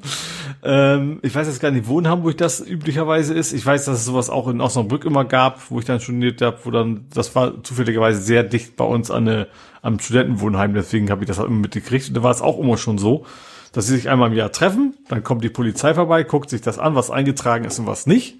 Und diejenigen, die Sachen hatten, die nicht eingetragen sind, äh, die durften dann zu Fuß nach Hause. ähm, und das war jetzt in Hamburg auch wieder. Äh, zwölf Fahrzeuge wurden stillgelegt und es gab fünf Fahrverbote. Hm. Also ich vermute mal letzteres wahrscheinlich, weil ja, auf dicke Hose gemacht und dann wie eine Wildsau da rumgebrettert oder sowas. Ich gehe geh zumindest eher auf, aus, von aus, als war besoffen oder sowas. Ähm, genau, also das, ich, ja, also natürlich finde ich das, verstehe Konzept sowieso nicht, sich da irgendwie, keine Ahnung, Spoiler, dass man nicht mehr über den Huckel kommt und sowas anzubauen und, aber dass man dann auch noch, also man muss doch wissen, dass genau da jedes Jahr dann auch die Polizei ist und sich das genau anguckt. Das ist ja nicht zum ersten Mal. Ja, aber wahrscheinlich ist es einfach immer die nächste Generation. Was macht halt jede Generation einmal, da ist die nächste Generation, die frisch den Führerschein hat äh, und die ist dann auch wieder dran. Ja, und da haben sie wieder einige rausziehen können. Aber ich glaube, das was richtig krass spektakuläres war diesmal glaube ich nicht dabei, zumindest stand da nichts dabei. Ähm, nur dass eben wie gesagt zwölf, zwölf Fahrzeuge dann am Ende stillgelegt worden sind. So, Breaking News. Ich habe gerade mal kurz hier auf mein Handy geguckt. An das Team Transcribe, es gibt was zu transkribieren. Transkribieren Sie angemessen. Gut, das passt. Äh, ach nee, das war noch nicht unbedingt dein letztes. Du hast ja nur gesagt, dass Doch, das, das war es tatsächlich. Das, das war aber mein letztes. Passt gerade ganz gut. Das passt ja dann gut, weil dann wechseln wir ins Nerding, Coding, Podcasting, Hacking. Mhm. Äh, ja, ähm, ich weiß nicht, habe ich noch was zum Thema Transkribieren? Weil wir sind durch. Ach so, ja, genau. Äh, dann ziehe ich das mal kurz vor, weil jetzt sind wir ja irgendwie beim beim Transkribieren gelandet gerade, weil ich das gesehen hatte. Im Chat schreibt Sven auch schon Sendung, genau, Sendungsbewusstsein. Der Podcast Sendungsbewusstsein ist in der Warteschleife angekommen. Also, ähm, erstmal nochmal vielen Dank an alle, die mitgeholfen haben, den Blathering, ich glaube, innerhalb von drei, vier Tagen. Wie gesagt, das, das Ergebnis ist leider so ein bisschen verfälscht. Dadurch, dass ja der Hobbykoch-Podcast da noch mit reingeschmissen wurde in die Warteschlange, kann man jetzt nicht so genau sagen, sonst hätte man sagen können, okay, wir haben, was weiß ich, dreieinhalb Tage gebraucht.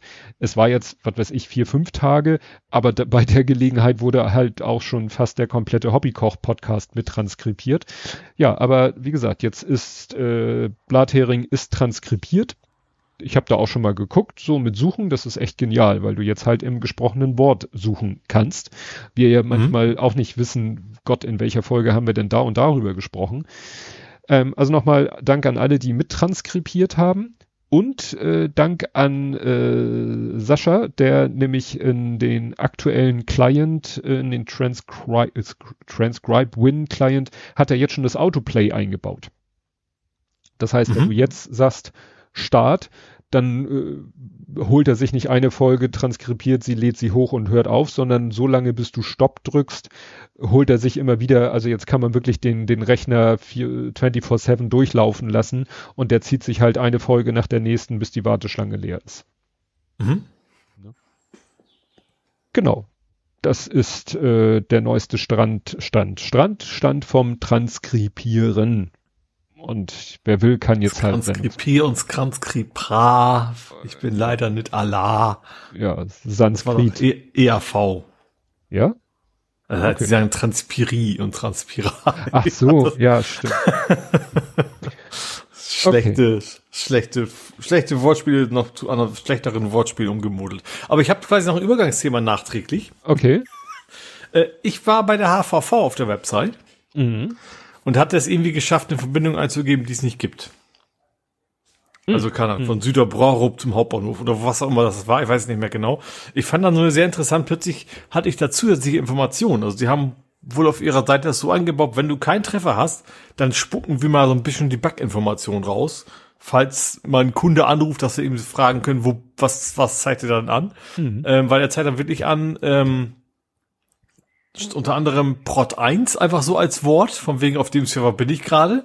Und wenn du dann auf diesen Prot 1 gehst, so im, im HTML, dann kannst du da auch quasi die, die Bildnummer der aktuellen Anwendung sehen. Hm. Fand ich irgendwie ganz interessant, dass, dass, dass sie das so gelöst haben, weil man könnte es eigentlich auch immer im HTML-Quellcode einfach nur anzeigen, ne? Und nicht im, äh, und nicht, wenn kein Treffer, dann steht da das Wort Prot 1. Hm. Ja, gut, es ist natürlich im HTML, wenn das jetzt irgendwie äh, der First Level Support soll das aufnehmen, dann von dem User zu verlangen, gehen Sie mal in den HTML-Quelltext, ist vielleicht ein bisschen ja, too much. Ja. Too much. Ja, dann vielleicht eher so ein, so ein unsichtbares Pixel, weißt du, also klicken Sie mal auf dieses, auf dieses rote Pixel. Ey, wir haben tatsächlich in unserem Programm gibt es tatsächlich ähm, unsichtbare äh, Schaltflächen, die du teilweise mit gedrückter Shift-Taste anklicken musst. Ach so. Also so mhm. für die, für die ganz, ganz, ganz speziellen äh, Hidden Functions, die aber der Kunde trotzdem in der Lage sein soll aufzurufen. Mhm.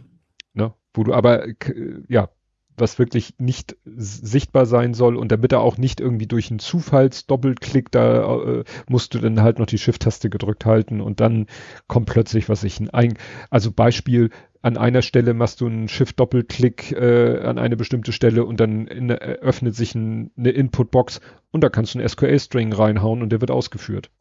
Mhm. Solltest du natürlich genau wissen, was du da tust.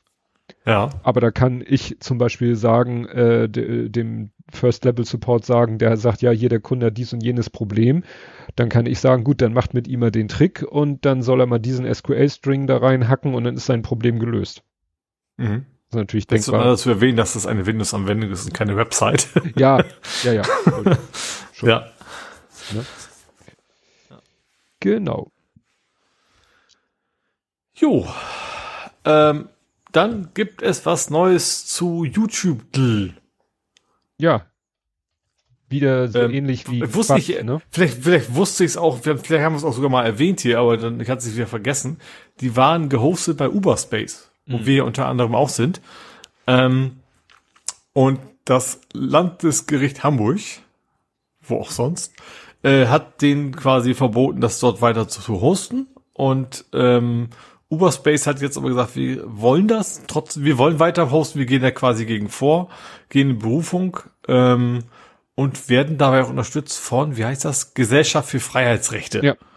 Die unterstützen sie dabei und ähm, haben auch dann in ihrem Blog ausführlich niedergeschrieben, warum sie das tun, warum sie eben finden, dass das eben auch eine Frage der freien Meinungsäußerung ist und dass man diesen Kampf jetzt führen sollte, um zu verhindern, dass man dass einfach Rechteinhaber auf Jux und Dollerei äh, Dinge sperren können. Ich wollte gerade sagen, äh, dahinter steht, wer, wer, wer klagt denn eigentlich? Oh, ist, auch wieder, ist es wieder Sony oder? Ich glaube in der ah, Richtung ja, irgendwas hier, auf jeden ja, Fall. Die deutschen Töchter.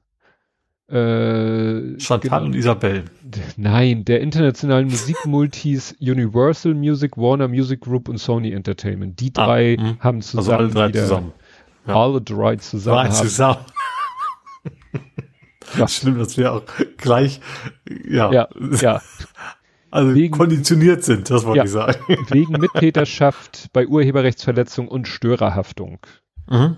Aber es ist wieder so ein bisschen Don't Shoot the Messenger, ne? Also äh, Uberspace ist ja, die programmieren YouTube DL nicht. Ja gut, sie stellen es zum Download zur Verfügung. Also das ist wahrscheinlich auch natürlich vielleicht auch wieder so ein Ding wie, wie mit, dem, was war das? Triple 9, was das da war? Quad 9. Quad 9. Ja. Ja, Triple macht doch drei wäre ein bisschen wenig. Ähm, äh, dass sie denken, okay Mensch, kleiner Hoster, kleiner Anbieter, der das programmiert hat, den greifen wir jetzt mal an, da ist vielleicht am wenigsten Gegenwehr zu erwarten. Ja. Ähm, und eben, das eben nicht GitHub anzugreifen oder sowas, ne? Wo es dann sowas ja garantiert auch gibt. Und, und mit GitHub wäre dann der Microsoft. Ähm, dass sie deswegen versuchen, darüber zu gehen. Und ja, ich hoffe natürlich, dass Uberspace das erfolgreich hinkriegt. Ja. Gut, es gibt dann eine äh, Fortsetzung meines äh, Lieferrans in Sachen Dell-Monitor. Also, ja. nochmal die kurze Zusammenfassung. Ende Februar Notebook und Monitor bestellt. Ähm, mhm. Nee, das war schon ein bisschen früher die Bestellung. Doch, nee, Ende Februar. Dann kam, äh, paar Tage später kam dann Monitor und Notebook. Äh, dann habe ich es ausgepackt und dann habe ich gesehen, der Monitor ist beschädigt. Da ist wirklich eine Ecke unten, hat wohl einen richtigen Schlag wegbekommen. Display mhm. gesplittert, Gehäuse äh, gesplittert und so. Reklamiert. Und dann wurde es halt so kompliziert. Dann haben die ja zweimal versucht, das Ding abzuholen. Unangekündigt.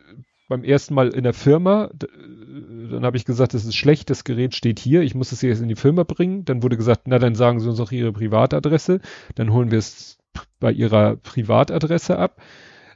Habe ich dann denen meine Privatadresse gegeben, haben sie es aber wieder in der Firma versucht abzuholen dann hieß es plötzlich irgendwie, ja, die Bestellung wurde storniert. Wo ich dachte, wie wurde storniert? Mittlerweile habe ich verstanden, dass jeder Abholversuch als neue Bestellung aufgenommen wurde und jeweils dann storniert wurde.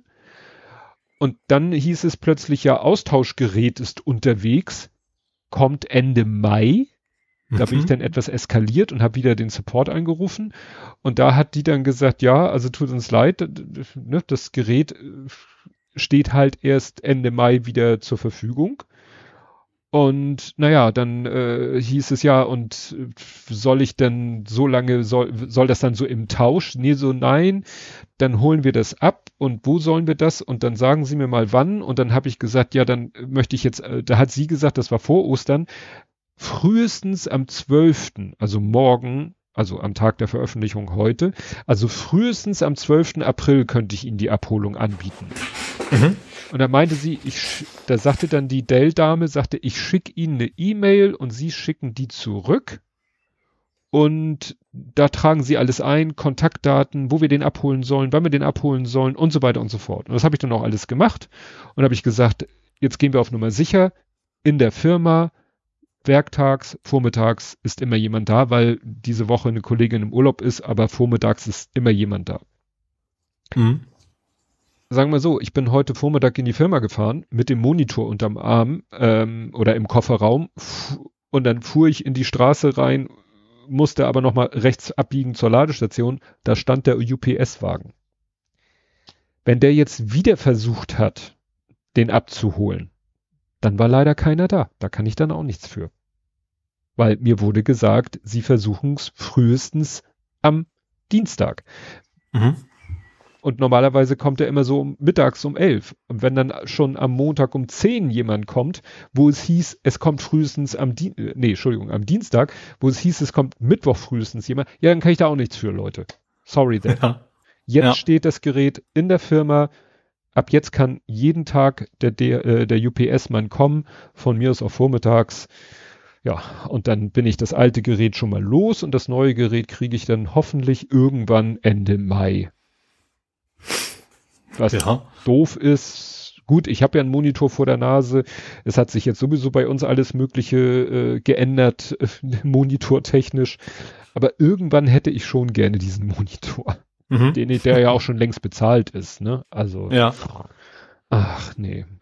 Apropos UPS, ich habe was beim großen bösen A bestellt und dann hieß Mhm. es ja, wird heute geliefert. Komme ich nach Hause, denk, hat ist jetzt hier irgendwie, mein Nachbar bestellt manchmal auch so Sachen in China, die dann so in Folie eingewickelt kommen. Meine Mhm. zu meiner Frau, hast du ein Paket für, vom Nachbarn angenommen? Sie so, nee, das ist für dich. Und dann gucke ich tatsächlich, also diese so schwarze Plastikfolie, ganz eng um die Ware rumgewickelt, mit einem UPS-Etikett, Adressetikett drauf. Das hat er irgendwie bei uns auf die Terrasse geschmissen. Und ich wunderte mich schon über die Form, weil ich wusste, was da drinne ist. Da waren zwei, zwei kleine Pappschachteln mit jeweils so einem äh, Aktivkohlefilter für die Kaffeemaschine. Ich dachte schon, das wäre jetzt wieder deine, deine Sportlernahrung. Jetzt packen wir Hat meine- 50-fach. Hat meine Frau auch gesagt, sind das wieder deine Proteinriegel? Nee, das nicht, aber es war derselbe Effekt. Es ist eine völlig dünnwandige Papp, ein völlig dünnwandiger Pappkarton, zwei Stück davon. Und den Ja. haben die in so schwarze Folie, fast so schrumpfschlauchmäßig eingewickelt oder weiß ich nicht, sieht aus wie vakuumiert. Ja, also die schwarze Folie kenne ich auch, wenn ich dann mal AliExpress Ja. was bestelle. Das ist ja auch Ja. immer so. Ja, und sehr Aber dicht gesagt, das ist- gepackt und schwer zu öffnen. Und, Und, ja. und damit sind die, diese inneren Kartons, die sind im Eimer. Die sind Mhm. im Arsch, genauso wie die von meinen Proteinriegeln. Aber ich habe keine Lust mehr, da jetzt wieder Terz zu machen. Lecco mio, echt, da können die sich jetzt, habe ich keinen Bock mehr drauf. Da denke ich echt so, wer, wer kommt auf die Idee, zwei so kleine, dünne Pappschachteln in dieser schwarzen Folie einzuschweißen? Ja, wahrscheinlich haben die dieses, dieses Gerät, da legen die einfach immer alles drauf. Mhm. dann geht das einmal drum rum und dann geht's Ja. ja. in eine Post. Naja, egal. Mach du. Gut, äh, ich bring mal kurz zu, zu Elon wieder, aber ungetwittert. Äh, und zwar zu Tesla. Du willst zur Tesla Fotobörse. Genau. Äh, ja, das ist eben rausgekommen, dass Mitarbeitende sich lustige Videos angucken und zwar von ja, Kameras an und in den Teslas, also inklusive mhm. Innenaufnahmen. Äh, ja, und durch die Lockerflock hin und her gesch geschickt haben und äh, meme-technisch sozusagen das, das Ganze dann in ihren internen Comedy-Chats verwendet haben. Also wegen, ja. Es ist ja nicht das erste Mal, dass amerikanische Unternehmen in Sachen Datenschutz da es nicht so eng sehen. Ähm, aber das ist schon nochmal eine erweiterte Krassig Krassigkeit, sage ich mal. Ja. Ja, also es sind ja letztens war ja auch dieser dieser Aufreger von äh, diesen, äh, das hat, hatten wir das hier mit den, ähm, äh, denk nach Staubsauger-Robotern, äh, die auch Fotos, aber das war ja irgendwie so Testgeräte, die eigentlich, äh, wo die Leute wussten, dass da Kameras drinne sind und äh, naja, die sind dann halt äh, auch public geworden, obwohl sie es nicht sollten. Ja, aber das ist ja jetzt wirklich, äh, ja, wie Sven schreibt, Trog, Schweine, Fische, Köpfe, ne? Also das ja. ist alles, das zeugt halt auch von irgendwie, weiß ich nicht, so einer, einer, einer Haltung im Unternehmen, würde man wahrscheinlich sagen.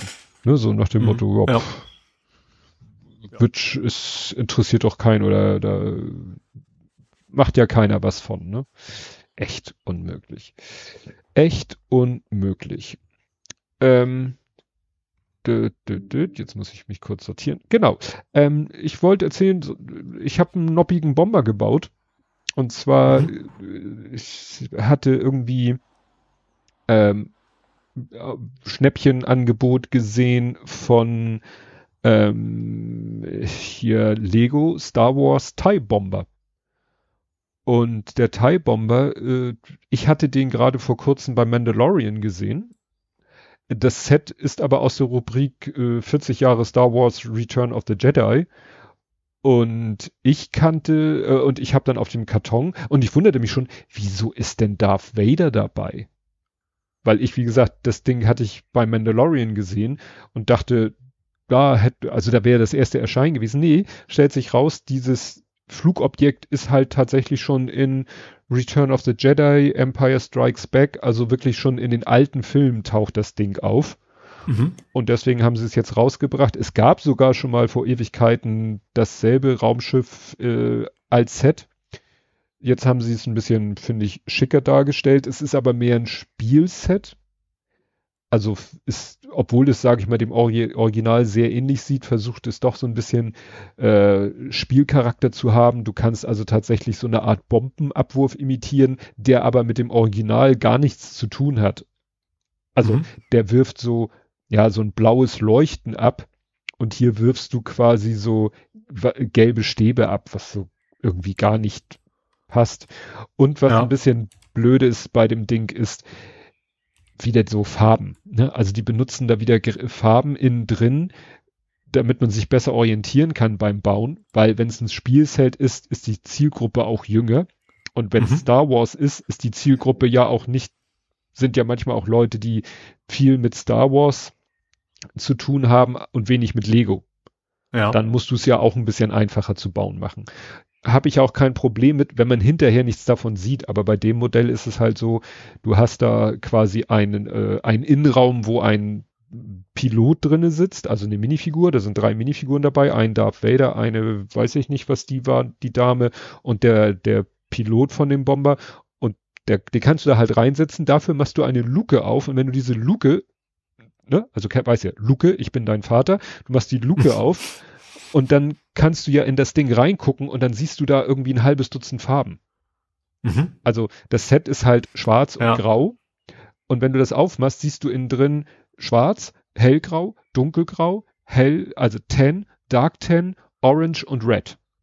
Mhm. Und da denke ich echt so, Leute, das hätte man vielleicht auch anders hinkriegen können, dass ja. wenigstens in dem Bereich, wo ich die Luke aufmache, ich keine Farben sehe.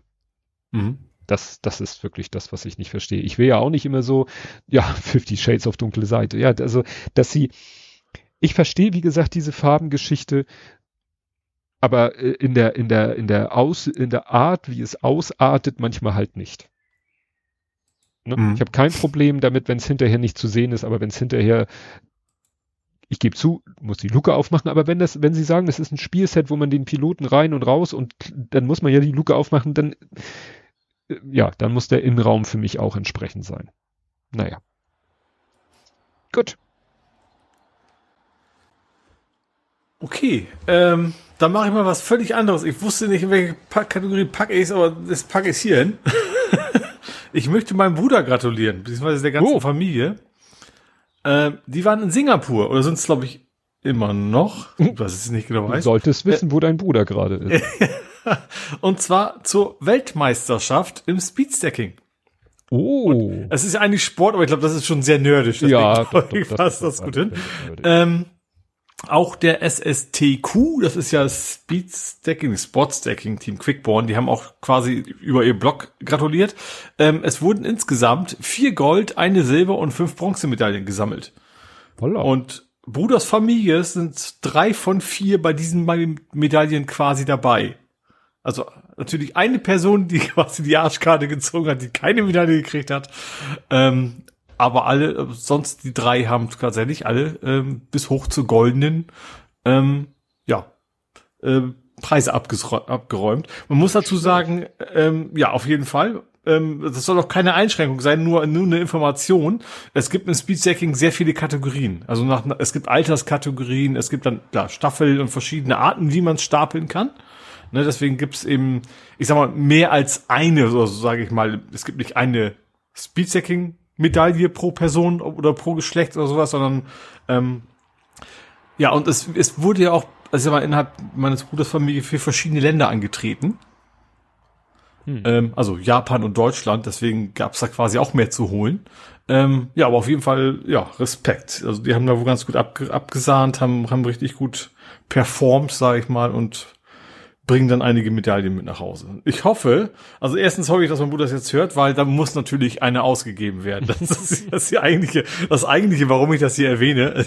Ich erwarte, dass da gut eine ausgegeben wird. Pro Medaille mindestens einer und dann, ja. Hat, ist also Quickborn hat, stellt mal wieder den, den, den Welt, also den Weltmeister in einiger Kategorie im Speedstacking. Also es ist interessant, wie, ja. ja. Ich finde das auch total spannend. Ich finde es, also ich muss, ich, ich, es ist tatsächlich sehr nervig, wenn sie trainieren und du bist in der Nähe, weil das macht echt ordentlich Krach.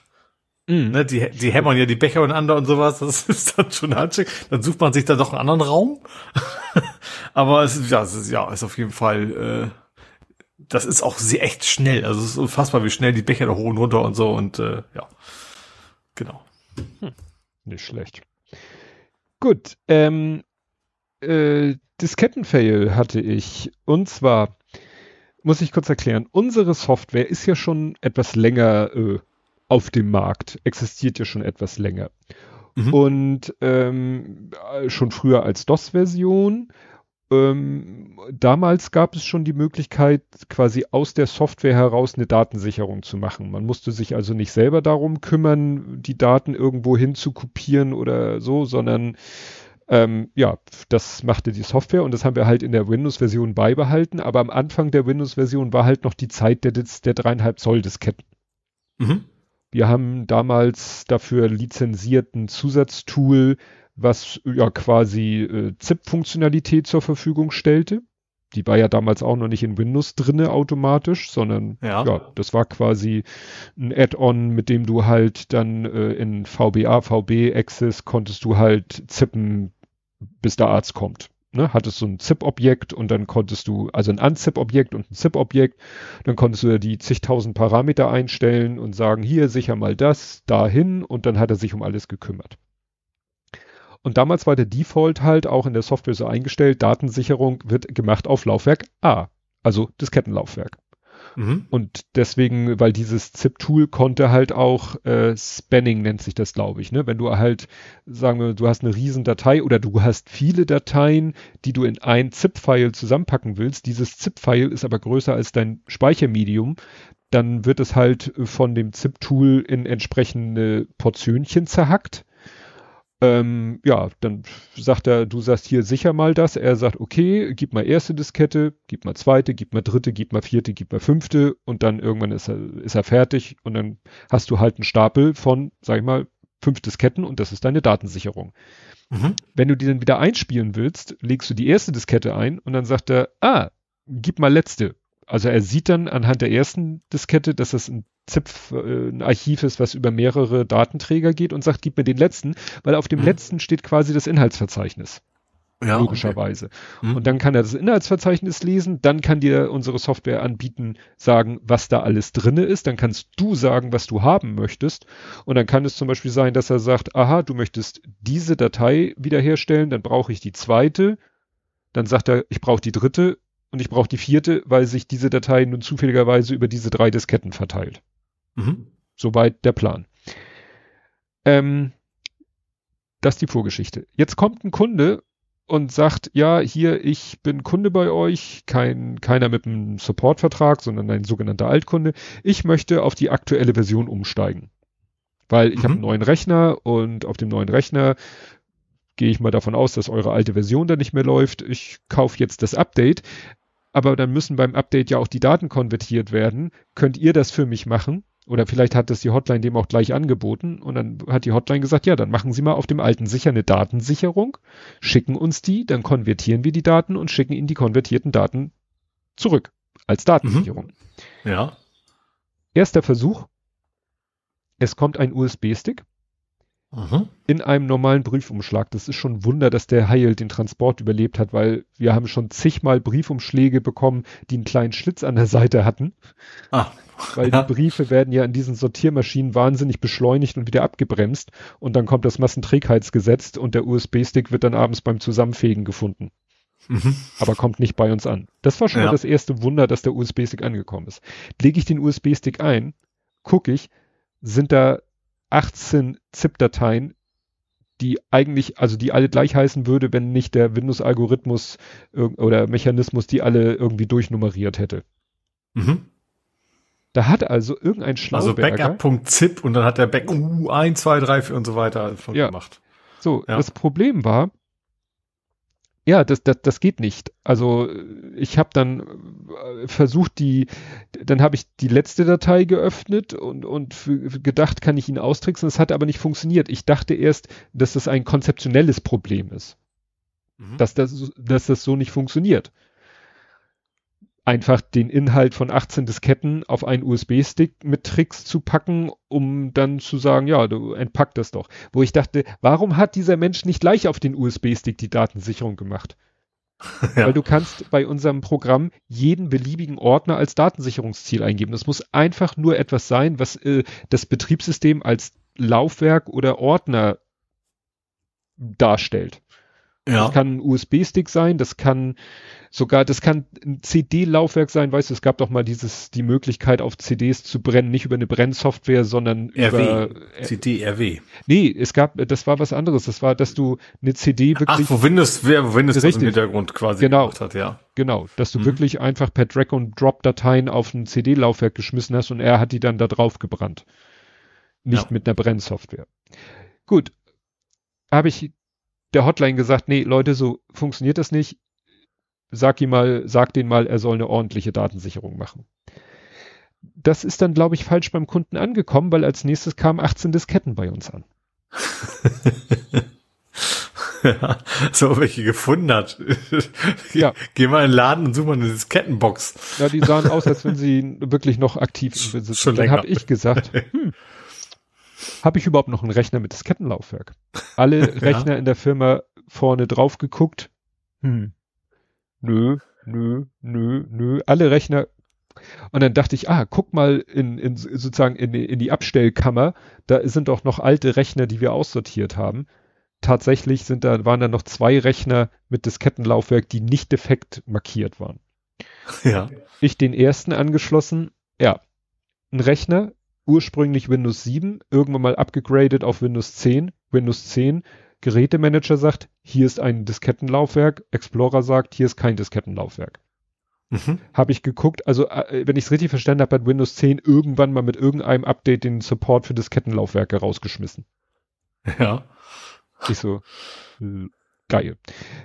Den anderen Rechner genommen, da stand drauf, war ungefähr hardwaremäßig der gleiche Rechner, gleicher Hersteller, ähnliches Modell, ähm, auch ein Diskettenlaufwerk eingebaut, kein Betriebssystem installiert. Mhm. So, okay, dann installierst du auf dem jetzt Windows 7. Ja. Problem, wo kriegst du ein Windows 7 her? Habe ich dann gefunden. MSDN? Nee, auch nicht. Nee, mehr, ne? wir, ich hab, wir haben noch in, in, in der Cloud haben wir noch alte ISO-Images liegen. Hatte ich ein schönes mhm. Windows 7 äh, ISO-Image.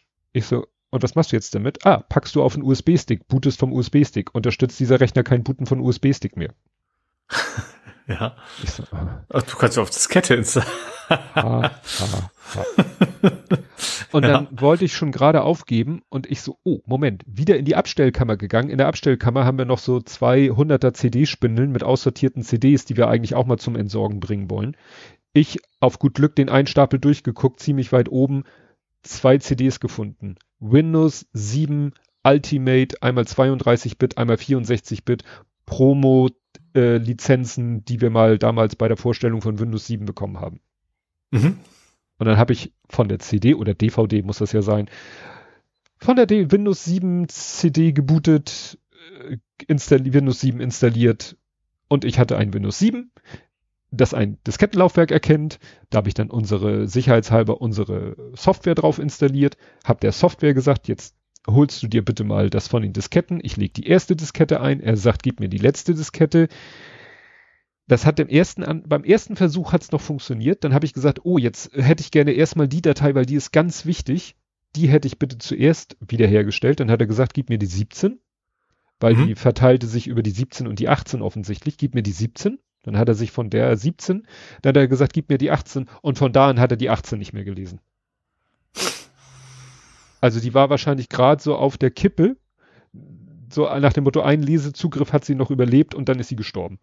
Mhm. Weil von da an habe ich ihm die erste gegeben, er sagte, gib mir die letzte, ich gebe ihm die letzte, er sagte, so, Windows sagte dann, da ist nichts, wenn du das Medium benutzen willst, musst du es erstmal formatieren. Es, ich erinnere mich gerade, es gab auch damals so richtig geile grafische Diskettenkopierprogramme. Mhm. Erinnerst du dich noch dran? Hatten. Und hast du das sogar? ja, okay. weil wir hatten von unserem Programm, von unserem DOS-Programm hatten wir, oder auch von unserem Windows-Programm, hatten wir am Anfang, ähm, nee, die Windows-Version hatten wir gleich auf die DOS-Version, da hatten wir äh, so Images. Also da hatten mhm. wir, haben wir Images gemacht und äh, dann hatten wir so Image-Dateien und hatten wir so eine Software, die eben diese Images auf CDs übertragen hat. Mhm. Und dann auch äh, mit, mit äh, Check, also hinterher Prüflauf und so, um zu gucken, ob das Image auch wirklich so auf der Diskette gelandet ist. Und dann habe ich die Hotline gebeten, den Kunden anzurufen und dem zu sagen, er soll doch bitte jetzt mal eine Datensicherung auf USB-Stick machen. Sagte, ja, das hat, da habe ich alles nichts mit zu tun, das hat alles mein EDV-Betreuer gemacht. Äh, der hat die Datensicherung gemacht und äh, der Rechner steht jetzt abgebaut im Keller.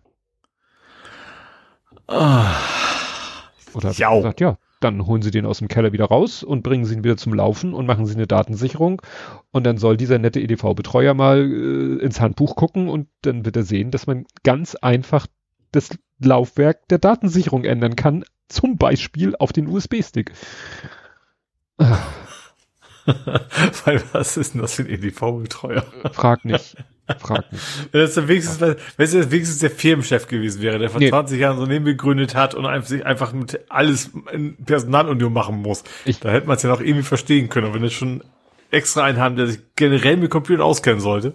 Ja, ja, ich sag mal, das kann, Armin kann das bestimmt auch, äh, sag mal, beurteilen, dass es in seiner Branche solche und solche Leute gibt. Also wir haben manchmal mhm. wirklich fähige Leute, denen schmeißt du nur ein Stichwort an den Kopf, die wissen sofort, was sie machen müssen.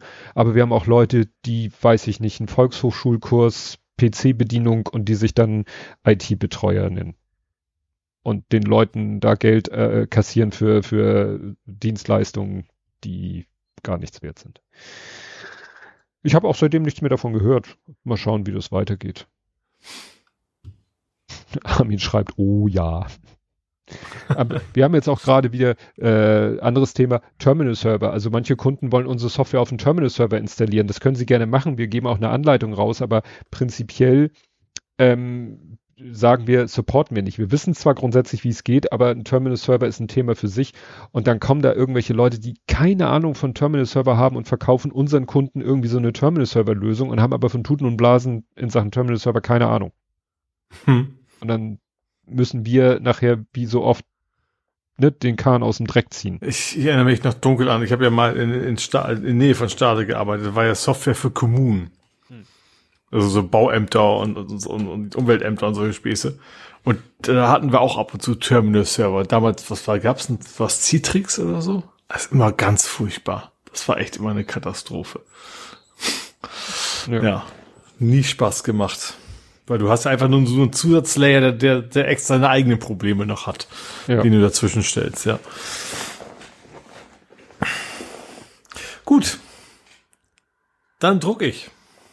Du druckst. Ich nicht, aber äh, in wo ist denn das? Ähm, auf jeden Fall sind jetzt sind sie jetzt zum ersten Mal dabei, Solarzellen als Folie gedruckt herstellen zu können. Mhm. Also es, es, gab wohl so Solarfolien und Solarzellen haben die irgendwie zusammengebracht, was immer jetzt auch konkret Solarfolien waren. Mhm. Ähm, aber ähm, ja, sie haben jetzt testweise erstmal 20 Meter Folie gedruckt, hat super geklappt wohl und äh, sind jetzt wohl kurz davor, das Ding jetzt massenmarktkompatibel zu machen. Mhm. Perovskite. Dünne Solarfolien. Und ja, also quasi aus dem Drucker Solarkollektoren dann machen und eben mit einigen Vorteilen, wie es ja auch bei OLED und so ist, du kannst die Dinge auch biegen und so weiter, ne? Und äh, kannst wohl relativ schnell äh, produzieren. Hm. Ja, bei gerade neulich bei, ich glaube, das Klima im Podcast haben sie über bifasziale äh, Solarzellen gesprochen, weil irgendwann hat sich mal so durchgesetzt, dass man Solarzellen auf irgendwelche Glasmaterialien aufträgt und die andere Seite irgendwie, weiß ich nicht, lichtdicht beschichtet. Mhm. So, weil die Dinger kamen ja irgendwie irgendwo auf dem Dach drauf, dann müssen die ja von unten, aber du kannst theoretisch auch, du musst die nicht blickdicht machen von der Rückseite. Und wenn mhm. du das nicht machst, dann, und du stellst die Dinger vielleicht irgendwo frei schwebend irgendwo auf, so schräge ja meistens, dann das Licht, was noch, sage ich mal, von hinten gegen die Solarzelle kommt, selbst das kann dann noch eine Wirkung erzielen. Also so, findet man jetzt ja. ganz viel bei diesen Balkonkraftwerken. Bei den Solarpanels steht oft bifaszial. Das heißt, die sind halt, wie gesagt, von beiden Seiten kann Licht rankommen, was ja bei, ja, wie gesagt, wenn du sie so ein bisschen schräg oder sonst wie aufstellst, kann ja sein, dass Licht auch von der anderen Seite noch gegenkommt. Und das bringt dann halt auch noch was. Nach dem Motto, warum sollen wir die von einer Seite blickdicht machen? Bringt ja vielleicht mhm. was.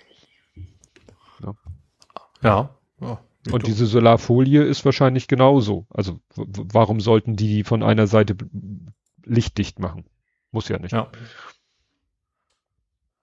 Ja, äh, ach so, warte mal, ich habe jetzt gerade den Überblick verloren. Ich hatte noch, was habe ich denn noch? Ja, Zweiraderkennung. Und zwar hatte der äh, Daniel, die Labertasche, hatte in seiner aktuellen Podcast-Folge erzählt, dass er überrascht war, dass äh, er hat äh, wissentlich äh, der Datensammlung äh, hatte er mal Google Timeline aktiviert, die Zeitachse heißt das, glaube ich, auf Deutsch, ähm, wo Google dann dir hinterher immer sagt, dann warst du da und dann warst du dort und da und dann auch so auch den Weg dahin relativ genau und was interessant ist dann auch mit welchem Fortbewegungsmittel. Mhm. Und das ist natürlich wenig überraschend, also was weiß ich, Auto, Fahrrad, zu Fuß, das kann man ja immer so an den Geschwindigkeiten ermitteln. Aber er fragte sich, wie ist denn das, er hat ja jetzt seit kurzem Motorrad, wie erkennt Google, dass er Motorrad gefahren ist und nicht Auto, weil die Geschwindigkeiten sind ja ungefähr dieselben. Und er hat dann so spekuliert, dass vielleicht, ja, Google Handy Sensordaten benutzt, Beschleunigungswerte äh, oder auch in die Kurve. Kurven, genau, ja. also dann mehr Pendels sozusagen. Ja, und das äh, hat mich dann irgendwie mal angetan tickt, so mal ein bisschen zu googeln und die Frage wird sehr oft äh, gestellt im Internet. Mhm. Und manchmal auch nur so, sage ich mal, aus dem Bauch heraus beantwortet. Ja, genau wie er es gesagt, ja, wahrscheinlich Beschleunigungssensor, ja, wahrscheinlich auch Neigungs und so weiter. Aber ich habe hier was gefunden, wo ähm, man sagen kann, da ist ein bisschen wirklich mal was Handfestes dahinter. Nämlich der eine sagt, er hat sich mal die, die, man kann sich die Daten von Google ja exportieren lassen. Mhm. Und da gibt es im JSON tatsächlich ein Feld Tilting. Ach, spannend. Das ja. macht er wirklich über die Neigung. Ja. Also äh, er hat einen Eintrag, der heißt vorne Activity Type Tilting Confidence 100. Also nach dem Motto, wie, wie sicher ist, äh, ist das Handy oder Google sich, dass die Daten ja zutreffend sind. Und wenn natürlich dann in diesem JSON bei einer Fahrt äh, von A nach B in einer äh, motorisierten Geschwindigkeit permanent oder relativ oft dieses Tilting äh, ja aus, äh, ausschlägt im wahrsten Sinne des Wortes, dann wird er sagen, das ist eine Motorradtour. Mhm. Ja, also da scheint es wirklich, ähm, ja, es scheint wirklich so zu sein, dass er auf alle Fälle diesen Neigungssensor, weil Beschleunigung ist natürlich auch so eine Sache, gibt ja auch Autos, die gut beschleunigen. Mhm. Aber es gibt kaum. Und wahrscheinlich ist dieses Pendeln wahrscheinlich GPS einfach nicht genau genug für das Normale. Ne? Das ist ja. wahrscheinlich deswegen über die, die Sensoren machen müssen. Ja das fand ich, wie gesagt, ja, das hat, hat, mich neugierig gemacht und äh, habe dann auch das leider nichts von Google selber oder so, aber klar, die lassen sich natürlich nicht so nicht so in die Karten gucken. Mhm. Gut, dann habe ich den wöchentlichen Hackerangriff, mhm. äh, beziehungsweise Ransomware. Äh, Western Digital ist mal wieder dran. Die hatten, da war ja schon mal was, dass deren Cloud-Laufwerke nicht so ganz sicher sind. Äh, diesmal sind sie selber quasi Unternehmen äh, erwischt worden. Also hat sie erwischt. Ähm, sie nennen das einen Netzwerksicherheitsvorfall. Es ist auf jeden Fall sind gehackt worden, Daten wurden gestohlen und zum Beispiel deren äh, Option, also Leute, die Festplatten von denen haben, die können, es gibt da auf so eine Internetzugriff-Funktion MyCloud. Hm. Ähm, funktioniert derzeit auch nicht. Also wenn du NAS von denen hast, dann kannst du eben jetzt derzeit auch nicht mehr über das Internet auf deine Festplatten zugreifen. Hm. Und die Platten selber hatten ja schon mehrmals irgendwie Sicherheitslücken gehabt, aber jetzt ist das Unternehmen selber auch nochmal dran. Ja. Ja, also ich, ich dachte, das brauche ich jetzt nicht alles. Schleswig-Holstein ist irgendwie gehackt worden. Ach ja, hier Zerforschung hat irgendwie äh, festgestellt, dass so ein so ein Wishlist-Anbieter, also der anbietet, du willst dir ähm, ne, du, du bist irgendwie Creator, du hast eine Community, die wollen dir Geschenke zukommen lassen, du hast eine Wunschliste, du willst deine Adresse nicht rausgeben. Und da haben die sich dazwischen geschaltet, haben gesagt, okay, ne, Influencer oder Creator, du sagst uns, was du dir wünschst, wir sagen das deiner Community, die Community bestellt das, wir verraten dem Händler die Adresse, aber niemanden sonst und du bekommst ah, deine Sachen. Mh. Ja, und so ein Anbieter, Throne, also Thron heißt er, ist jetzt leider gehackt worden. Und somit sind von ganz vielen Leuten, die nun besonders Wert darauf gelegt haben, äh, ja. ja. dass ihre Adressen nicht, äh, ja, ist es dann leider doch ja. herausgekommen. Gut, ich habe noch äh, wieder aus der Rubrik äh, Make Windows 11 Windows 10 again ich hatte ja schon das rausgefunden, wie man das verhindert, dass er immer die, das Fenster so komisch äh, in Bereiche aufteilen will und so. Und jetzt habe ich noch etwas gefunden, weil es nervte mich dann doch sehr das neue Kontextmenü. Mhm. Weißt du, was ich meine? Also äh, im Explorer, das Windows, äh, das Kontextmenü ist ja irgendwie, äh, es ist ja so ein neues, sehr äh, bisschen. Also Copy-Paste ist, ich würde erstmal, ich, ich mag das eigentlich wohl. Ja. Äh, was ich doof finde, ist, dass so Sachen wie äh, Notepad dass du Shift rechte Maustaste drücken musst für, für so sonstige Sachen, die es vorher immer gab. Ja, oder es gibt ja in dem neuen einen Eintrag, der wieder äh, heißt der äh, weitere Eigenschaften. Ja. Und dafür kommt das ist das gleiche, ist das gleiche wie ist, ist, ist das gleiche wie Shift rechte ja, Maustaste. Genau. Ja. Und ich habe jetzt, äh, ich habe dann, äh, wurde mir das vorgeschlagen oder habe ich das äh, selber gefunden, äh, habe ich danach gesucht. Auf jeden Fall habe ich jetzt mit Hilfe eines äh, anzulegenden, du musst also nicht einen existierenden ändern, sondern du musst selber einen Registry-Eintrag anlegen. Und mhm. ich habe jetzt grundsätzlich, grund, ja wirklich immer nach dem Rechtsklick äh, das neue, äh, das alte Kontextmenü. Mhm. Fand ich irgendwie besser. Ja. Ja, ich, bin, ich, ich weiß es noch nicht. Einerseits finde ich dieses, dieses Copy-Paste irgendwie ganz nett, dass es da oben so als, als Icons ist, wenn man sich mal dran gewöhnt hat. Mhm. Aber gerade weil ich auch extrem viel mit Notepad arbeite, ne? Ja. Was dann eben immer nur mit, mit, mit Shift geht. Ähm, ja. Ja, also das hat, ich bin mir noch unsicher. sogar zweimal. Also ich habe jetzt, wenn ich jetzt eine Datei rechtsklicke, äh, habe ich mit Notepad bearbeiten und dann noch ein paar weiter unten Edit with Notepad. Also mhm. weiß ich nicht warum. Aber auch alle die, die ganzen anderen Sachen senden an, ausschneiden, kopieren, löschen, irgendwas, tralala. Genau. Ja, ich bin noch ein bisschen immer, äh, mich, womit bin ich unglücklich? Ja, so mit diesem, äh, mit dem, mit dem, also du hattest ja früher so ein Menüband oben im Explorer, da hast du jetzt ja so, so was ganz Neues. Und äh, ich finde das jetzt ein bisschen umständlich, zum Beispiel so, wenn ich sage, ich möchte hier Dateinamenerweiterung einblenden, das ist jetzt doch noch wieder eine Ebene tiefer. Also, na, aber da, damit kann ich leben. Damit kann ich leben. Gut. Okay, ähm, ich habe einen weiteren, einen letzten Hack von mir, mhm. ähm, also auch mein letztes Thema, und es geht diesmal um Brent Spiner. Data. AKA Data. Genau, dessen Twitter-Account ist gehackt worden. Mhm. Ähm, und er hat sich, äh, er selber zuletzt im Januar was geschrieben und äh, ihm, ja, Leute, was ist irgendwelchen rassistischen Kram drauf und er hat dann quasi im Account von, weil er selber auch nicht mehr raufkommt, logischerweise, irgendwie vom Showrunner von äh, Terry Matalas. Mhm. Das ist der Showrunner von Star Trek Picard. Da, mhm. den hat er quasi genutzt und hat gesagt, hey Leute, ich bin gehackt worden. Twitter ist mhm. doof, die kriegen das nicht geschissen, dass ich meinen Account wieder kriege.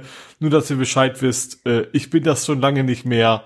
Ähm, was auch immer da erzählt wird, ist alles Bullshit. Und äh, ach, übrigens guckt euch, übrigens guckt euch doch mal die dritte Staffel von Picard an. So, ein Werbung hat er gleich mit, mit gebracht. Aber äh, ja.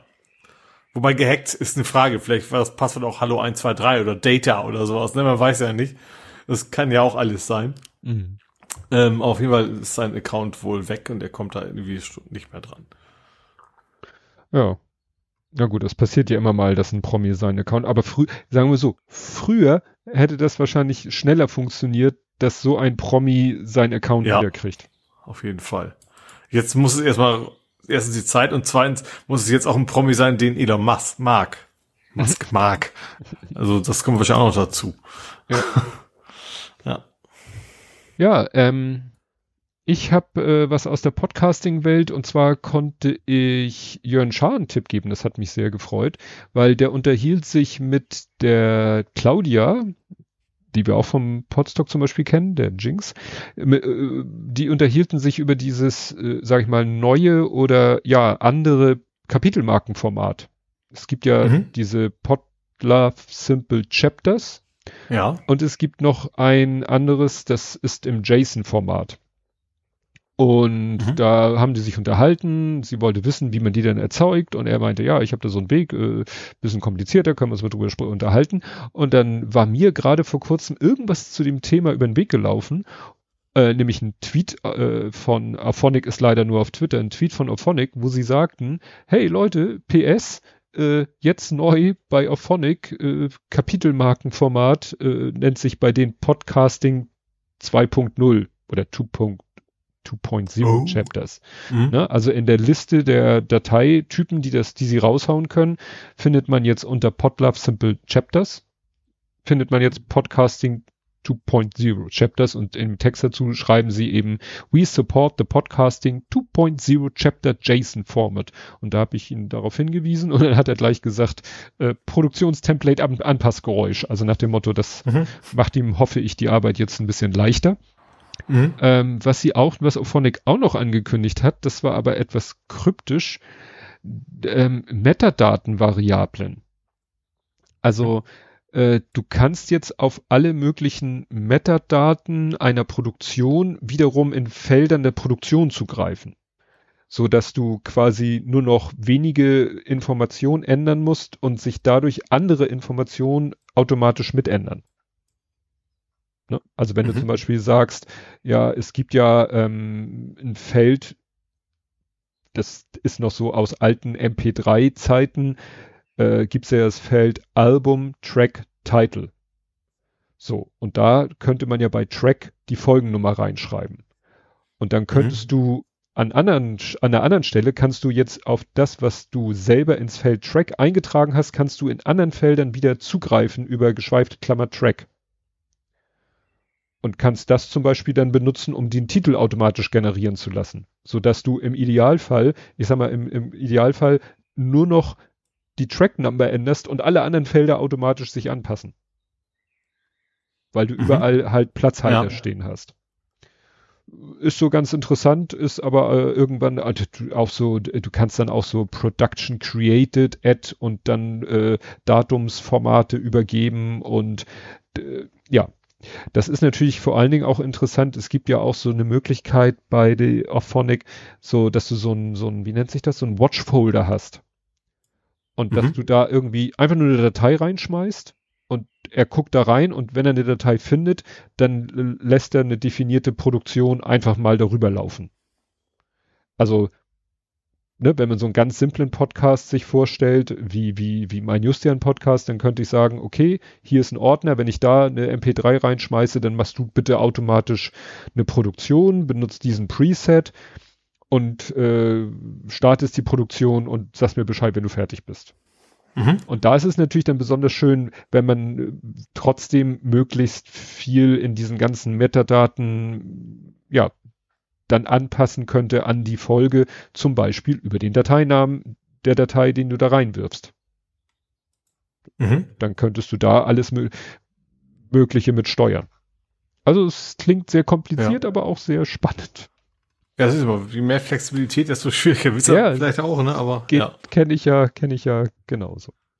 Ja. Gut, du sagtest, du bist durch. Ja. Ähm, ich habe noch äh, das, ähm, du kennst, man kennt das Lied So Many Files, So Little Time. Ähm, Google Drive hat ein Limit eingezogen, was jetzt äh, durch eine schlecht formulierte Fehlermeldung dachte, dass die Leute dachten, sie haben irgendwie ein Speicherlimit überschritten. Nee, es ging um die Anzahl der freigegebenen Dateien, glaube ich. Also Aha. es gibt ein Limit bei Google Drive, gibt es ein Limit. Du darfst in deinem Google Drive maximal fünf Millionen Dateien ablegen. Okay. Und es gibt wohl Leute, die mehr als fünf Millionen Dateien mhm. äh, da haben. Ähm, und hier ist nämlich jetzt noch eine Regel. Äh, wer den Cloud-Speicher nutzt, kann maximal vier 100.000 Dateien mit anderen Usern teilen. Das war wohl bekannt, aber dieses mhm. 5 Millionen Limit ist auch nirgendwo in der offiziellen Doku. Aber es haben dann Leute halt auf Reddit gesagt, ey, ich krieg hier so eine komische Meldung. Ich frage mich halt nur, wie gesagt, 5 Millionen Dateien. Okay. Wenn ich jetzt mir, ich stelle mir jetzt irgendwie ja, so GitHub-Projekte so oder so. Ja, oder generell, mal du, warum auch immer. Man, man, man teilt ein Spieleverzeichnis, in dem, ich wollte gerade sagen, Wing Command, das ist schon ein bisschen her. also irgendein Spiel drin ist, da sind ja auch tausende von Dateien ja. für ein einziges Spiel immer da. Warum man das auch so dann direkt teilen will und nicht als ZIP oder sonst was, weiß ich nicht. Aber vielleicht ist es irgendwas in der Richtung, dass irgendwelche Applikationen komplett Verzeichnis einfach zu teilen, dann bist du dann vielleicht relativ schnell dran. Ja. Also, also in, relativ in großen Anführungsstrichen schnell dran. Ja, ja, ja das fand ich naja, das ist ja, du kannst das Limit noch so hoch setzen, irgendjemand wird es reißen. Mhm. Ja. Ja, und dann gab es noch ein, ein CAN-Hack. Ähm, CAN ist dieses Controller Area Network in Autos. Achso, ja klar, CAN-Bus. CAN-Bus. Heißt das, ich habe das, vielleicht bringen wir uns auch CAN aus, aber ich habe das immer so ja, als... Äh, ich, ich habe es eigentlich auch, CAN-Bus ist wahrscheinlich so ein bisschen wieder die deutsche, der CAN-Bus. Ja. Ähm, naja, jedenfalls, also wenn ich das richtig verstanden habe, dann läuft das so, dass äh, ja die Leute sich Zugang verschaffen zum CAN-Bus. Also die machen mhm. irgendwie, reißen vielleicht so ein bisschen den Kotflügel zur Seite, um an das Scheinwerfergehäuse zu kommen. Warum? Weil natürlich heutzutage zu einem Scheinwerfer läuft nicht einfach nur Strom, damit die Lampe leuchtet, sondern ja auch ein Datenkabel, um dem Bordcomputer zu sagen, du, die Lampe ist durchgebrannt. Mhm. Das war früher ja. wahrscheinlich einfach nur primitiv, irgendwie äh, äh, zwei Kabel. Und vielleicht sogar noch ein Sensor da, von wegen ist dunkel, mach mal Licht an und sowas. Alles Kann ja auch noch so. Ja. Also ja. jedenfalls die Leute verschaffen sich irgendwie, sag ich mal, über die Karosse Zugang, also ins Auto rein. Hauptsache, mhm. sie kommen irgendwo an irgendein Kabel ähm, wodurch sie Zugriff auf den CAN-Bus haben. Mhm. Und dann machen sie irgendwie, sag ich mal, eine CAN-Bus-Injection, weil sie dann über den CAN-Bus den Auto, das, dem Auto sagen können, mach mir die Tür auf. Ja. Ne? Oder starte mal das Auto. Mhm. Das heißt, du brauchst äh, es geht nicht, äh, also ich habe es nicht, also nee, es ging nicht over the air. Sie müssen irgendwie auf den CAN-Bus zugreifen. Hm. Ja, und äh, irgendwo ne, spricht sich dann ja rum, wo ist der einfachste Weg.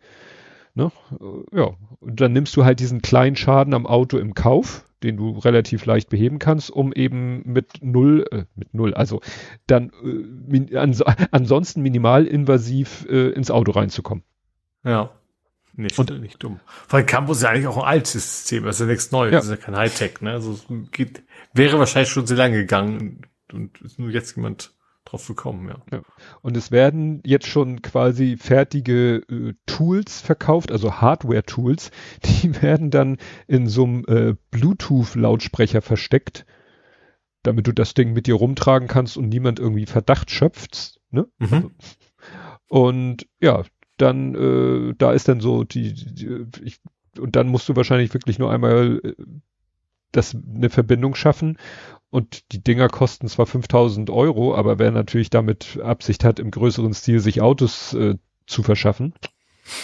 Ist das eine gute Investition, ja. ja. Gut, kommen wir zu Spiele, Filme, Serien, TV und Literatur. Was hast du denn da anzubieten? Äh, ich habe mal, ich habe mal wieder was, was Neues von Sony und zwar sogar neue Hardware von Sony. Mhm. Äh, und Sony arbeitet wohl an einem Handheld. Ah, also stimmt, ist jetzt, das ist kein Marvel Superheld mit großen Händen. heißt auch Handheld, nicht Handheld. Ähm, und zwar, ähm, ich finde das Konzept, ich frage mich, ob es funktioniert. Also es, ist, es soll ein Handheld sein, also sowas wie ein Steam Deck oder wie früher eine PSP oder eine Vita, mhm. aber ausschließlich für Remote Play. Ja. Das heißt, du kannst damit PS5-Spiele spielen, die auch quasi auf deiner Konsole laufen. Oder vielleicht, vielleicht auf PS4, bin mir nicht ganz sicher. Ähm, also was ja jetzt schon geht über, über ein Smartphone und so weiter. Du hast im Prinzip, äh, ja, ein Smartphone mit extra Knöpfen so ungefähr. Äh, also will ich ausschließlich für diesen Fall. Du kannst da direkt selber nichts drauf spielen.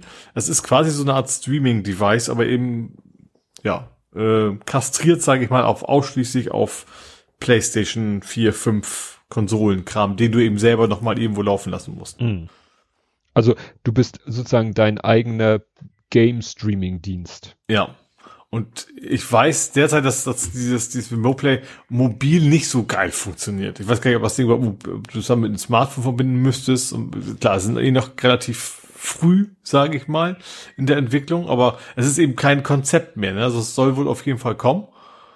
Ähm, und wenn man bedenkt, dass selbst die Vita ja eigentlich überhaupt nicht funktioniert hat, die war ja noch ein richtiges Handheld, mhm. ähm, bin ich ja mal gespannt, was, was das werden soll. Ob das was wird. Vielleicht in Willigkeit, vielleicht, vielleicht foppen die uns doch alle und sagen, ja, das ist zwar so, aber in Willigkeit haben die hinten, hinten drum auch irgendwelche Server aufgestellt, mit denen das dann quasi ohne der Playstation funktioniert. Mhm. Könnte ja sein, dass, weißt du, ja, Server Wax, die quasi seine PS5, 5s für dich simulieren oder sowas. Ja, aber dann, dann ist es immer noch nichts anderes als ein Streaming, Gaming, ja, Game Streaming ja, genau. Client. Das hatten wir letztens von Logitech, glaube ich, ne, mit irgendeiner chinesischen Firma zusammen, die auch sowas angeboten habe ich ja auch schon gesagt, so, ich kann mir nicht vorstellen, dass das viel Sinn macht. Also zumindest für mich persönlich auf jeden Fall auf gar keinen Fall.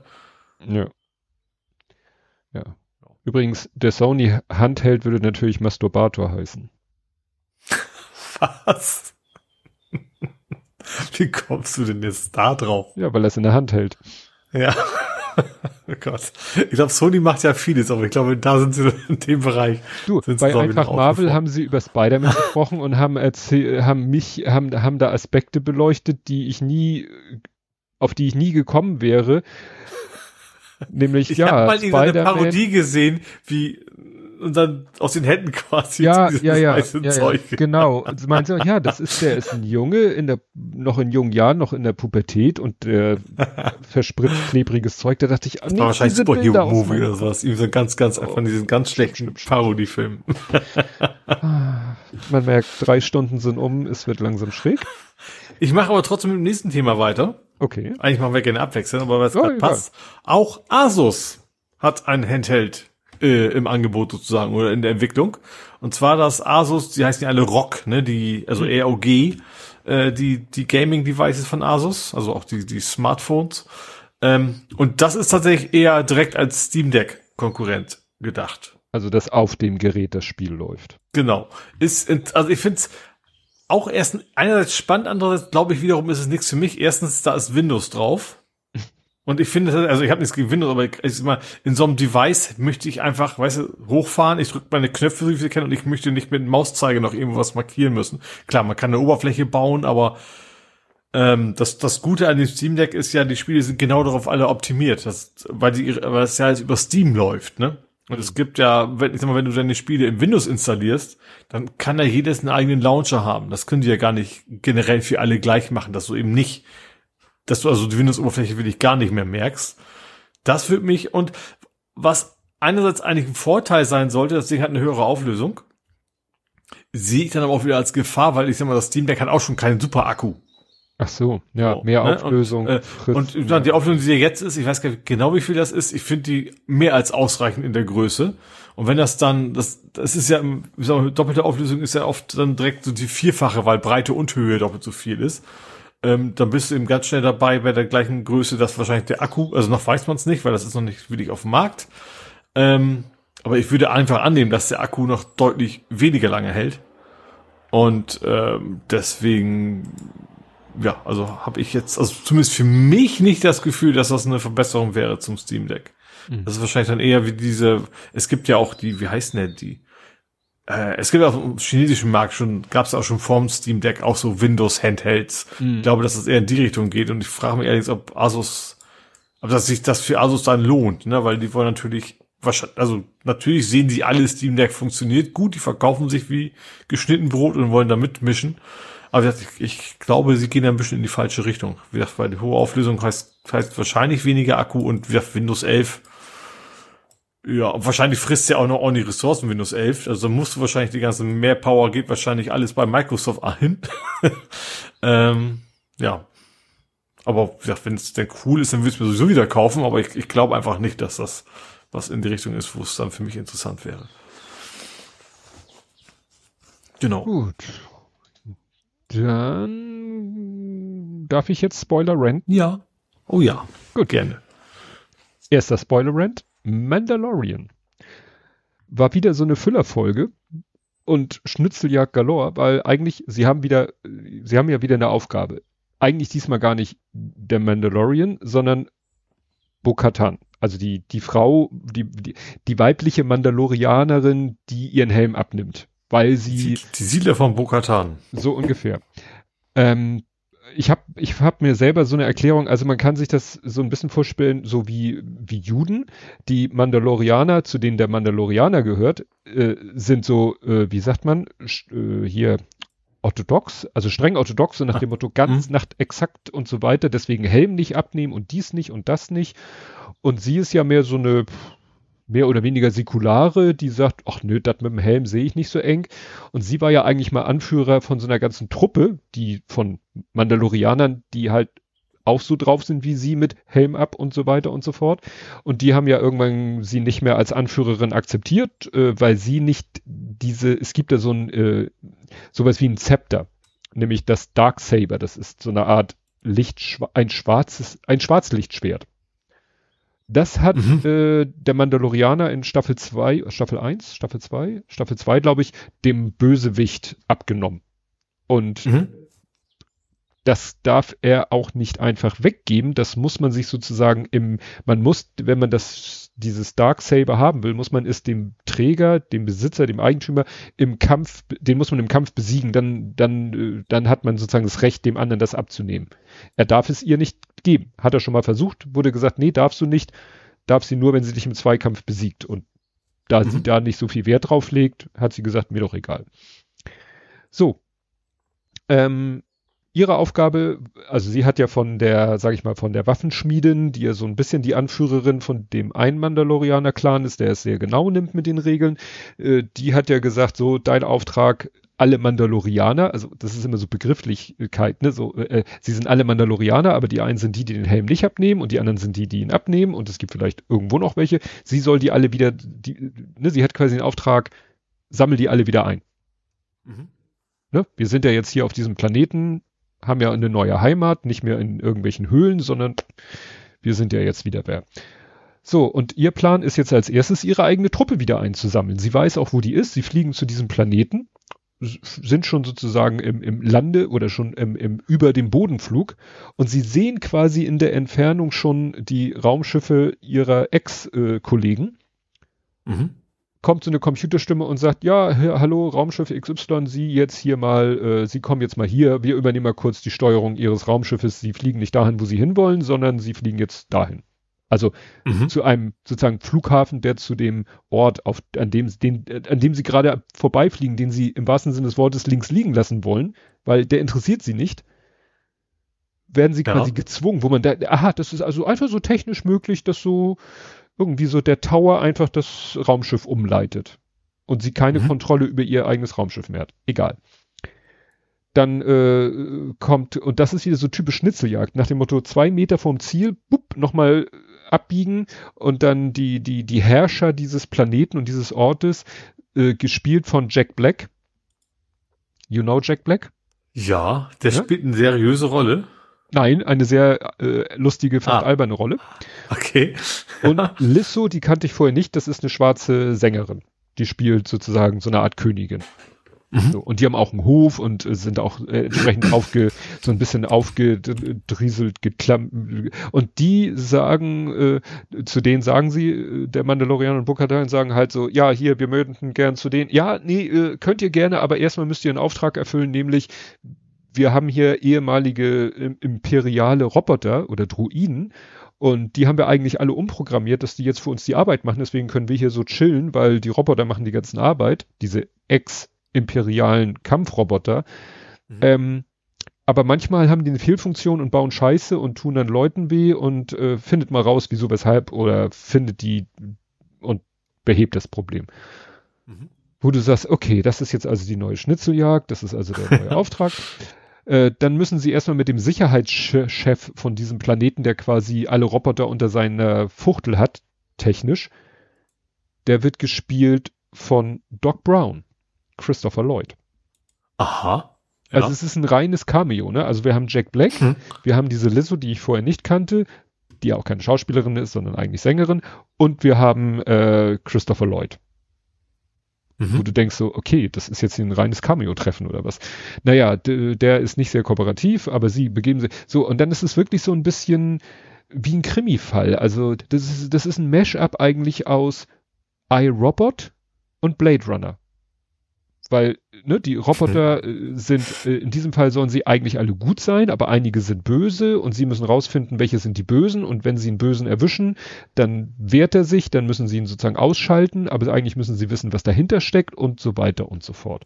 Das führt dazu, dass sie nachher tatsächlich in eine Bar gehen, wo Roboter tatsächlich so eine Art Ölzeug trinken zum Chillen. wo du denkst so, Ernsthaft? Roboter haben Freizeit und in der Freizeit gehen sie in eine Bar, wo sie als Menschen natürlich dann völlig deplatziert sind und dann machen sie die Nummer hier Good Cop, Bad Cop, weil man weiß ja, Mando hat eigentlich nicht so viel Bock auf Druiden ist dann auch ja. entsprechend undiplomatisch, während er vorher in der anderen Szene, wo sie mit Ognots, das sind sozusagen Druidenschrauber, sich mit denen unterhalten müssen, da ist er, ist sie plötzlich die, die sich nicht richtig auszudrücken weiß denen gegenüber und er ist der Verständnisvolle, weil er ja mit dem Ognot in der ersten Staffel was zu tun hatte. Also es ist plötzlich eine, plötzlich ist es, sagen wir mal, eine, eine Cop-Serie. Ja. Ja gut, ich sag mal, das Star Wars, bei Star Trek gab es ja auch mal die Holodeck-Folgen. Ja, so, so. Oder plötzlich, so ja. Naja, und dann lösen sie dieses, dieses Problem mit den Druiden, äh, stellt sich raus, Christopher Lloyd ist der Böse, der dahinter steckt. Äh, ja, als sie ihn überführt haben, dürfen sie auch endlich wieder dahin fliegen, wo sie eigentlich hinfliegen wollten, nämlich irgendwo auf so eine Wiese, wo die ganzen anderen Mandalorianer ohne Helm rumhocken. Und die haben halt einen neuen Anführer, mit dem liefern sie sich erstmal ein Duell, weil sie will ja wieder Chefin sein, das ist auch so geil, wir sind im, was weiß ich, äh, 24. Jahrhundert, aber es geht immer noch good old nach dem Motto, zwei hauen sich aufs Maul und der Sieger ist dann der Bestimmer. ja, okay. So. so, sie besiegt ihn dann auch. Ähm, aber dann sagt er, ja, aber du hast ja dieses Schwert nicht, das hat ja der Mandalorianer. Und ja. dann hält der Mandalorianer irgendwie so eine kurze Ansprache. Ja, äh, das hat man vor ein paar Folgen gesehen. Ja, ich war auf Mandalore und dann bin ich von irgendwas gefangen genommen worden und wäre war kurz davor getötet zu werden und dann kam sie. Ach so und dabei habe ich das Stark Saber sozusagen verloren, also im wahrsten Sinne des Wortes lag es auf dem Boden. Sie hat es sogar in die Hand genommen, um den Bösen in der Folge zu killen, hat es mhm. ihm dann aber wiedergegeben. Wo ich schon dachte, okay, eigentlich hätte sie ja sagen können, ist jetzt meins. Ja. Ähm, und dann erzählt er diese Story und sagt, ja, und weil sie mir ja das Leben gerettet hatte und ich in der Situation das Schwert ja auch gar nicht mehr, nicht mehr die Macht über das Schwert hatte, ist es ja nur rechtens, wenn ich ihr jetzt das Schwert gebe. Was vorher immer abgelehnt wurde. Und dann nimmt sie das Schwert an und alle sagen, okay, du hast das Schwert, alles klar, du bist Chefin. äh, ja. also das ist ja wirklich so ein, ein paar große Plotholes, da passt ein ganzes X ja, rein, weißt du. Also wie gesagt, so prinzipiell wie gesagt, weil genau vorher hieß es, nee, das geht nicht, dass er ihr einfach so das Schwert gibt. Oder äh, an anderer Stelle, oh, jetzt liegt das Schwert da rum, er äh, ist machtlos, sie rettet ihn mit Hilfe des Schwerts, dann kann sie auch gerne das Schwert ja wohl behalten. Ist aber nie, nicht mal, nicht mal drüber geredet worden. Mhm. Ja, also wie gesagt, das war äh, interessant, die Folge. Wirklich interessant. Mhm. So. Jetzt kannst du aber wieder erst was erzählen, bevor ich den nächsten. Gut, dann mache ich äh, No Man's Sky. Gibt's mal wieder ein neues Updates? Äh, ein mhm. Updates. Heute habe ich mit mehr Zahlen. Ein Update, äh, Version 4.2 namens Interceptor. Mhm. Ähm, da gibt es unter anderem äh, Corruptions. Also so, es gibt ja auch, also äh, es ist, es, No Man's Sky gibt es ja quasi als äh, so Wächterroboter, sag ich mal, die, die, die, die eigentlich die, das Gleichgewicht in den im Universum zu, äh, beibehalten sollen und die greifen nicht einfach an, weil alles ist für sie ein Fremdkörper muss weg. So, und die sind relativ einfach. Und jetzt gibt es so Corruptions, dann haben die quasi die ganze Planeten, auch die Interceptoren, ähm, haben dann so eine Art violette Kristalle durch sich durch und sowas. Und das ist eben das Hauptthema. Ähm, das heißt, es gibt neue Raumschiffe, es gibt neue Welten, die es vorher so noch nicht gab, neue Kreaturen, die es vorher so noch nicht gab. Ähm, und es gibt laut dem ähm, äh, What's New Log, sag ich mal, war da auch dabei PSVR 2 Significant Improvements. Also signifikante Verbesserungen für PlayStation VR 2. Ich hatte ja schon gesagt, dass VR 2, ähm, dass die Grafik nicht so geil ist. Ne? Also, dass das, das, also, äh, gerade im Vergleich zu anderen PSVR 2 Titeln sah das jetzt doch relativ niedrig äh, aufgelöst aus. Ich habe es noch nicht gespielt und ich habe leider auch schon bei bei es gibt einen Channel, der heißt Without Parole. Das ist so der PSVR Channel schlechthin. Äh, und die haben allerdings gesagt, diese Änderungen wären eher minor, also eher kleinere Verbesserungen in der in der Qualität. Ähm, ich sag, es kam jetzt kurz vor Ostern raus, ich war Ostern nicht da, deswegen weiß ich es noch nicht genau, was, äh, aber ich habe so ein bisschen Hoffnung, dass es dann wird, weil das ist schon, ist schon ex, ex gerade wenn man so vorher so geht, Gran Turismo 7 gespielt hat und dann dahin wechselt, dann sieht man schon, dass das, das No Man's Sky da echt, ich habe das, ich hatte ja das Gefühl gehabt, dass sie das Foveated Rendering nicht einschalten. Ne, was ja dann, also, dass du dann eben nur den Bereich hochauflösen musst, wo du hinguckst. Und das ist wahrscheinlich auch nicht so trivial. Das ist wahrscheinlich nicht so, ich, ich, ich setze in, in Programm, im, im Code eine Boolean-Variable auf Tour und plötzlich geht alles ganz toll. So wird es wahrscheinlich nicht sein, deswegen ist es wahrscheinlich drin. Ähm, genau, aber das, das neue Update ist auch sonst generell halt sehr groß und kann viel und ist natürlich wieder mit neuer, neuer Mission, wie es ja immer so ist beim neuen Update. Und äh, werde ich mir dann auf jeden Fall auch angucken, weil ich dann mal wieder dazu komme. Ähm, aber ja, da bin ich mal gespannt. Und wie, wie immer äh, kostenlos bei No Man's Sky das Update, obwohl es wieder einen ganzen, ganzen Bums an neuen Features sozusagen reinkommt. Hm. Klingt. Jo. Jetzt darfst du dann wieder. Dann Renten oder was kommt der immer. nächste Spoiler-Rant, Picard und diesmal gleich zwei Folgen, weil ich hab's, es waren mal wieder ein bisschen kürzere Folgen und ich habe geschafft, dann während einmal Fahrradfahren zwei Folgen zu gucken. Mhm. Äh, also der Anfang, also gleich die erste Szene war schon wieder so irritierend. Du siehst, äh, also äh, die, die Picard und seine Leute, sage ich mal so allgemein, sind ja mit der äh, Titan, so heißt das deren Raumschiff, ja auch immer noch auf der Flucht vor der Sternflotte, die ja komplett äh, infiltriert ist von diesen Changelings, also von diesen Typen, die Gestaltwandlern, wollte ich sie nennen. Mhm. So. Und sie fliehen immer, äh, erfährt man später, von einem Weltraumschrottplatz zum nächsten. Wo man denkt, was ist denn ein Weltraumschrottplatz? Also muss sich das vorstellen, ein großer Haufen verknoteter Metallteile schwebt, eiert so ein bisschen vor sich hin im Raum und sie irgendwie so da drinne. So. Ja. So wäre ja noch ganz okay. Weiß ich nicht, was es hilft, sich dazwischen, ob das irgendwelche Signale ablenkt oder so. Ich frage mich auch, das warum. Quasi die Alutüte auf dem Kopf. Ja, und ein bisschen so wie diese, wie diese Patches im, im Ozean, wo, wo, wo der Plastikmüll sich sammelt. Nur halt im Weltall und nur Metall wo man sich mhm. fragt, warum sammelt sich das Zeug genau an der Stelle? Also hat jemand das dahin gepackt und angehalten und losgelassen und dann bewegt es sich natürlich nicht, wenn es im kein, wenn, wenn, wenn keine Schwerkraft darauf einwirkt. Egal. Das Schlimme ist nur, das Zeug knarzt. Also man ja, kann ja diskutieren so. über Explosion. die Diskussion will ich nicht anfangen, aber man sieht so eine Außenaufnahme, man sieht diese großen Metallteile verbogenen, die da rum schweben in der Mitte die Titan und dann bewegen die sich, wie gesagt, so in Zeit und dann knarzt das. Mhm. Wo ich denke so, A, warum sollte da was knarzen? Also, also, was sollte das Knarzen auslösen und selbst, und man würde es ja nicht hören. Also selbst wenn da etwas mechanisch passiert, was äh, im luftgefüllten Raum zu einem Knarzen führen würde, was auch immer das sein sollte, man würde es nicht hören. Aber gut, das ist dann ja egal. Ne? ja, dann wird äh, hier Data mal wieder aufgeweckt, ne? Oder ist wach und äh, schaltet wieder hinter hin und her, so zwischen Data und Lore, also den Guten und den Bösen. Immer noch, sage ich mal, so, dass er Mist machen könnte, also körperlich Mist machen könnte, wo ich mhm. ja immer noch meine Sorgen habe. Später ist es dann egal, weil pff, er ist dann irgendwie mit so einer Art Kabel mit dem Raumschiff verbunden und übernimmt dann die Kontrolle als übernimmt als Lore plötzlich, also irgendwann gewinnt Lore quasi die Überhand und als Lore übernimmt er dann die Kontrolle über das ganze Raumschiff.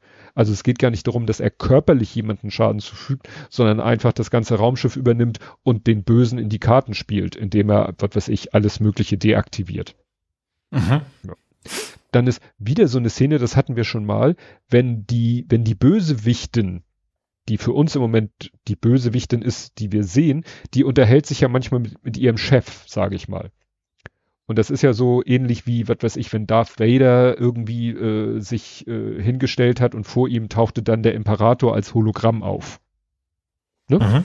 Wo ja. man sagt, ja, ihr könntet auch irgendwie einen Bildschirm oder einfach nur über Sprache, aber immer schön diesen Hologrammeffekt. Und das haben sie hier in dieser Serie noch ein bisschen auf die Spitze getrieben. Wenn sie sich mit ihrem Chef unterhalten will, geht sie zu so einer Art Schüssel, schneidet sich mit dem Messer die Hand ab, die verflüssigt sich dann. Aus diesem Verflüssigten bildet sich dann so eine Art Kopf und der Kopf unterhält sich dann mit ihr. Und nach dem Gespräch Aha. fliegt der Kopf wieder in die Schüssel, sie hält ihren Arm wieder in die Schüssel und dann fließt die Flüssigkeit wieder in ihren Armstumpf und wird wieder zur Hand wo man denkt so, was soll das? und wieso, wieso wird wir das ein CGI-Budget, das ja, wir aufbrauchen? Ja, vor allen Dingen, sie sind ja eigentlich gestaltlos. Sie, mhm. man erfährt so ein bisschen, warum sie jetzt permanent eine Gestalt hat und warum sie diese Gestalt hat. Das wird ein bisschen erklärt, das verstehe ich auch. Aber warum sich ihr Chef immer als dieser komische Kopf da materialisiert, damit die sich unterhalten können. Ist, ja. dann, dann äh, äh, geht sie an Bord der Titan, also sie kommt mit ihren Leuten an Bord der Titan und was ich cool fand, äh, dann hat, sieht, guckt sie sie auf ihren Unterarm, dann hat sie am Unterarm so, so, so eine Art Deckel, klappt den auf und darunter ist so ein Display und der, das Display zeigt die Titan so als Umriss und dann so lauter rote Punkte und das ist offensichtlich, äh, sagt sie irgendwas, sagt sie dann, dass klar wird, aha, jeder rote Punkt ist ein Crewmitglied, so dass sie genau wissen, wo Crewmitglieder sind. Mhm. Und das erinnerte mich, äh, war dann so eine Mischung aus der Tracker aus dem Film Aliens, wo sie ja immer auf so ein Gerät gucken und dann auch immer sehen, so, wo die Aliens ja. sind. Und diese Vorrichtung am Arm, das erinnerte mich an Predator, weil das Predator-Wesen hat ja auch so am Arm sowas, was er aufklappen kann und dann Sachen machen kann. Mhm. Naja, dann geht's, äh, äh, genau, dann wird noch was gesagt, dass die Sternflotte war dann auch mal böse und äh, hat dann auch äh, geforscht und dabei keine Rücksicht auf diese Wesen, also die, die, die Sternflotte, also diese gestaltwandelnden Wesen haben mal die Sternflotte angegriffen, die Sternflotte hat sie dann außer Gefecht gesetzt, hat dann aber wohl offensichtlich an denen auch irgendwelche Forschung und auch irgendwelche Experimente, die für die sehr unangenehm waren, gemacht. Und das ist sozusagen mhm. jetzt die Rache dafür. Also kriegen die so ein bisschen äh, eine Rechtfertigung. Was ich nicht verstehe, in einer Szene wird wieder auf die Bösewichtin mit dem Phaser geschossen, die sich dann sozusagen zur Flucht wieder verflüssigt. Aber die Phaser-Schüsse machen ihr nichts aus, während an einer anderen Szene wird wieder mit dem Phaser auf so ein Vieh geschossen und das macht dann wusch und ist weg. Also ja. manche werden auch von Phasern getroffen und das kratzt sie überhaupt nicht. Also es ist nicht so ganz klar, wer wann in welcher Situation Phaser-resistent oder quasi unsterblich ist und wer nicht. Mhm. Ne? Dann hat sie nachher, wie gesagt, die Böse hat dann die Kontrolle über, ist auf der Brücke und hat die Kontrolle über das ganze Schiff, weil Data Schrägstrich Lore ja äh, ihr quasi hilft. Ne? Mhm. Ohne, weil er einfach nur Bock auf das Böse hat. Ja. Und sie will aber eigentlich an Jack, an den Sohn von Picard ran. Und dann weiß sie nicht, wo Jack ist. Weil Jack hat sich mit Picard und anderen Leuten in irgendwo auf dem Raumschiff, in irgendeinem Raum sind die, keine Ahnung, wo die sind. Ja. Und wo ich denke, du hast die Kontrolle über das Schiff, du hast die volle Kontrolle über das Schiff, über den Computer, über alles. Und du hast die roten Punkte. Doch, und du hast die roten Punkte. Und dann kannst du, dann weißt du nicht, wo diese, wo Jack ist. Du kannst doch einfach sagen, Computer, sag mir, wo Jack ist. Ne? Stattdessen müssen ihre Leute losgehen und Räume durchsuchen. ja. So, so SWAT-Team-mäßig. Dann, dann natürlich, um ihn aus seinem Versteck zu äh, zwingen, macht sie so Geiselnahmesituation. Ja, alle zehn Minuten wird jemand gekillt, wenn du nicht rauskommst. Okay. Mhm. Äh, ja, dann Data kämpft dann gegen Lore und und also sie sie äh, ja, es ist irgendwie noch eine Trennung zwischen den beiden, aber Lore hat irgendwie die Kontrolle übernommen äh, und sie glauben ihre einzige Lösung ist diese Trennung zwischen Data und Lore aufzuheben in der Hoffnung, dass Data dann es schafft Lore sozusagen zu überwinden. Mhm. Das wird dann gemacht. Parallel dazu äh, geht Jack auf die Brücke, also liefert sich quasi aus, holt dann aber quasi, ist, du merkst es schon, er kommt auf die Brücke und hat die Hände hinterm Rücken und du weißt, irgendwas hat er hinterm Rücken. Eine Waffe wird's, also einfach eine Waffe wird's nicht sein, weil, ne, dann. Nicht, nicht so Bruce Willis-mäßig, yippie geil. Genau. Sondern dann kommt, dann, ne, holt er so die Hand nach vorne und was hat er in der Hand? So eine silberne Kugel. Es wird nicht mhm. genau gesagt, was es ist aber jeder denkt sofort, okay, das ist so eine Art Handgranate. Mhm. Ne? Weil die, die ist, er hält sie so in der Hand, sie hat ein rotes Leuchten, was böse aussieht und du, und er sagt dann auch sowas, ja, ne, äh, mir ist egal, wenn hier alle, äh, ne, wenn ich sterbe, sterben sie auch, sagt er zur Bösewichtin. Mhm. So, der, der Rest der Leute, die noch auf der Brücke zum Erschießen eigentlich äh, bereit standen, die werden dann komischerweise in einen anderen Raum gebracht, warum auch immer. Außer Seven, die will das nicht, die ist dann bei ihm. Er hat, wie gesagt, diesen, was man für ein Detonator. Und das Witzige ist, ich habe dann sofort gedacht an Episode 6 Star Wars. Ich weiß nicht, ob du dich erinnerst, Jabba the Hutt. Mhm. So, Jabba the Hutt, ja. der Film fängt ja an, äh, C3P und R2D2 gehen in das, in die Hütte von Jabba the Hutt und sagen, ja, hier machen eine Projektion von Luke Skywalker und sagen, ja, hier gib mir, lass Han Solo frei und alles ist gut. Und Jabba the Hutt sagt, äh, und sagt, äh, Luke sagt noch hier, ich gebe dir die Roboter als Geschenk. Nimmt er das Geschenk, sonst geht er nicht drauf ein. Und dann kommt ja Chewbacca in Handschellen und äh, ein Kopfgeldjäger, der dann so einen komischen Helm trägt, wo sich also, hinterher herausstellt, ja. das ist Leia. Mhm. Und er feilscht dann, also Leia feilscht dann ja quasi mit Jabba the Hutt um das Kopfgeld. Und als er nicht auf ihre Forderung oder seine, muss man ja Forderung eingeht, da ist er ja noch der Kopfgeldjäger, holt sie nämlich auch so eine Kugel plötzlich aus der Tasche und alle, mhm. oh, ein Thermaldetonator. Ja. Und das war, für mich war es genau dasselbe. Ne? Mhm. So nach dem Motto, ich äh, hab so eine, es ist wirklich, wenn du dir die, die Standbilder anguckst, es sind beides so silberne Kugeln mit einem roten Licht. Vielleicht auch genau deswegen, weil der Zuschauer, also die Zuschauerin, das, das auch schon damit assoziiert, dass man sich erklären muss. Ja, ja. Jeder sagt sofort, okay, das ist die Future Version einer Handgranate. Mhm. Dann, äh, ja, schafft Data es, Lore sozusagen auszutricksen. Es sieht natürlich erst so aus, als wenn Data den kürzeren zieht. Ne, das findet alles in so einem weißen Matrixraum, also in so einer weißen Leere stehen Data und Lore sich gegenüber, unterhalten sich und es sieht für die außen so aus und für dich als Zuschauer sieht es auch so aus, als wenn Lore die Überhand gewinnt und gerade so, sozusagen kurz vor Schluss oder wo man schon denkt, Lore hat gewonnen, merkt man plötzlich, was Datas Plan war und dass der erfolgreich ist und dann löst Lore sich nämlich auf in dieser White Void und Mhm. dann quasi ist am Ende mehr oder weniger eigentlich nur noch Data da. Und das ist wirklich, muss ich sagen, haben sie gut gemacht. Das war, da- das hat mich wirklich zu Tränen gerührt, obwohl ich ja nicht wirklich, ich bin ja nicht so tief drinne, aber ich sag mal, als ich damals den äh, letzten Star Trek Film mit der Picard Crew gesehen habe, wo Data stirbt, das hat mich damals auch schon ein bisschen äh, angegriffen. Und als er jetzt quasi dann wieder tatsächlich wieder da ist, ja, war doch sehr Mhm. rührend. Dann gibt's noch völlig unklar, weshalb äh, Rafi, die vorher von Worf so ein bisschen im Schwertkampf trainiert werden ist, die kämpft dann gegen mehrere. Worden ist. Was? Du hast werden ist gesagt. Achso, Meinst ausgebildet Heute, worden. Heute, Genau, heute haben wir es mit Sprache. Sprache. Beide. So, und die äh, ist, wie gesagt, von Worf im Schwertkampf ausgebildet worden. Das hat man gesehen in der vorigen Mhm. Folge. So. Und plötzlich ist sie an Bord der Titan, äh, kämpft sie mit ihren Schwertern gegen drei von diesen äh, Also ist wirklich Schwert oder, oder dieses, dieses klingonische? Ja, oder äh, klingonische, Halbrund? aber so kürzere. Also nicht dieses Ach so. große, zweihändige, Mhm. sondern was so, so kle kleine. Wo ich denke, Okay. Hm? wieso kämpfen die jetzt? Und die anderen haben plötzlich auch sowas in der Hand. Die vorher Phaser hatten. Ja. Wo ich denke so, also wieso kämpfst du jetzt gegen die mit Schwertern und wieso greifen die dich auch mit Schwertern an? Die haben Phaser, du hast, also das ist wirklich nur, damit Worf nachher einen blöden Spruch über ihre Technik machen kann. ja. völlig sinnlos.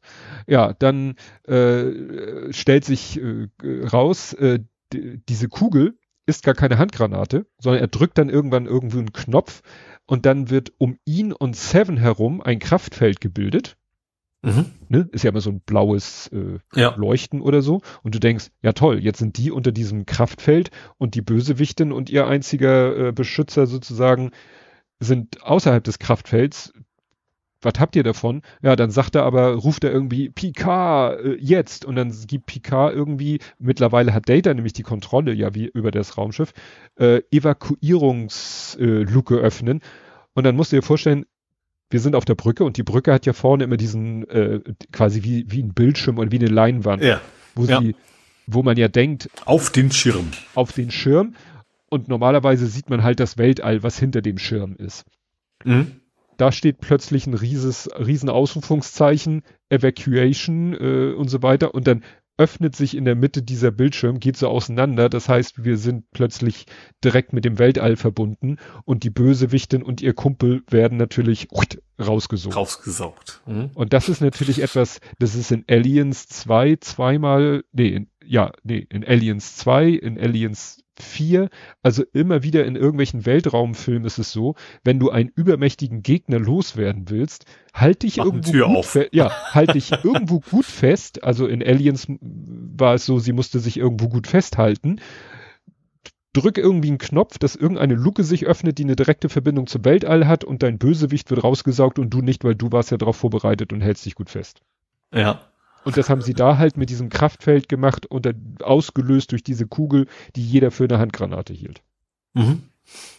Das, wie gesagt, änderte an Aliens und nun ist es so, was passiert, wenn ein Organismus ins Weltall hinaus geschleudert wird. Also die Luke schließt sich dann gleich wieder natürlich. Hält er die Luft an oder hält sie die Luft nicht Luft an? Äh, egal, Schockfrost. Ja. Ne? Also du siehst, wie sie dann so schon regungslos durchs Weltall trudelt. Mhm. So langsam siehst du, wie sie ja kristallisiert, also durch das Eis, weil es sind ja 0 Kelvin, minus 274 Celsius. Grad. Mhm. So, das heißt, sie wird schockgefrostet. Und da denkt man, okay, das, über, das überlebt auch diese Spezies nicht. Und um dem Ganzen dann noch die Krone aufzusetzen, fliegt sie natürlich nicht endlos durch, durchs Weltall, sondern genau auf ihr Raumschiff zu und zerschellt dann an der Außenhaut ihres Raumschiffs in tausend kleine Teile. Mhm. Woran erinnert uns das? Ich bin jetzt beim Terminator. Richtig, Terminator 2, wo der Typ äh, da vom äh, Flüssigstickstoff geschock, gefrostet wird und Arnie sagt Hasta la vista Baby auf ihn schießt und er zerfällt in tausend Teile. Mhm. Nur, dass die dann ja wieder schmelzen und sich wieder zusammensetzen. Ja. Sie hat ja nicht die Chance wieder zu schmelzen, weil ist ja immer noch Weltall.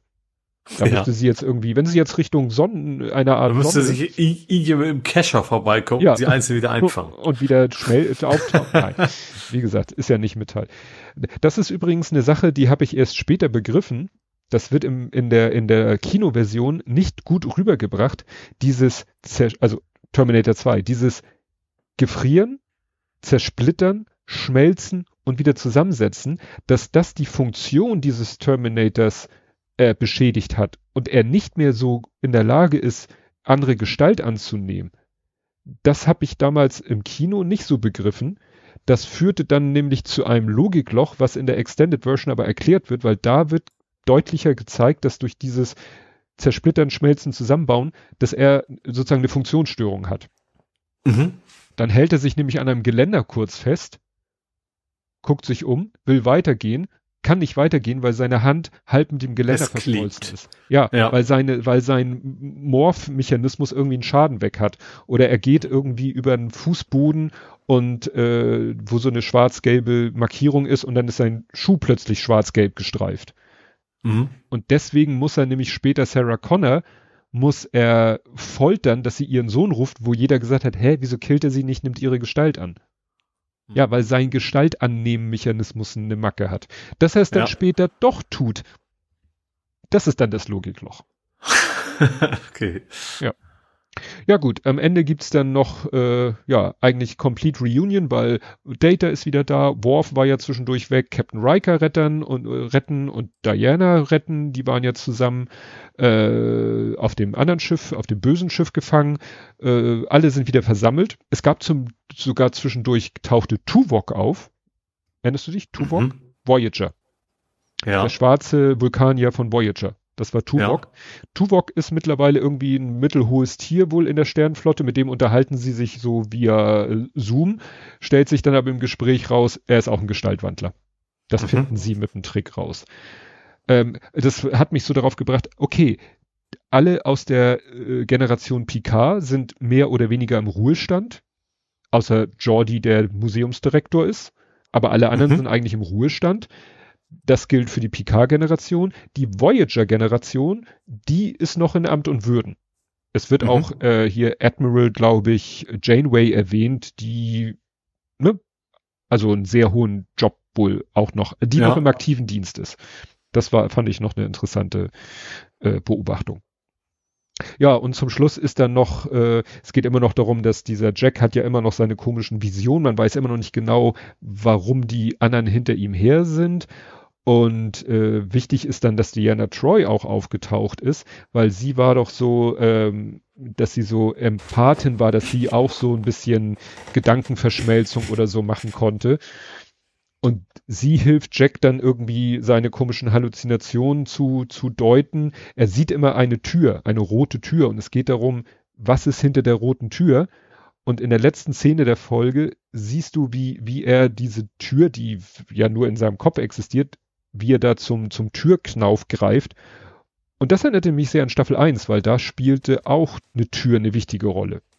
Mhm. Also irgendwie haben sie es mit Türen und mit Picard und Türen und Trauma und Erinnerung. Ich bin echt gespannt. Äh, das war jetzt Folge 7. Ich glaube, es sind neun. Naja, ich habe nicht mehr so viel. Bin ich echt gespannt. Mhm.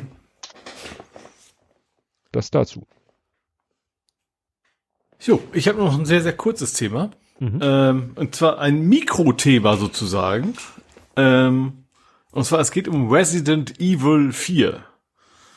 Ähm, ich bin jetzt nicht so der große, also ich ah. fand die VR-Ableger natürlich gut. Sieben mhm. und acht ist Village. Village ist acht, genau. Vor sieben, sieben war ja schon PSVR 1. Äh, äh, ja. Ähm, und Resident Evil 2 fand ich schon nicht so toll. Also alle, es fanden alle sehr, sehr gut. Auch alle Tests, sowohl die, ich sag mal, die Profis als auch die, die, also Metacritics, auch die Privatleute, sagen wir, waren alle sehr begeistert. War einfach nicht so mein Fall. Ich, Horror-Dinger ist nicht so ganz so meins und mit Rumballern sowieso nur so mittel. Ähm, und Resident Evil 4 soll auch wohl sehr, sehr, sehr gut sein, wird wahrscheinlich auch nicht so meins sein. Ähm, aber hat super Bewertungen gekriegt und jetzt so eine Woche, nachdem Bewertungen raus sind, haben die sich gedacht so, ach, und jetzt bauen wir mal Microtransactions mhm. ein. Also schön, damit die Bewertung nicht runtergeht. Erstmal abwarten, bis, bis dann die Tests raus sind und dann hinterher, es sind nicht die ersten, die es machen, aber es bleibt natürlich eine Schweinerei, dass man das quasi so lange versteckt, bis die Tests durch sind und das dann erst einbaut. Ja, ja, das habe ich auch, habe ich auch gesehen. Gut, ich habe dann noch, das ist jetzt kein Spoiler-Rant, es ist auch gar kein Spoiler, weil es, also ich habe, ich war mal wieder im Kino. Mhm. Und zwar war ich in dem Film Air, also Englisch Luft, untertitelt Der große Wurf. Mhm. Und ähm, da geht es um die wahre Geschichte, wie Nike es 1984 geschafft hat, Michael Jordan unter Vertrag zu nehmen. Mhm. Ne? Nike war zwar. Okay, Nike Air macht natürlich den Sinn vom Titel her, ja. Genau. Weil, ähm, also Nike war zu der Zeit zwar schon gut im Geschäft, aber in erster Linie als Laufschuhmarke. Ne? Mhm. Also, und die, und da, ja, für, für Jogger und so und ja, so, so Jogger wird dann jedenfalls gesagt, ja, sagt ein Schwarzer da in der, in dem Film, ja, jo Schwarze joggen nicht. Wenn ein Schwarzer joggt, denkt die Polizei, der rennt weg, weil er Scheiße gebaut hat. Ne? Mhm. Und nur Weiße joggen. Und Weiße tragen eben Nike zum Joggen, aber auch im Alltag. Und er meint, äh, und äh, es geht darum, ähm, hier, Matt Damon ist quasi, ja, sowas wie ein Talentscout, kann man sagen, in der Basketballabteilung von Nike. Und ja. Nike hat einen lächerlichen Marktanteil im Basketball. Den Markt teilen eigentlich unter sich auf Converse und Adidas. Mhm. Erstaunlicherweise damals, ne? Also Adidas. Und Adidas äh, sagt ihm, äh, der, das ist quasi der Spielerbetreuer. Also wenn sie, Nike versucht halt Spieler unter Vertrag zu kriegen, was äh, Ausstattung mit Schuhen angeht.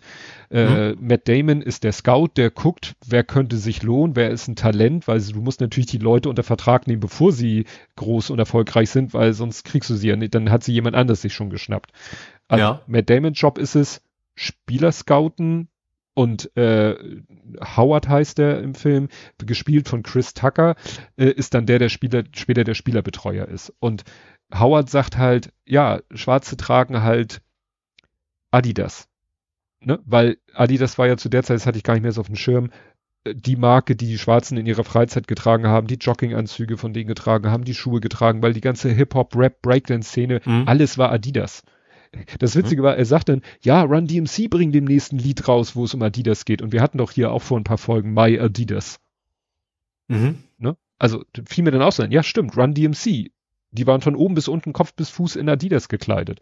Und er erzählt dann auch, er erzählt dann über Michael Jordan. Michael Jordan ist zwar durch seine Mannschaft verpflichtet, Converse zu tragen auf dem Spielfeld, aber der trägt seine Adidas, vorm Spiel zieht er seine Converse an, spielt in den Converse und dann zieht er wieder seine Adidas an. So nach dem Motto, ja da, du kommst in diesen Markt nicht rein. Du bist entweder Converse, die, die Marke, die es schon seit 100 Jahren in Amerika gibt, oder du bist Adidas, weil die es irgendwie geschafft haben, keine Ahnung, wie bei den Schwarzen die beliebte Klamotten- und Schuhmarke zu sein.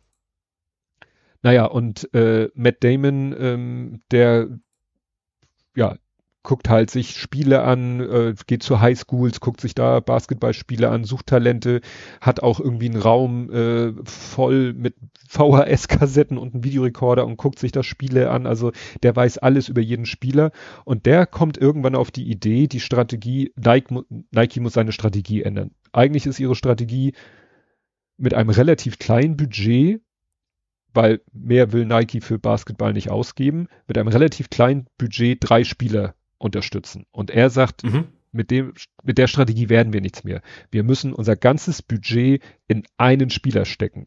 Wo natürlich mhm. sein Chef, also sein Chef, er hat einmal sozusagen den Marketingchef und darüber, äh, mit dem hat aber auch direkt zu tun, ist Phil Knight, das ist sozusagen der CEO von Nike.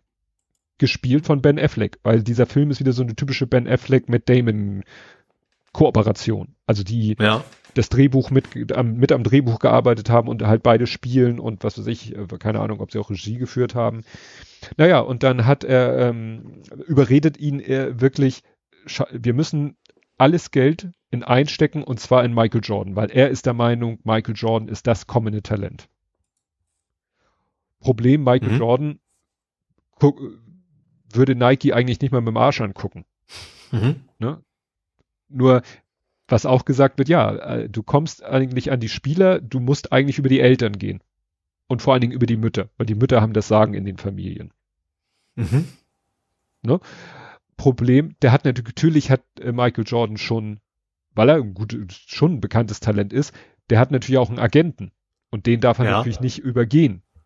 Mhm. Und das ist so interessant, wie, wie er, also der, der Film ist eigentlich wirklich in erster Linie Reden. Ne? Wie, wie alle miteinander reden, wie, wie Matt Damon versucht, äh, Ben Affleck zu überzeugen oder äh, den Marketingchef zu überzeugen oder wie er de, mit dem Agenten redet und den Agenten versucht davon zu überzeugen oder zu überreden, dass sie doch ein Meeting mit Michael Jordan kriegen, wie er dann den Agenten umgeht und direkt mit den Eltern redet und wie er mit der Mutter redet und deren Vertrauen gewinnt und, und, und. Ich habe noch nie einen Film gesehen, wo so viel telefoniert, also Szenen sind, wo Leute miteinander telefonieren. Aber nicht in Richtung für mich zum Schotter. Nee, nee, nee, also schon wirklich immer sehr, auch sehr gut gespielt. Ähm, Ja. Also es ist wirklich ein toller Film. Interessanterweise produziert von Amazon Studios, ursprünglich produziert Direct to Stream, ist bei den Screenings dann aber so gut angekommen, dass sie gesagt haben, wir riskieren es, wir bringen ihn doch erstmal ins Kino. Mhm. Deswegen läuft er jetzt im Kino. Großen Fehler, den wir gemacht haben, meine Frau und ich, 17 Uhr Vorstellung. Weil uns die 19 Uhr zu spät war. Ja. Ich weiß nicht, was diese Menschen geritten hat. Wir hatten um uns herum Kinder sitzen. Ja. Äh, so 10, 11, 12 in dem Alter. Mhm. Ich frage mich, was die von dem Film erwartet haben. Dachten die, das ist eine Michael Jordan Doku oder ein Basketballfilm oder ich habe ich ich mache denen gar keinen Vorwurf, dass die gelangweilt waren und angefangen haben zu quatschen. Aber ich frage mich, warum sind die in diesen Film gegangen? Ja. Also wie gesagt, die waren dann hinter uns am Quatschen, neben uns am Quatschen, äh, dass sie ihre Nachos essen und so sowieso gut. Äh, ich würde, glaube ich, als erstes im Kino Eiswürfel verbieten, weil ungefähr nach der Hälfte des Films ist das Getränk ausgetrunken und dann äh, fangen die an, das Schmelzwasser zu schlürfen, was natürlich nur sehr lautstark geht. Ja. Also ich, äh, ich, ich musste wirklich die Hälfte des Films an mich halten, nicht alle um mich herum anzuschreien, sie sollen mal die Schnauze halten. ja. Also es war sicherlich Wie, wie. Mr. Wilson. Ja. Und der kleine wie Dennis hieß er, glaube ich. Ne? Ja. Wo ich echt dachte, ah, Leute, das Kino war nicht voll. Es war wirklich, es war nicht voll, es war ein kleines Kino, aber wirklich hinter uns, links von uns saßen Kiddies, wo ich mich fragte, was, wie, ihr gebt hier nicht wenig Geld aus, weil Kino ist ja wirklich kein. Vielleicht war es ja so ein Sneak Preview oder was für die. Nein, Keine Ahnung. nein, nein, das ist eine offizielle, also ich weiß nicht, mit welcher Erwartungshaltung die in diesen Film gegangen sind. Oder ob die sagen, uns geht's in erster Linie darum, Sitzen, Klönen, äh, Nachos und Cola. Und welcher Film läuft, ist uns egal. Und das Geld haben wir über. Hm. Ist mir echt ein Rätsel. Also ich kann ihn sehr empfehlen. Es ist eine spannende Geschichte. Super toll rübergebracht. Ähm, äh, auch sehr schön, das war auch ein Grund, weshalb meine Frau den sehen wollte, weil der spielt 1984. Die mussten natürlich alles optisch, Kleidung, äh, das Großraumbüro, in dem er arbeitet, die Autos, das, das ganze Set, alles 80er-Style. Ich weiß Mhm. nicht, wo, wo die so viele so intakte Autos aus der Zeit hergekriegt haben, wo sie so viele alte Computer mit funktionierenden Bildschirmen, ich weiß nicht, vielleicht haben sie es auch ein bisschen gefaked, äh, Ja. Videorekorder und ah nee, es ist herrlich. Er guckt dann einmal in einer Szene, guckt er immer wieder dieselbe Szene aus einem Spiel, also was er ne, als VHS hat, weil er, das ist nachher so die Szene, mit der er begründet, was er erkannt hat, dass äh, Michael Jordan das Talent vor dem Herrn ist. Und er hat dann eine Fernbedienung, um immer wieder den Videorekorder zurückzuspulen, mit Kabel. Das kannst du heute keinem mehr erklären. ja. Ja, Nike Air, also das, das wird dann am Ende auch gesagt. Sie haben dann halt gesagt, wir machen, um ihn auch ein, ein, ein Mittel, um ihn für sich zu begeistern, war, wir konzipieren einen Schuh nur für ihn. Und haben dann gesagt, wir nennen diesen Schuh Air Jordan. Und er hat, oder seine Mutter hat gesagt, nee, der Schuh oder die Serie heißt Michael Air Jordan. Und äh, das war halt der Knüller. Also mhm. Hen Hendrik schreibt, dass die wohl immer noch sehr beliebt sind. Ja, also Nike Air Schuhe. Irgendwann haben sie dann ja mal diesen, äh, dieses äh, ein Foto von ihm, wie er so im Flug, äh, ja, mit dem Basketball in der Hand, so als quasi als Scherenschnitt ist dann ja noch als Logo entwickelt worden. Ja, ist heute noch irgendwie die eine sehr beliebte Marke. Mhm. Ja. Und war das nicht auch mal, gab es nicht mal diese, dass sie auch Fußballschuhe hatten, die dann auch Air hießen? Da gab es so diesen oh, Werbespot, wo der eine Typ so Ruhrpott-mäßig gesagt hat, was sind das denn für Schuhe? Ja, Air, Nike Air. Wie? Air? Luft? Wir haben uns früher Blei in die Schuhe gemacht und so. Und das alles in so einem Ruhrpott-Schnack. Ja. ja, wie gesagt. Air Podolski. Ja. Gut, hast du noch? Nee, du nee, ich bin da jetzt mit, mit Dörr. Ja. Dörr. Dann kommen wir zum Fußball. Und da wart ihr am Ort der Ungläubigen. nicht, nicht bei dem Lüneburger Heiden, nee. sondern im Heidenheim. Genau. Ähm, Habe ich ehrlicherweise nicht viel von mitgekriegt, weil, weil ich war ja unterwegs und äh, und so weiter. Aber wir haben 1 zu 0 gegen Heidenheim gewonnen. Ich habe es ehrlich, gut, vielleicht bin ich auch generell ein pessimistischer Mensch, aber ich habe da null mitgerechnet. Weil das ist jetzt auch nicht der letzte starke Gegner, aber es ist einer der ganz, ganz starken Gegner, die wir noch vor uns haben. Ähm, der immer noch vor uns ist, aber wie gesagt, das ist mit 1 zu 0 äh, gut ausgegangen, obwohl doch da auch noch einiges kaputt, äh, richtig gute Chancen wohl auch noch versemmelt wurden von uns. Ähm, ja, und damit äh, sind wir dann. Äh, was allerdings nicht mehr hinhauen wird, ist, äh, also vor, beim letzten Spiel haben wir gesagt, okay, wenn wir jetzt zweimal gewinnen, HSV verliert zweimal. Das mhm. passiert nicht mehr. Kann nicht mehr, weil HSV hat ja auch gewonnen. Und der HSV ist jetzt, weil die immer noch sechs Punkte quasi vor uns.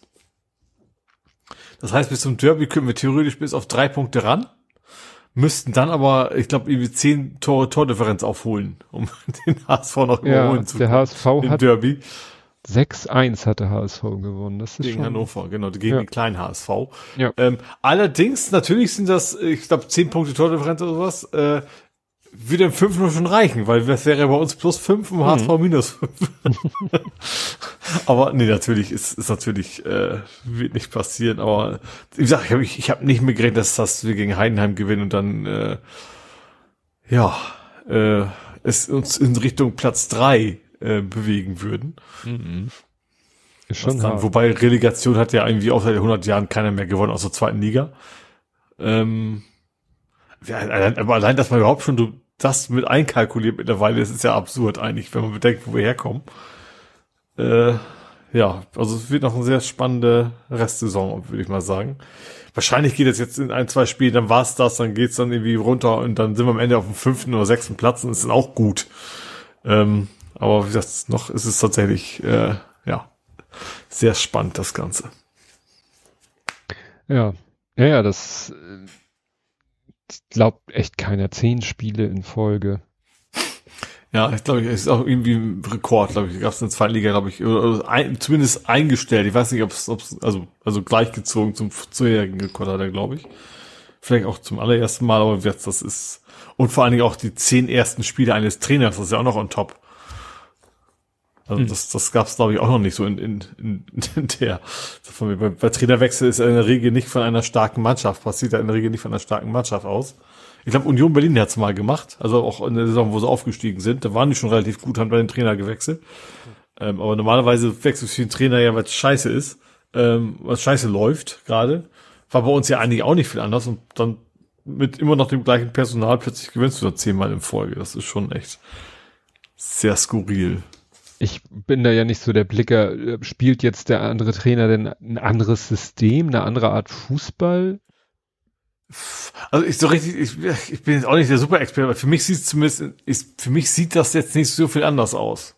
Hm. Also was da auf dem Platz, also taktisch gesehen. Natürlich habe ich jetzt nicht die Feinheiten im Kopf. Ich sehe jetzt nicht, ob der Meter weiter nach rechts oder die falsche Neun, wie sie alle heißen. Mhm. Ähm, das, das erkenne ich ja auch nicht. Aber ich, für mich fühlt sich das sehr ähnlich an, nur dass es einfach ein bisschen mehr funktioniert. Das ist ja oft so, so Kleinigkeiten, hast du ja auch oft schon gehabt. Der Gegner macht dreimal einen Lattentreffer und äh, wenn davon einer reingegangen wäre, wäre es komplett anders ausgegangen. Ähm, ja. Obwohl nur Glück kann zehnmal nach einer ja auch nicht sein. Also muss schon irgendwas anderes auch noch, auch noch passiert sein. Tja. Hm. Fußball ist schon skurril. Ja. Ja. Da, also ich habe nichts zu berichten, weil ne, äh, sich der Hamburger Fußballverband gesagt hat, Ostern die Familienväter oder die Kinder haben keine Lust. Es war zwar mhm. Pokalspieltag, also ne, im, im Lotto-Pokal wurde gespielt. Naja. Gut, kommen wir also zum Real Life. Und da erzähle ich erstmal von Nice Cream. Das, äh, meine Frau sagte so, ey Mensch, wollen wir nicht am, an welchem Tag war das? War das Karfreitag? Oder Ostersamstag. Nee, Karfreitag. Karfreitag hat sie gesagt, Mensch, äh, wie wär's, wir lassen das Mittagessen ausfallen und gehen stattdessen zu Nice Cream beziehungsweise fahren. Ja, das ist wichtig, weil meine Frau mit meinem kleinen Sohn ist da schon mal zu Fuß hin. Mhm. Und das ist äh, in der Nähe, äh, das sagt Hamburgern vielleicht was, Alter Teichweg. Alter Teichweg ist eine U-Bahn-Station, mhm. ist auch eine Schule, da ging der Große früher mal hin. Und das ist von uns schon eine Ecke weg. Also da sind sie schon wirklich lange gelatscht. Und der Kleine hat es hinterher auch ein bisschen bereut, äh, das mitgemacht zu haben. Ähm, und diesmal sind wir halt mit dem Auto hingefahren. Mhm. Und äh, Nice Cream ist halt eine Eis, ein Eiscafé, eine Eisdiele die es irgendwie geschafft hat, in einer Ecke, wo nun wirklich nicht irgendwie mh, hm, zahlungskräftiges Milieu herrscht und auch gar nicht so viel, also vor allen Dingen ein Eiscafé aufzumachen und ja, damit irgendwie so erfolgreich zu sein, dass da wirklich Leute auch von weiter weg kommen. Weil, wie gesagt, nur mit dem Publikum um sie herum würden sie es nicht schaffen. Aber wenn wir schon mhm. äh, uns auf den Weg machen, dann zeigt das ja schon mal, dass es was Besonderes ist. Also die machen ihr Eis natürlich selber, die haben auch so ein paar abgefahrene Sorten und Sachen natürlich. Und sie haben Bubble-Waffeln. Das sind irgendwie Waffeln, mhm. die sehen aus wie diese, wie diese Großkammer äh, Luftpolsterfolie. Also wo die Kammern so schon die Größe von Tennis, äh, Tischtennisbällen haben. Mhm. Ne? Und solche Waffeln stellen sie her und rollen die dann quasi auf im Eisbecher und füllen dann das Eis rein. Oder auch Croissant. Dann nehmen sie ein Croissant, schneiden das auf und hauen dir zwei, drei Eiskugeln in das Croissant rein. Das ist natürlich, das kann die Idee, wenn, wenn du sie erstmal hast, dann kann das jeder machen, aber ja. Und wir haben alle drei das gleiche mehr oder weniger gegessen, nämlich ein Franzbrötchen-Eisbecher. Wo dann Franzbrötchen. Brocken quasi Bröckel drinne sind. Sahne, Waffeln, äh, das Ganze noch, wenn man will, mit Franzbrötchenlikör. Darauf haben wir alle verzichtet. Und ich habe dann gesagt, na, wenn ich schon ein Franzbrötchenbecher bestelle mit Franzbrötchenstücken und dann nehme ich natürlich auch drei Kugeln Franzbrötchen-Eis. Der Kleine hat das auch gemacht. Meine Frau war dann ein bisschen fantasievoller, hat da eine Kugel Franzbrötchen noch zwei andere Kugeln. Naja, und ich habe meinen Becher, ich bin so Typ Inhalator. Ich war dann schnell fertig mit meinem Eisbecher. War ja quasi auch mein Mittagessen. Meine Frau hat ein bisschen entspannter gelöffelt und der Kleine hat irgendwie so, also, ne, du isst ja oben die Waffeln, die Franzbrötchenstücke, die Sahne und ich würde mal sagen, vielleicht eine Kugel von den dreien. Und dann war er satt. Das heißt, ich mhm. kam dann in das Vergnügen, noch zwei weitere Kugeln Franzbrötchen Eis zu essen. Und das war dann irgendwann der Punkt, too much. Also da hatte ich dann wirklich so ein Franzbrötchen Eis Overkill. ja. Hätte ich vielleicht mal mit rechnen sollen und doch andere Sorten nehmen sollen. Naja, es gibt Schlimmeres kalorientechnisch war das natürlich der Wahnsinn, aber äh, egal. Es war ja quasi auch Mittagessenersatz. Also das kann ich echt empfehlen, wenn ihr irgendwie mal nach Hamburg kommt, in Hamburg seid. Äh, nice Cream kann ich sehr empfehlen. Sehr empfehlen. Ich habe am Wochenende auch Eis gehabt. Ich, hatte, ich bestelle mir immer krokant und, und, und erschreckt mich jedes Mal, dass da Alkohol drin ist. Also ist natürlich nichts so wie du mit, aber das trotzdem, das schmeckt so, als wenn das ganz schlimm wäre, finde ich. Also wenn ja. da richtig Umdrehungen drin wären, ja. Ja, du, du warst äh, Futtern bei Muttern und äh, viel spannender ja. eine Odyssee im EC. Ja, es ist, ja, ich hatte eigentlich eine schöne Ostertour geplant und auch eigentlich auch ein schönes Wochenende gehabt. Ähm, also schönes verlängertes Wochenende. Ich bin Donnerstag schon losgefahren mit der mit, mit mit der Bahn nach Hause in die Heimat. So, also mit Auto wären 200 Kilometer und ich vermute, dass es mit der Bahn bisschen weniger ist, weil das ein bisschen direkter ist die, die Strecke. Ähm, also in der Nähe von, also Diepholz ist sozusagen der Zielbahnhof. Wir wohnen nicht in Diepholz, aber das ist dann der dichteste Bahnhof einfach bei. So hingefahren war es ein ICE. Also ich habe mir schon extra Strecken. Es gibt tatsächlich pro Tag genau einen Zug, der bis Diepholz fährt, wo man nicht umsteigen muss. Mhm. Also es gibt, und zwar immer spät abends. Ähm, weil es ist, eigentlich ist Diepholz so ein, ist halt, ein, also Diepholz ist als Stadt gar nicht so klein, aber es ist trotzdem so Bummelbahnregion eigentlich alles eher da.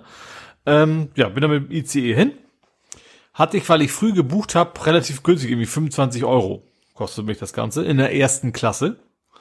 Ähm, da habe ich mir dann eben auch gegönnt, weil es so günstig war. Fahrrad kostet neun Euro, da ist äh, der, der, das war der erste Klasseaufschlag, der ist deutlich kleinere Aufpreis. Was ich nicht bedachte, also ich habe schon irgendwie gewusst, aber ich habe nicht gedacht, dass es so nervig ist, dass die Fahrradabteile so weit sehr weg sind von der ersten Klasse. Hm. Fahrradabteil ist genau der letzte Waggon, also zweite Klasse, und erste Klasse ist der erste Waggon. Hm. Also rein da, Fahrrad festgemacht, meinen ganzen Graffel da ab, weil ich wusste ja auch weit weg, dann wird's ja auch keine, ich habe zum Beispiel eine Drohne dabei gehabt, mhm. willst ja nicht einfach da, da stehen lassen am Fahrrad. Ähm, alles gepackt, Rucksack und äh, los und einmal quer durch den ganzen Zug, weil das war auch nicht, wäre auch nicht genug Zeit gewesen, außenrum zu gehen, weil jetzt, als ich das Fahrrad festgemacht hatte, wo quasi, also waren wir auch schon am Fahren. Und ich habe glaube ich zehn Minuten gebraucht bis zu meinem Platz. Im Zug zu Fuß, weil natürlich auch alle, alle möglichen anderen Leute sich ihre, ihre Plätze gesucht haben, auch teilweise im entgegengesetzt meiner Richtung. Und so breit sind die Gänge ja auch nicht im, in der Bahn.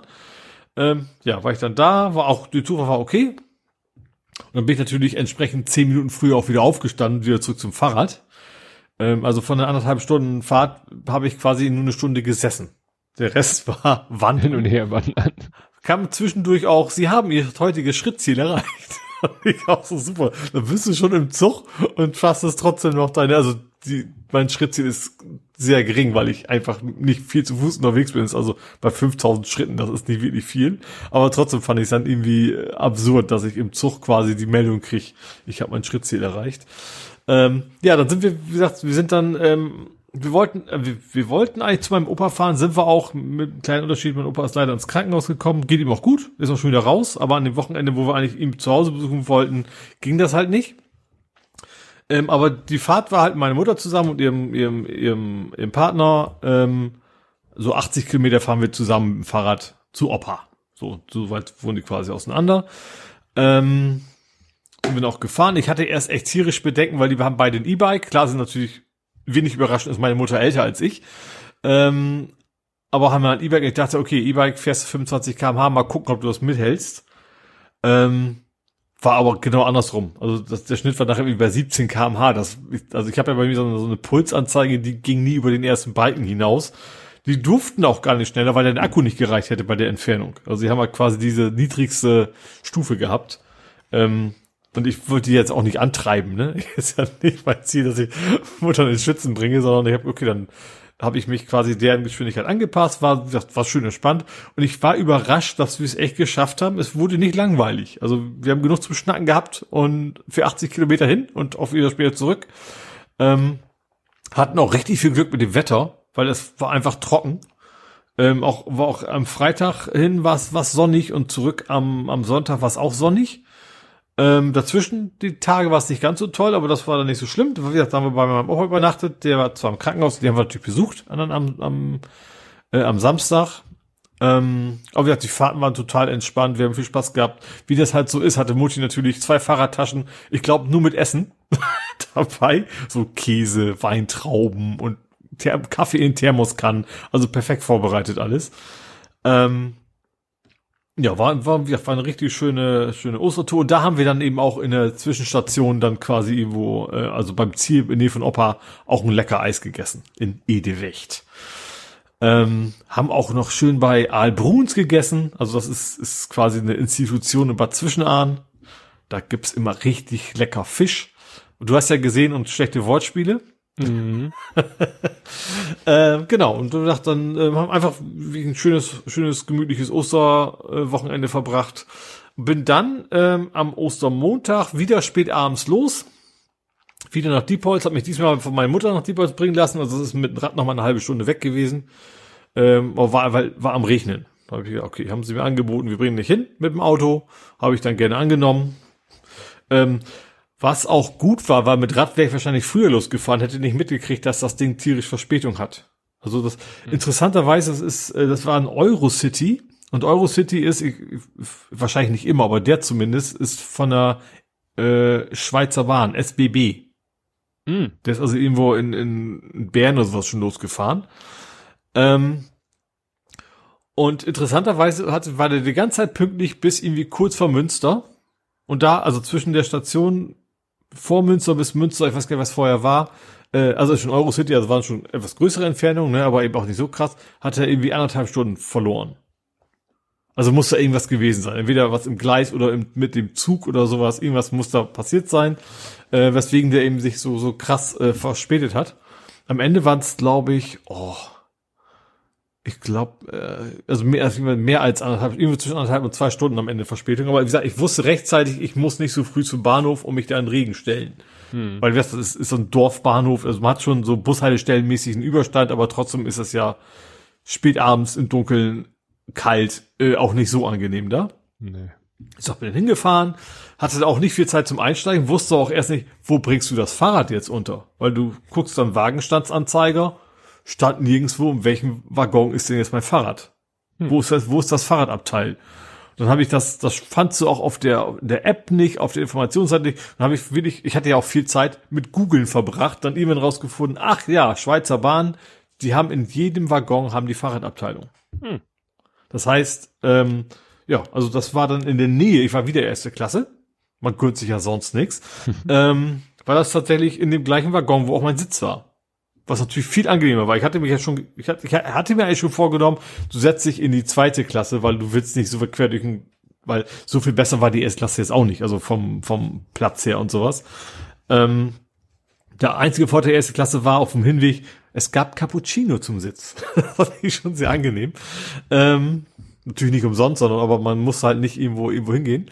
Ähm, so, also zurück perfekt.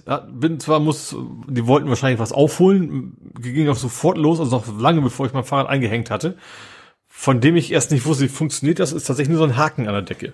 Ich hatte so ein bisschen Angst um eine Felge, aber ähm, Ramonza sagte ja auch schon, ich hatte das ja ges geschrieben, so von ja, äh, auch früher Angst vor gehabt, aber das soll wohl alles okay sein.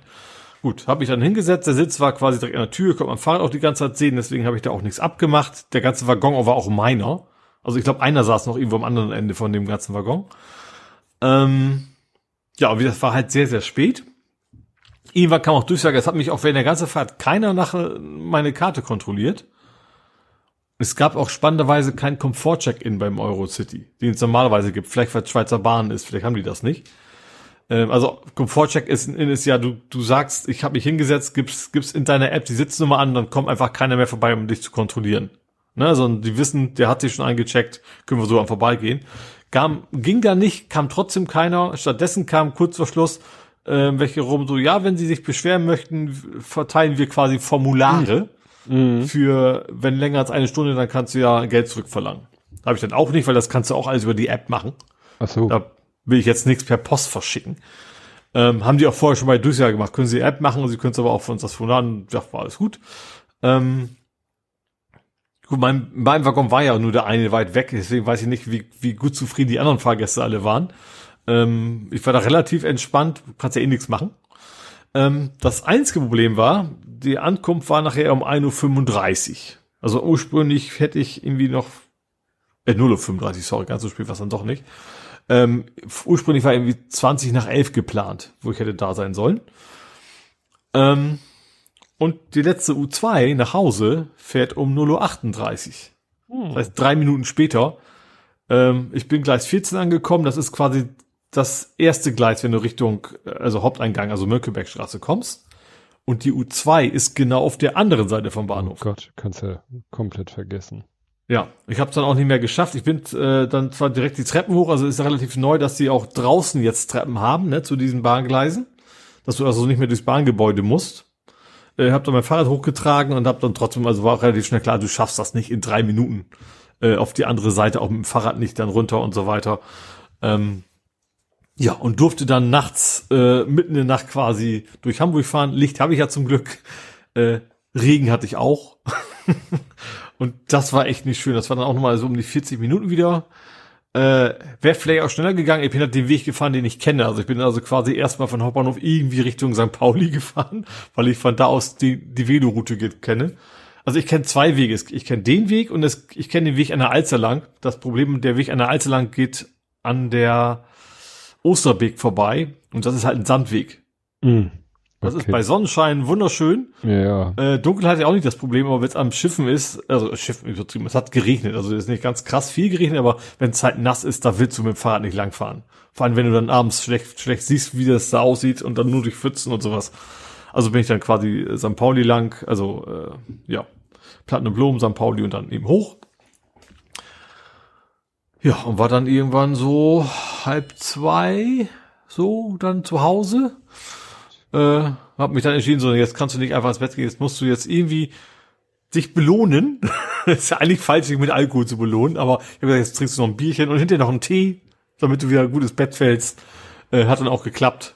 Ähm, bin dann relativ schnell eingeschlafen, logischerweise, war ja auch ein langer Tag. Äh, und ich hatte auch die Tage vorher quasi gar nicht geschlafen, weil da, wo ich beim Opa geschlafen habe, das ist also oben so ein, also ein Raum, der eigentlich nicht mehr benutzt wird. Mhm. Aber mit sehr schöner großer Glasfläche und dann ist halt morgens die Sonne da rein und mm. dann bist du wach. Ja. da hast du keine Chance. Da ich auch und, so und die Abende lange aufgeblieben, klar, wir sind dann mehrere Mann, da guckt man abends schon gemütlich Fernsehen, ne? Und dann ist, geht man nicht, nicht so früh ins Bett. Äh, man sieht sich ja auch nicht so häufig. Und deswegen hatte ich die Tage vorher schon so wenig geschlafen. Ähm, ja. Was übrigens noch, wie hieß das, Pullmeier?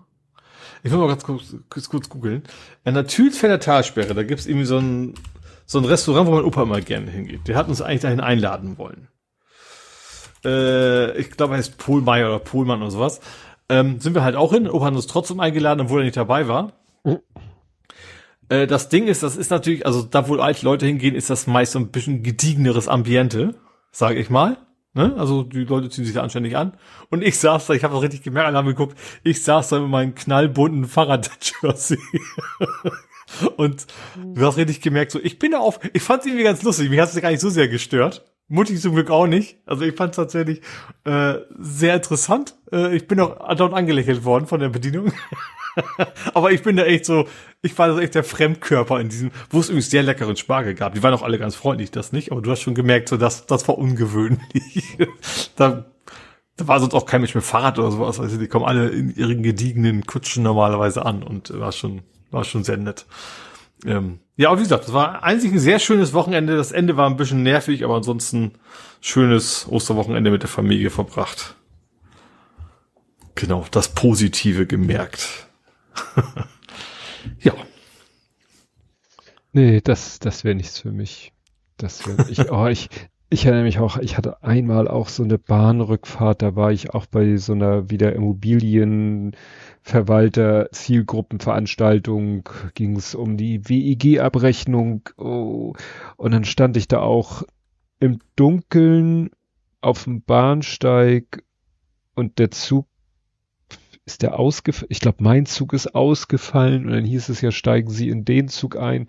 Dann war natürlich meine Reservierung weg und bla, dann habe ich mit Mühe und Not noch einen Platz gefunden und dann kam ein anderer rein und meinte, ja, ich habe hier reserviert und dann war ich, wie, Sie haben hier reserviert und ja, ich hatte eigentlich im ICE äh, reserviert und wir müssen ja jetzt mit diesem Zug fahren, aber Sie sitzen auf meinem Platz. Ich so, ja, Ihre ICE-Reservierung galt für den ICE, aber die gilt ja nicht hier, nur weil Sie zufälligerweise jetzt für äh, Wagen 12, Reihe 7, Platz 3 eine Reservierung im ICE hatten, können Sie mich ja jetzt nicht hier vom Wir haben sämtliche ICEs für Sie reserviert. Ja, ne, so ist halt, ne. Dann ist mir zum Glück noch jemand, äh, ich bin ja nun so ein, so ein Bahnfahren-Noob, ich fahre ja alle 100 Jahre mit der Bahn und dann war da ein sehr, wohl sehr erfahrener Typ, der gesagt hat, nee, nee, das ist so, also der hat sozusagen mir dann beigestanden inhaltlich und das hat den anderen dann, der ist dann grummelnd abgezogen. Da war ich dem anderen sehr dankbar, dass der für mich Partei ergriffen hat. Weil es gab ja auch überhaupt keinen Sinn, ne? So. Nee, also dann, dann, können, dann können sie immer nur einen Zug des Tages auslasten. Ja. ja. Gut. Ja, ich, du, das war dein einziges Real Life, ne, oder? Ich überlege gerade, ja gut, ich habe zwischendurch schöne Drohnenvideos gemacht äh, und Vintage bei Opa gefotografiert, aber das war's dann im Wesentlichen. Gut. Dann können wir nämlich jetzt kommen zu vor 70 Folgen, Blathering 206 vom 30.11.2021 mit dem Titel Punkt, Punkt, Punkt und was Süßes zum Dessert. Mhm. Wir reden über Koalitionsverträge, über traurige Corona-Rekorde, übers Impfen, Feiern, Teddys und elektrisierende Rallyes. Wir hängen Noppensteine an den Weihnachtsbaum, haben viel Schönes und Unschönes im Sport und machen etwas Cosplay. Aha. Interessant. Also der Titel kommt ja von Freiheit, da ging es wahrscheinlich ja, ja. um diese komischen Demos. Ja, es könnte sein, dass äh, zu der Zeit das Bild rumging, hier äh, Dings da, wie heißt der denn? Äh, war, Ach nee, vor allen Dingen, die hatten doch Westernhagen für sich entdeckt, ja. sozusagen. Nee, nee, nee, äh, nicht die, nicht die Corona-Schwurbler. Der hat doch ein Foto von sich gepostet, dass er sich gerade hat impfen lassen. Ja, ja, aber ich sag mal, vorher hatten sie ihn für dich entdeckt und deswegen ja, war es ja für dich eine Riesenkatastrophe, genau. dass er sich dann anders positioniert hat, sozusagen. Genau. Ja. Das, genau. Oh, schön. Wir haben hier äh, eine Kapitelmarke, die heißt Gewalttätiger Fisch. ne? Ja.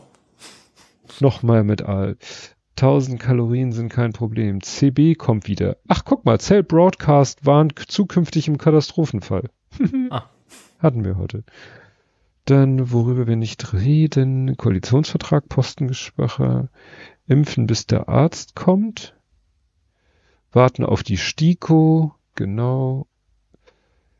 Jack kündigt, Jack kündigt, Jack Dorsey tritt zurück. Ja, ja, das waren noch Zeiten, wo unsere größte Sorge war, dass Jack Dorsey als Twitter-Chef war Jack Dorsey nochmal? Der Gründer von Twitter.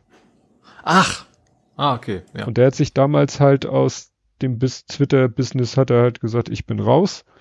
Ja. Volker Lechtenbrick. Oh, da scheint Volker Lechtenbrick gestorben zu sein. Impfpanne. Ah, Menschen warten vor Impfzentrum, Polizei schickt sie weg. Das waren dann noch, noch Sorgen. Unfall in Harburg, U3 fährt seltener bitte. Oh Gott, was war das wieder? Viel, viele Themen.